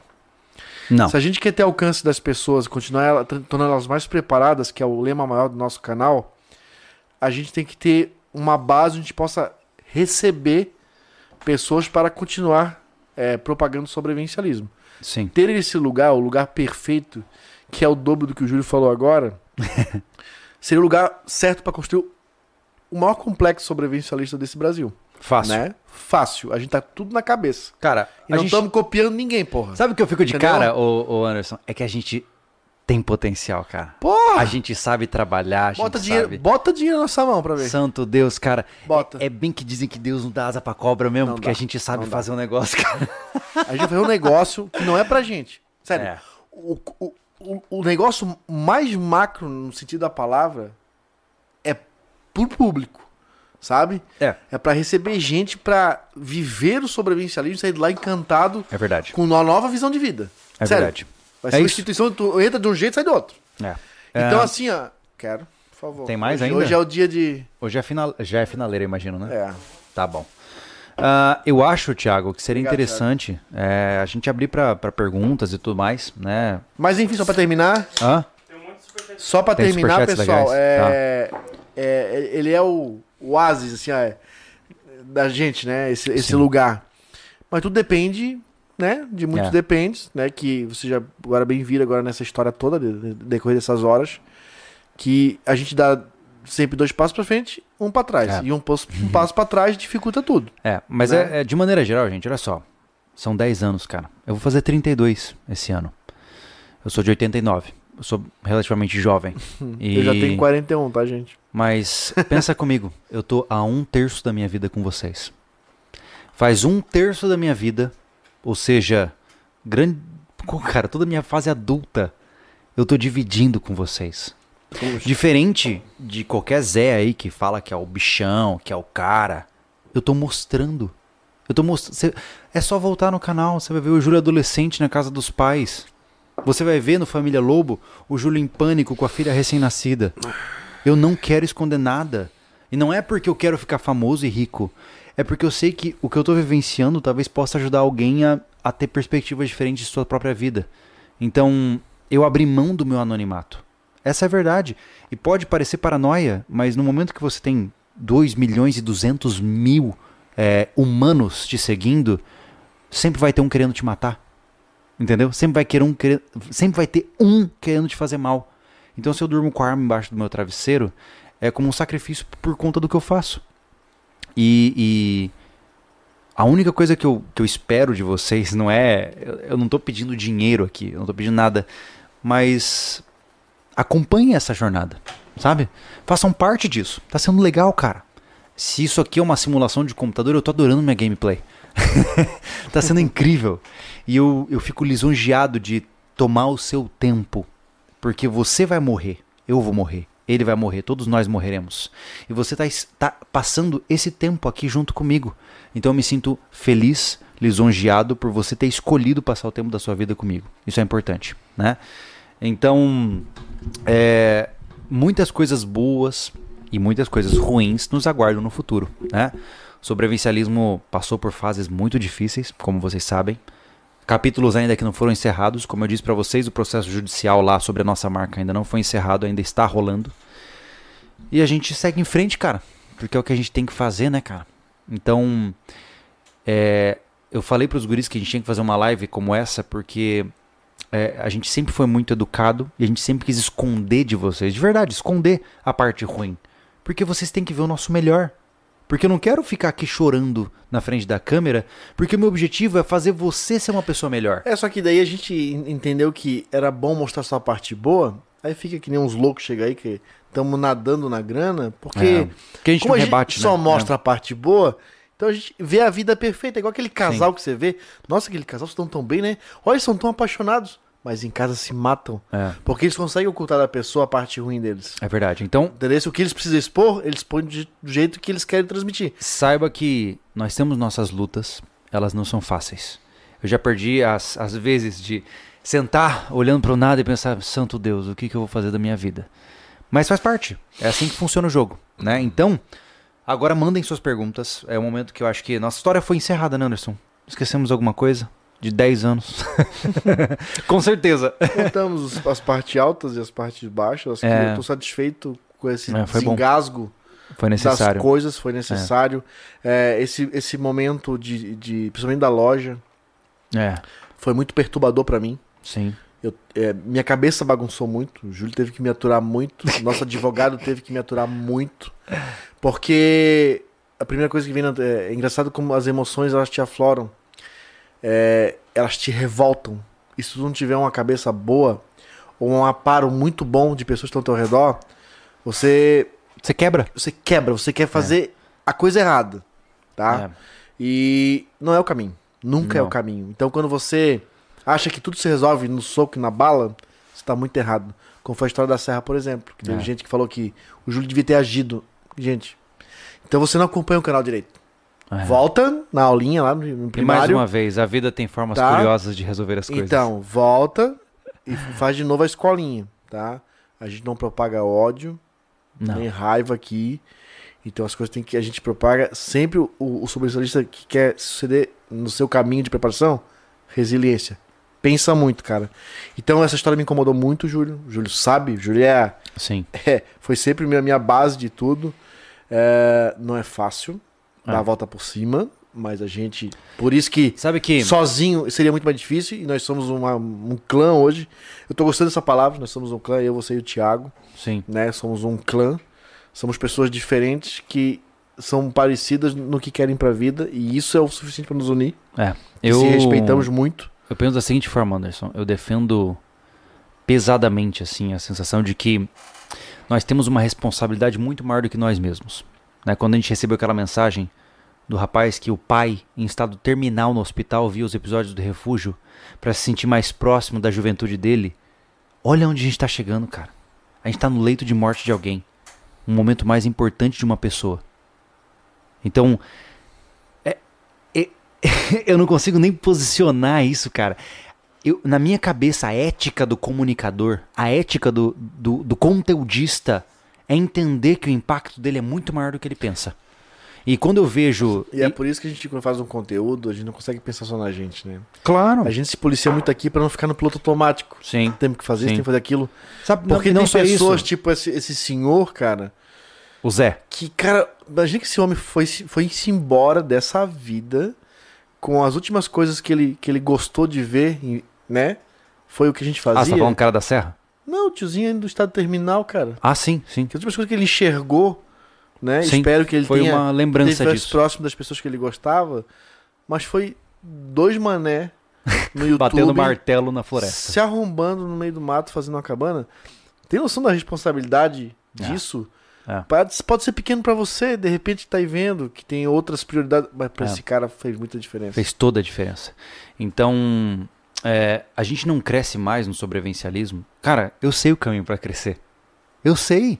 Eu sei, é fazer polêmica. Aí nós é, estaria é milionário. alarme, é hype o tempo todo. Vender, vender, vender, vender, Ven- é, loja, produto. Eu sei. Gente, eu sei o caminho da riqueza, mas eu me nego a me dobrar à imoralidade. Porque enquanto existem outros no nosso nicho que fazem isso, eles vendem medo, eles estimulam a covardia. E esse cara, esses caras que estimulam medo de prepare-se porque o mundo está acabando e eu tenho só, eu sou o único detentor da verdade, esse cara tá matando e não sabe. Eu não tenho sangue nas mãos. Porque o que eu promovo aqui nesse canal junto com o Anderson é estru- estruturação do ser. É fazer com que você encontre uma forma melhor de você viver a sua vida. Eu não vou te motivar pelo medo. E se você tá aqui por medo, vai embora. Não é o canal certo. Porque aqui a gente faz as coisas por coragem. A gente não faz as coisas porque a gente tá com medinho. então, essa é a ética que o sobrevivencialismo vai ter, sempre teve e vai continuar tendo. E quando eu falhei, como eu já apontei pra vocês sobre a história da Cassino, foi uma reviravolta drástica nos meus conceitos pessoais. E eu tô aqui pra me, re- me redimir perante a vocês. E esse é o ato principal dessa live de hoje, né? Tiago, vamos pros nossos superchats, cara? Eu vou ouvir você lendo enquanto eu vou ao banheiro. O Thiago tá, o Thiago tá, tá a live toda com o olho vermelho. É só emoção. Eita, É muita lembrança das. é muita, né, das cara? A filha do PP. Que foda. Já conheço esse... É. Quero matar alguém. A Ó, filha do PP, do Pilot. Família SV, vocês são um exemplo de pessoas que nunca desistiram. Independente do quanto apanharam, se levantaram. Vocês fizeram 10 anos de canal e isso não é fácil. Mereciam muito mais que isso. Mereciam já ter o recanto SV e independência. Vocês che- chegaram lá. valeu, filho do PP. Obrigado, Valeu. cara. Deixa Que ninguém sabe quem é, aqui. né? Mas tudo bem. Ninguém sabe quem é ainda. A IFN. Acompanho desde Campo Grande até ele se mudar na cidade que eu moro. Canal íntegro que cumpre o que fala no fio do bigode. No meu canal AFN, a E- AIFN. Tenho músicas autorais eletrônicas. Quem quiser conhecer será bem-vindo. Olha que legal. Olha só que legal. É, é AIF espaço N. Vamos ver, vamos dar uma olhada depois. É, o o Anderson gosta. Eu gosto mesmo. É. O Mário Henrique Fagotti. Quando eu tra trabalho com um sistema de marketplace na loja, vendendo produtos dos patrocinadores e ganhando porcentagem do portfólio da loja. Porque a gente tem a, no- a nossa marca, a gente quer crescer a nossa marca, né? Divulgar a nossa marca. Isso, nem, nem no Mercado Livre a gente colocou, cara. É. Então, tão controle que a gente quer ter e, e a gente não tem ganância na jogada. O Thiago se comprometeu. O Thiago, quando você tá do loja SV, cara, eu, eu tiro o chapéu pro Thiago. O Thiago é o que faz essa loja acontecer. Tá? Então, é, a gente tem na nossa asa o controle de tudo. Talvez a gente possa estar perdendo dinheiro? Possa. Mas é o suficiente, tá? Porque se crescer, como cresceu o sobrevivencialismo, nós fizemos tudo de cabo a rabo. Então, A é gente isso aí. não faz 6 em 7 aqui. Pronto. É. O Luke Martin falou: não vende os moletões, dá, moletons, dá de brinde pra quem mandar pix. Seria legal de conseguir, né? o Jean Lopes, parabéns pelos 10 anos, obrigado por esse conteúdo incrível. Nunca para. Obrigado, meu amigo. Estamos tentando, sempre. O Ismael, obrigado por todas as ajudas. Estou no canal em épocas difíceis da minha, minha vida e hoje agradeço pela ajuda. Espero ansioso conhecer a família SV toda. Forte abraço. Sinceramente, vocês são exemplo e espelho de resiliência para eu e a Agnes. Ah, grande. um abraço pra vocês, grande. cara. Que legal. Estou, lhe, estou lhe esperando, Ismael. Espero que e você Agnes. consiga sair dos momentos ruins aí também, cara. Venha, venha. O, o Heitor, exatamente isso, Júlio. Isso tudo com o caminhão SV para complementar. Esse espaço é todo nosso, se é que me entende. é isso aí. É. Aqui, o Adrian. Muito obrigado por tudo, vocês me inspiram muito. O Mac perguntou se a cafeteira tá funcionando. Tá As todo duas. vapor. Tá tudo funcionando, As Mac. duas estão funcionando Pelo amor de? Deus, não compre Você mais não cafeteiras. ficar- Você não vai ficar sem café. O Fabrício, parabéns pelos 10 anos. Tenho 19 anos e acompanho o canal desde 2014. Apoio a Legal. comunidade SV e o que eu puder ajudar, vou ajudar. Já Eu ajudou. Eu acho muito legal o cara falar a idade, que eu sei que tem caras que começou adolescente hoje é pai de família. Cara, tem cara. Isso é muito massa. É pô. só entrar no vídeo de segunda-feira. Tem cara. Pô, cara, eu te sigo desde os 9 anos, eu tô com 19. Aí você fala: Caraca, Tem o cara me viu a adolescência que esse cara tem inteira. uma história de vida. Onde eu tô lá? Você tá lá. Eu falei, caraca, o cara cresceu É, vendo, cara. se estruturou nessa. Por isso que é, o Sobrevivência não é só um canal de vídeos, ele é Não, um canal não. que, que, ele, que ele propaga uma cultura, um Anderson, estilo de vida. mais uma vez, o que você falou tá certo. Pode ser uma forma é, mais simples de explicar, mas é verdade. Ninguém tatua símbolo de canal no YouTube. Olha quantos estão carregando o nosso brasão no peito, E é no braço. por isso que eu digo, falem, chorem, chorem, chorar é gratuito. O nosso brasão é o maior símbolo do sobrevivencialismo no Brasil. É, a pô, pá, pá. Vou puxar, vou puxar.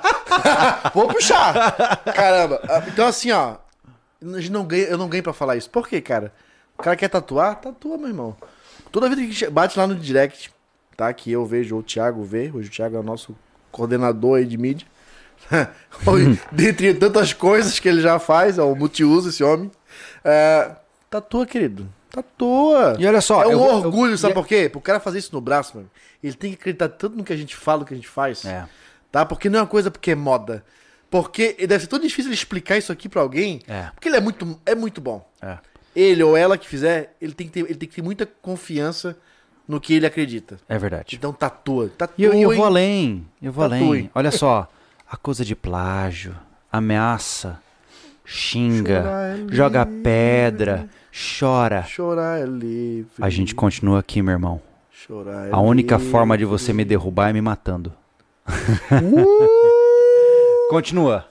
Vamos, bora. Tem mais superchat? Tem muitos e eu vou ler Santo tudo. Deus. Cara, vamos importa. Hoje é o dia. Ó, a partir de agora. 50 bora. pessoas. É. Simbora, vai. Ó, antes, o Anderson comentou ali que, que a loja é, anda por causa de mim, né? Que eu tenho muito trabalho, mas é acompanhado pela Kellen. Só porque ela tá junto comigo. Ah, desculpa, Thiago, eu, funciona. eu tenho que, eu tenho que melhorar meu É. contexto. Inclusive, a Kellen, amor da minha vida, mandou um superchat. Dará tudo certo em nossas vidas. Tenho orgulho de vocês e amo o nosso clã Ah, SV. Peraí, ela não sequer, se- sequer fez citação do autor dessa frase. Que absurdo. Ô, Kellen, eu te amo. Desculpa, eu vou mudar meu contexto, tá? Mas você e o seu marido, que tá aí no microfone de Deus aí, são responsáveis pela loja. Agradeço a tua competência, tá? A Kelly faz, acho que todas as notas. Né? O Thiago embala e manda pro correio. É. Esse casal é foda, tá? A loja SV não existiria sem eles. Tá, tô aqui me, me, redi- me redimindo ao, ao que eu estou falando. Thiago, tem liberdade pra me dar um puxão tu sabe disso, ô viado? Tá? Ah, Kelly, vocês mandam muito bem. A loja realmente não tem. O Júlio tá aqui pra falar, É verdade. não existiria. Eu, Porque eu não me preocupo. a gente não queria É isso. isso. porque eu não tenho. eu- a gente entendeu que na loja tal lá, a gente não tem capacidade de ser varejista, lojista e qualquer ista É porque assim, comércio. gente, muita gente me pergunta assim, como é que eu faço o meu clã? Né? Como é que, como é que eu sei que um amigo meu pode ser parte de um clã meu? Eu sei que se entrar por aquela porta alguém querendo me matar, ele leva tiro, o Thiago leva tiro e eu tenho tempo de fugir. É isso. Isso é a definição de um clã. Né? O Thiago tá nessa lista. Vamos lá. É, o Lisandro, é, o Anderson poderia lançar moda com a marca 775, 41 anos. Eu não entendi.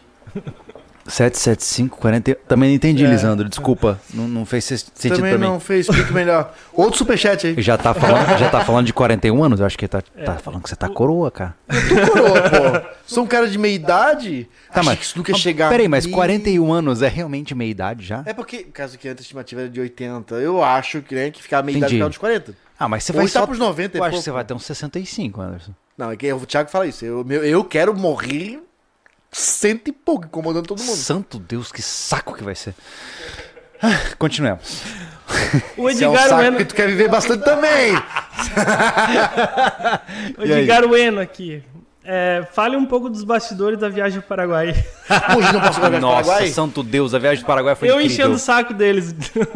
Foi, cara, Gente, a gente, assim, viajou- a gente foi com tão pouco. vamos por partes, né? A primeira etapa foi assim, ó, eu conversei com o Demauro, o nosso amigo que é conhecido como Kabong né, na internet. No mundo do, do no tiro mundo aí. do tiro, né? O Kabong é um cara que ele, ele abriu as portas e falou assim, Júlio, se você quiser vir, venha. Vocês ficam na minha casa, a gente dá um jeito e faz acontecer. E nisso surgiu a ideia, Expedição Paraguai. Se você é novo aqui no canal, saiba que a gente, em fevereiro de 2019, foi isso? Foi. Em fevereiro de 2019, a gente viajou pro Paraguai para conhecer o mundo armamentista no Paraguai. Cara, foi incrível. E eu lembro que tava eu e você. Eu e tenho gente... que falar que nessa viagem a gente levou o Thiago, que ele Então, ficou bem emocionadinho Mas olha só, é isso que eu ia falar. com o convite. Foi muito bonitinho, porque A gente recebeu um patrocínio, eu consegui um patrocínio de uma empresa de fone de, de pro- protetor auricular é, eletrônico e mais a Invictus. Né, Casa dos Abafadores, eu, Casa eu não sei se eles existem mais. Eu não, Eu não sei, eles não acompanho. contato É. semana aqui, ó. com outra proposta. Ah, tá? É. Eles nos deram um valor. Cara, a gente foi com o dinheiro assim. E é assim, cara. Não queremos que sobe dinheiro, queremos fazer um bom conteúdo. Vamos levar o Thiago junto. Não, o massa é que a gente chegou pro Thiago, E aí, né? E falou cara- assim, Thiago, é, só pra te avisar, você pode ir pro Paraguai com a gente? Aí ele ficou naquela, não, como assim, cara? Eu Como que, assim, cara? tenho que pedir licença lá no serviço, lá na firma. Que é a firma, chama de firma, né? Empresa, é firma. É verdade, é verdade. E aí o cara foi com a gente, foi foi incrível. legal demais, A gente foi pra Assunción. A gente, na verdade, É porque voou- é, não é porque a gente queria, a gente queria dar esse presente pra ele, porque o Thiago já vinha, como eu sempre falei, ele já ele tá no Sobreviver há muito tempo já. É. Só faltava oficializar o cara e pagar o cara. É verdade, é verdade. Então, a gente queria dar esse presente pra ele. Quando É. o Júlio falou, não- eu, eu não hesitei. E ele foi, e ele se divertiu, ele conheceu Campo Grande, ele conheceu Assunção, e ele andou por tudo lá, numa bela de uma, de uma RAM com R15 dentro e duas blocos enfiadas no painel. Nós tava muito macho. Foi, foi a liberdade. Muito macho. Foi a Nessas liberdade. semanas lá no Paraguai. Demauro, Ó, demorou, compra um peixe, tá, meu compra um irmão? peixe, tá?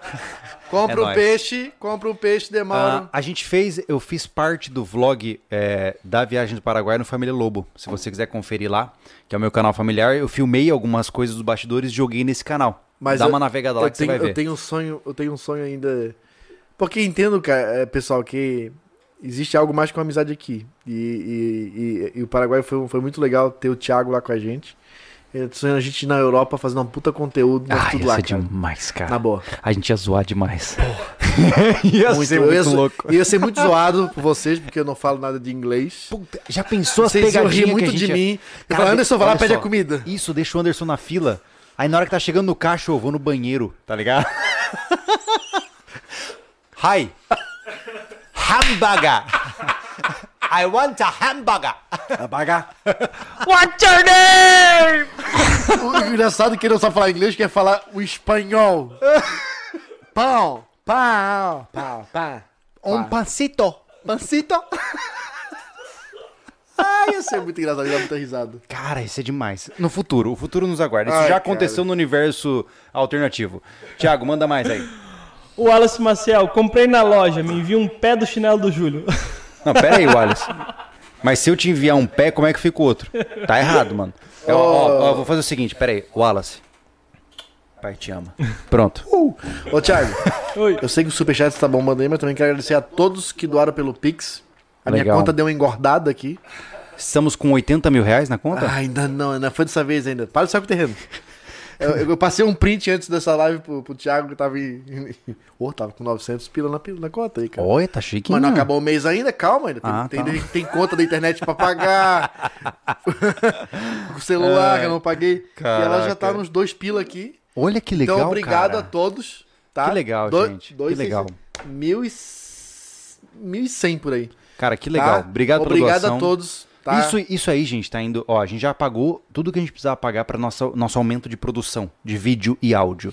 Agora é tudo pro terreno. Tá tudo sendo guardadinho pro terreno, tá?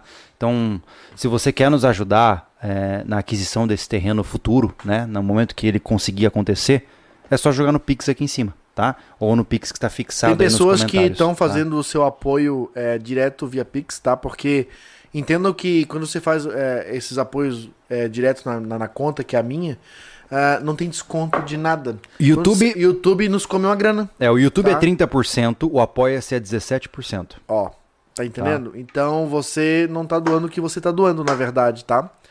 É, e se você acha que isso é injusto, Pix tá jogado. É, aí você manda um WhatsApp no, no WhatsApp da loja, Lá entra na loja, lojacv.com.br, chama no WhatsApp e fala assim, ó, quero apoiar pelo Pix. Só chegar lá que você já nos ajuda bastante. Isso, é. E tá? tem pessoas que estão doando o ano inteiro. Obrigado a todos que estão doando o ano inteiro já. Demais isso, cara. Tá? E mesmo É. assim estão conseguindo ser membro, entrar no Sim. grupo, porque você tem que se identificar, o Thiago vai te pegar, vai te mandar o link pra você estar num grupo de membros lá e você vai ficar lá eu- curtindo a O lucragem. Thiago vai, pe- vai te pegar, é meio perigoso. O Thiago é um perigo pegando. Cuidado com o Thiago, que o Thiago te pega. Pega aqui, te pega do lá. Vai lá, eu, eu manda ainda, mais. Eu, ainda- eu acho que eu não sei, eu ainda não consigo confirmar que eu dormi na caverna no meio de vocês dois. E aí, manda mais, Ó, Thiago. o Ismael, comecei solteiro, hoje pai de dois filhos e casado. Uhul! Coisa Massa! bonita. Ê, bicho bom. Ô, Parabéns. O Daniel Moraes, a única coisa que eu posso dizer é obrigado. Nós É também, nóis, mano. obrigado, Como diz Daniel. o pai do Júlio. Parabéns, filho querido. O André Parabéns. Reis, vocês são sensacionais. É, inspiração de vida. Comecei a acompanhar o canal vendo reviews é, de facas. Eu era solteiro e agora tenho quatro filhos. O tempo voa. Caraca. Quatro filhos Cara, você não dorme à noite, hein, O? Júlio virou teu fã. Multiplicai-vos. Ele levou, ele levou a letra. Peça o funk, ó. Parabéns. Pessoal, eu, eu te amo mais. só pra você entender, o Júlio se deixasse. Era 15 Se a filhos. Letícia fosse meia tolinha, ele tava com 5, 6 filhos já. No mínimo. O cara nasceu pra ser coelho. O Renan acompanha a galera do SV desde 800 seguidores, correndo atrás de porcos selvagens. Parabéns pelos 10 anos. Aquela corrida do porquinho foi massa. Massa, maravilha. Fuja que a mamãe vem atrás. William, Oi, filha. Quer dar um beijo no pai? Vem cá. Oi? só agradeço por tudo. Conheci o SV quando tinha 12 anos. Hoje eu tenho 21 anos. A pita. Eu não comia pizza, filha. comer a pizza. Filha, olha só. Sabia que o papai tá contando a história de quando eu trabalhei bastante pra você, quando você tava na barriga? Sim. É? Olha, E você lembra? Ô, Luna. Luna. Pepe? Isso, quando Luna, você fala era- assim, ó. Oi, galera. Fala no microfone. Fala, oi, galera. Ai, daí eles vão dar oi pra você. Fala assim, oi. Tá bom. Vai lá com a mamãe, Cabeluda. o papai vai terminar aqui. Cabeluda. É, gente, fio. olha só. Essa menina só tá bonita e saudável assim porque vocês estão nos apoiando, tá? De verdade. Vamos lá. Tá, amor, você também é bonita e saudável. Tá, não, mas você entendeu. Ah, eu vou apanhar à noite já, cara, que droga. Ah, continuando, desculpa. Ah, Olha lá, o Superchats. É, William, só, só agradeço por tudo. Por tudo ó. Conheci o SV quando tinha 12 anos, hoje tenho 21 anos. Sobrevivencialismo faz parte da minha vida. Em momentos de tristeza, o SV me ajudou muito. que legal, fico feliz, meu amigo. Isso é muito legal. Mário Henrique. O que? complementando. Mas se você já divulga os produtos patrocinadores, por que não vender na loja SV e aumentar o lucro do portfólio da loja? Acho que não. Explicamos sobre isso, né? Pessoal, o propósito da loja foi somente produtos exclusivos. Para não virar uma loja, mais uma loja disputando a tapa o mercado. Então a gente não disputa nosso produto com ninguém, porque ele é só nosso. Isso. Então é isso, a gente ganha pouco dinheiro, mas não se incomoda com concorrência. É, basicamente é isso. Aqui o André Reis. Eu tenho um podcast onde falamos de comunicação, empreendedorismo e tecnologia e seria uma honra ter vocês como convidados. O nome é WLD7 Podcast. Topam? Manda, Manda no e-mail. meu amigo. Manda um e-mail. É. Matheus, parabéns à equipe. Um abraço vosso- do vosso membro. Qualquer coisa de energia solar fotovoltaica é só mandar mensagem. Faço questão de ajudar. Matheus, entra no. Matheus, entra agora é, no e-mail, no, direct. No e-mail, no, no WhatsApp da loja. Pelo amor de Precisamos Deus. conversar urgentemente sobre energia solar, placas fotovoltaicas, inversores e tudo que tem de direito à energia renovável do sol. Beleza? O Victor Andrade, ele, ele falou: por que não faz uma campanha paralela de dois reais em Pix por mês ou vídeo só para o terreno? Vocês têm potencial. Para nós seria apenas uma retribuição. A, Pra... ca- a campanha que a gente mais sonha é temos 2 milhões, vamos, cada um der um real. É. Gente, olha só, é, a gente não falou ainda aqui pra vocês porque não tá pronto. Mas eu acho que é legal já comentar de maneira breve. Fazem. Faz dois meses, meses. pelo menos, que nós estamos construindo um portal próprio, tá? Então nós temos o sobrevivencialismo.com, que é nosso site onde a gente tem vários textos, e agora a gente vai construir vídeos exclusivos mediante assinatura. Isso vai acontecer, é uma tendência. A gente quer oferecer conteúdos que o YouTube não dá liberdade da gente oferecer para vocês. Então isso vai acontecer em breve. E é uma das alternativas para a gente conseguir liberdade. Não só que- isso, mas é, um, é, um, é, um- é uma manobra de extrema urgência do sobrevivencialismo. É, Você vê a tendência. os últimos acontecimentos no Brasil, É. pessoas que nem nós podem estar sofrendo, É, enfim. o nosso risco. canal tá na- no limiar de sofrer sanções. Tá. Do ponto de vista judicial e de censura e tudo mais. Então a gente tá, já está pensando no extra. Então, sim, temos interesse em criar uma Isso. plataforma nossa. Pô, isso uma já está sendo plataforma feito. nossa com servidor é, que não, tem, não vai ser, é, ter limitações, enfim. Ah, então, se preparem que tá vindo uma coisa bem legal aí. É verdade. Pra garantir que o sobrevivencialismo corra por mais 10 anos aí no Brasil. É isso aí. O Lisandro Correia. Todo manezinho da ilha comprava roupa na 775. Ia para o clube Mahamas ou metrô no Estreito. Ou metro. algo assim. Bom, a roupa no 65 eu não sei, eu comprava roupa na Rita Maria e eu nunca fui no Bahamas. eu fui um cara de poucas baladas em Florianópolis. É mesmo. Cara, Eu sempre achei que você era mais baladeiro, ia- cara. Não, eu gostava do, da do, do- do churrasquinho na casa do amigo, sempre fui, cara, até ah, hoje. entendi. Você gosta da festa mais É, é private. porque também era quebrado. Então não dava pra ir nas baladas. E outra, eu namorei muito, cara. Meu primeiro namoro durou 5 anos. É, dos 16 aos 20, 21 praticamente. É, 21. E depois já namorei em sequência. Então os, os namoros me, atrancavam, me, tra- me trancavam a sair, né? Entendi. É, não foi aquele cara que vivia por aí, porque, enfim, dinheiro e liberdade, né? Não, não ia, não ia. Então não conhecia. Não conhecia o Bahamas, não conhecia o Santo na Beira-Mar, não conhecia. Eu conhecia New Time, ainda deu tempo de conhecer. que é em Santa Amaro, mas o cara conhece das, das quebradas de Floripa, hein? Custo, pô. olha só, o Planeta CNC. Querem tentar vender os brasões de metal? Eu faço envio pra vocês. Podemos Vamos pensar negociar. sobre isso, meu amigo. Aham. Conversaremos. Como é que é? Como é é? Eu não vi essa. Brasões de metal. Legal, né? O Gustavo Manarim. Única palavra que eu tenho pra vocês é obrigado. Legal, meu amigo. Salvaram Obrigado. minha abraço. vida e nem sabem. Ei, a pega. Uau. E acabou os, podcast, os superchat. Superchat. Se quiser contar um relato via direct e dizer no final assim, ó, não divulguem, a Opa. gente só lê e fica bem feliz, tá? Tem É. mais um aqui. Só mais ajudar a comprar pólvora ou cevada. Mais 10 anos de conteúdo. Top Obrigado, abraços. meu amigo. Gente, é, de maneira geral, é, eu acho que agora talvez a gente tenha menos pessoas acompanhando. Quanto temos aí, Thiago? 1671. É, não, ainda temos muita gente. Tem bastante gente. Outra coisa que. Ô, Júlio, tu comentou do, do, do portal aí, de assinatura. Certo? E eu vi aqui, é porque tá difícil o chat comum aqui de acompanhar e responder. Mas Ah. alguém falou sobre. Ah, assinatura, que chato, né? Mas não, a gente. É a, mais, entendo que é a mais. A gente É, não vai parar. seguinte, gente. com o YouTube. é, a gente está criando agora um sistema de conteúdos exclusivos para assinatura, mas o nosso YouTube continua igual. Tá? Você vai continuar vendo a mesma quantidade de vídeos que você sempre teve. Só que se você quiser conteúdos além do que o YouTube te proporciona, por exemplo, é, imaginemos, agora a gente está correndo atrás é, de fazer. Imaginemos que eu quero fazer uma limpeza, é, abate e limpeza de um javali. chegar nisso. Por exemplo, eu não posso fazer no YouTube. Eu eu- o Vocês- YouTube me vocês lembram quando a gente penaliza. levou um peixe pro refúgio, eu levei limpo? É. Nem isso eu pude fazer lá. É. Porque a gente podia ser derrubado. Penalizado, é. Penalizado por aquilo. Então, assim, essa plataforma ela nos dá a oportunidade de fazer coisas que o YouTube nunca vai deixar a gente Não fazer. só isso, né, Júlio? É. Que tem assim, ó. Gente, a gente vive no. O YouTube é um show business hoje, tá? Ele quer o que traz relevância, o É. que dá dinheiro pra ele. Como é que dá dinheiro pra ele? Cara, os nossos vídeos, todas essas propagandas que você vê, que você fica de saco cheio e acaba pagando um prêmio, tá? É ali que o YouTube ganha dinheiro. São, são gente que. São, essas marcas que colocam essas propagandas pagam para estar lá. E eles É. distribuem essas propagandas nos vídeos de relevância dentro do YouTube. Tá? Essa é a ideia. O que acontece? A gente ganha um- uma merrequinha desses, desses contratos milionários de propaganda.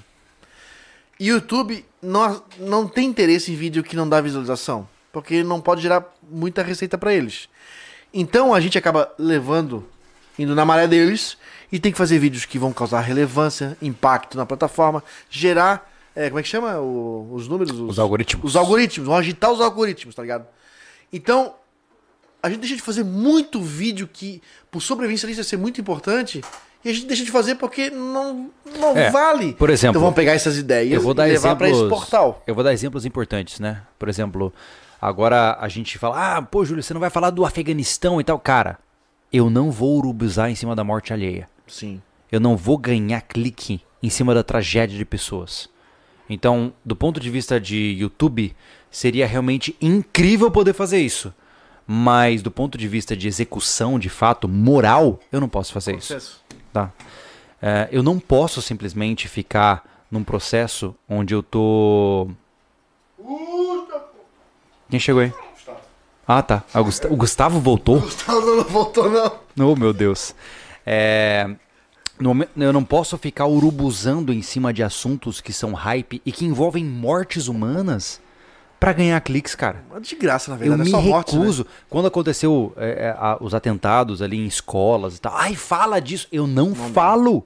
Eu não posso ganhar clique em cima de um negócio que, que envolve sofrimento humano, pô. Tragédia, né? E, ai, Júlio, mas aí você não vai crescer então que eu morra, porque eu não faço parte desse tipo de imoralidade. Eu não vou jogar o jogo do algoritmo que quer que eu vulgarize a tragédia É, humana pra causar pânico. Não só isso, entendeu? né, Júlio? Ah, sai lá uma PL, aí todo mundo sai fazendo vídeo. Não, a gente não faz. É. E político mesmo, cara, esquece. Não, que nem agora, ai, greve dos caminhoneiros, não. Não. sei o quê. Cara, se vocês quiserem gritar sobre isso, fiquem à vontade. Se vocês querem conteudistas que vão te dar medo por isso, tem um monte na internet. Aqui, a gente não vende medo. Aqui, você vai se fortalecer e se tornar um homem de verdade, uma mulher de verdade. Você não vai ficar com medinho do, futuro. Você vai encarar a, a- a desgraça da porrada e vai seguir em frente mesmo que sangrando. É isso que a gente vende nesse canal aqui. Nesse canal, nesse portal e em todas as nossas iniciativas. E mais uma vez eu reforço, né, Anderson? Ataquem todas as suas pedras. A gente continua rodando. E a gente vai continuar rodando. E a gente vai seguir em frente. E não importa o que aconteça. Eh, nós somos. Desculpa agora aos amigos inferiores eh, de idade de 18 anos, mas nós somos uns teimosos do caralho. é nóis, gente. Um feliz 10 anos para todos nós. Muito obrigado pela sua presença. Eu peço desculpas se em algum momento a gente foi, um Foi. pouco É, ofensivo. É, eu sinto muito se eu te ofendi, mas faz parte da vida. Você quer falar alguma coisa? Vai lá, Fale, fala aí, Thiago, fale Thiago. muito. Manda pra gente. Eu, eu preciso falar, todo o pessoal que tá ajudando aqui, cara, tem que mostrar aqui que eles ajudaram. O Matheus mandei o WhatsApp pro Anderson, o projeto Contém já tá na cabeça. O Fábio Costa, o Fabrício Costa, cadê o símbolo da folha do Naruto? Mostra aí, Júlio. Você é fã de Naruto, mostra aí. Falou, galera. Toca aí, toca aí. Mostra a tatuagem do, do Naruto, Júlio. É, ó, eu sou otaku agora. Eu corro, eu corro com os braços pra trás, mano. É nóis. Papai, dá ver. Júlio faz, fale mais o que não deu pra, para a Globo. É só ver o vídeo aquele. Não tem muito muito o que falar além daquilo. né? Pode encostar. E eu preciso aqui falar. Eu tirei foto, tá, ô João Gabriel Freitas Campos? Eu tirei foto da tua mensagem no chat. Um salve a toda a equipe SV. Acompanho o canal há mais ou menos 6 ou 7 anos, quando entrei para escoteiro, para aprender sobre sobrevivência e encontrar o estilo de vida.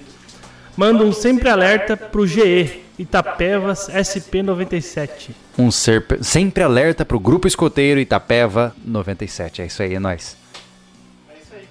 Gente, uma boa noite pra todos vocês. Gente, obrigado, pela obrigado. força de todos vocês. Ah, eu sei que não é uma live que vai falar com todo mundo, mas vai falar com aqueles que estão há anos nos seguindo, né? E a gente hoje tirou um peso do coração para que a gente possa seguir os próximos anos com transparência pra você. E foram anos, em muitas vezes, sombrios, muito difíceis. A gente fez o que tinha que fazer, né? Fizemos. E obrigado. Mais 10 anos, Anderson Machado? aqui, mais 10 anos. Então tá bom. Valeu, a gente cara. se vê numa próxima live. Obrigado, vou- Tchau, pessoal. Tchau. Obrigado, pessoal. Valeu. É- cá, beijo, pai te ama. Valeu.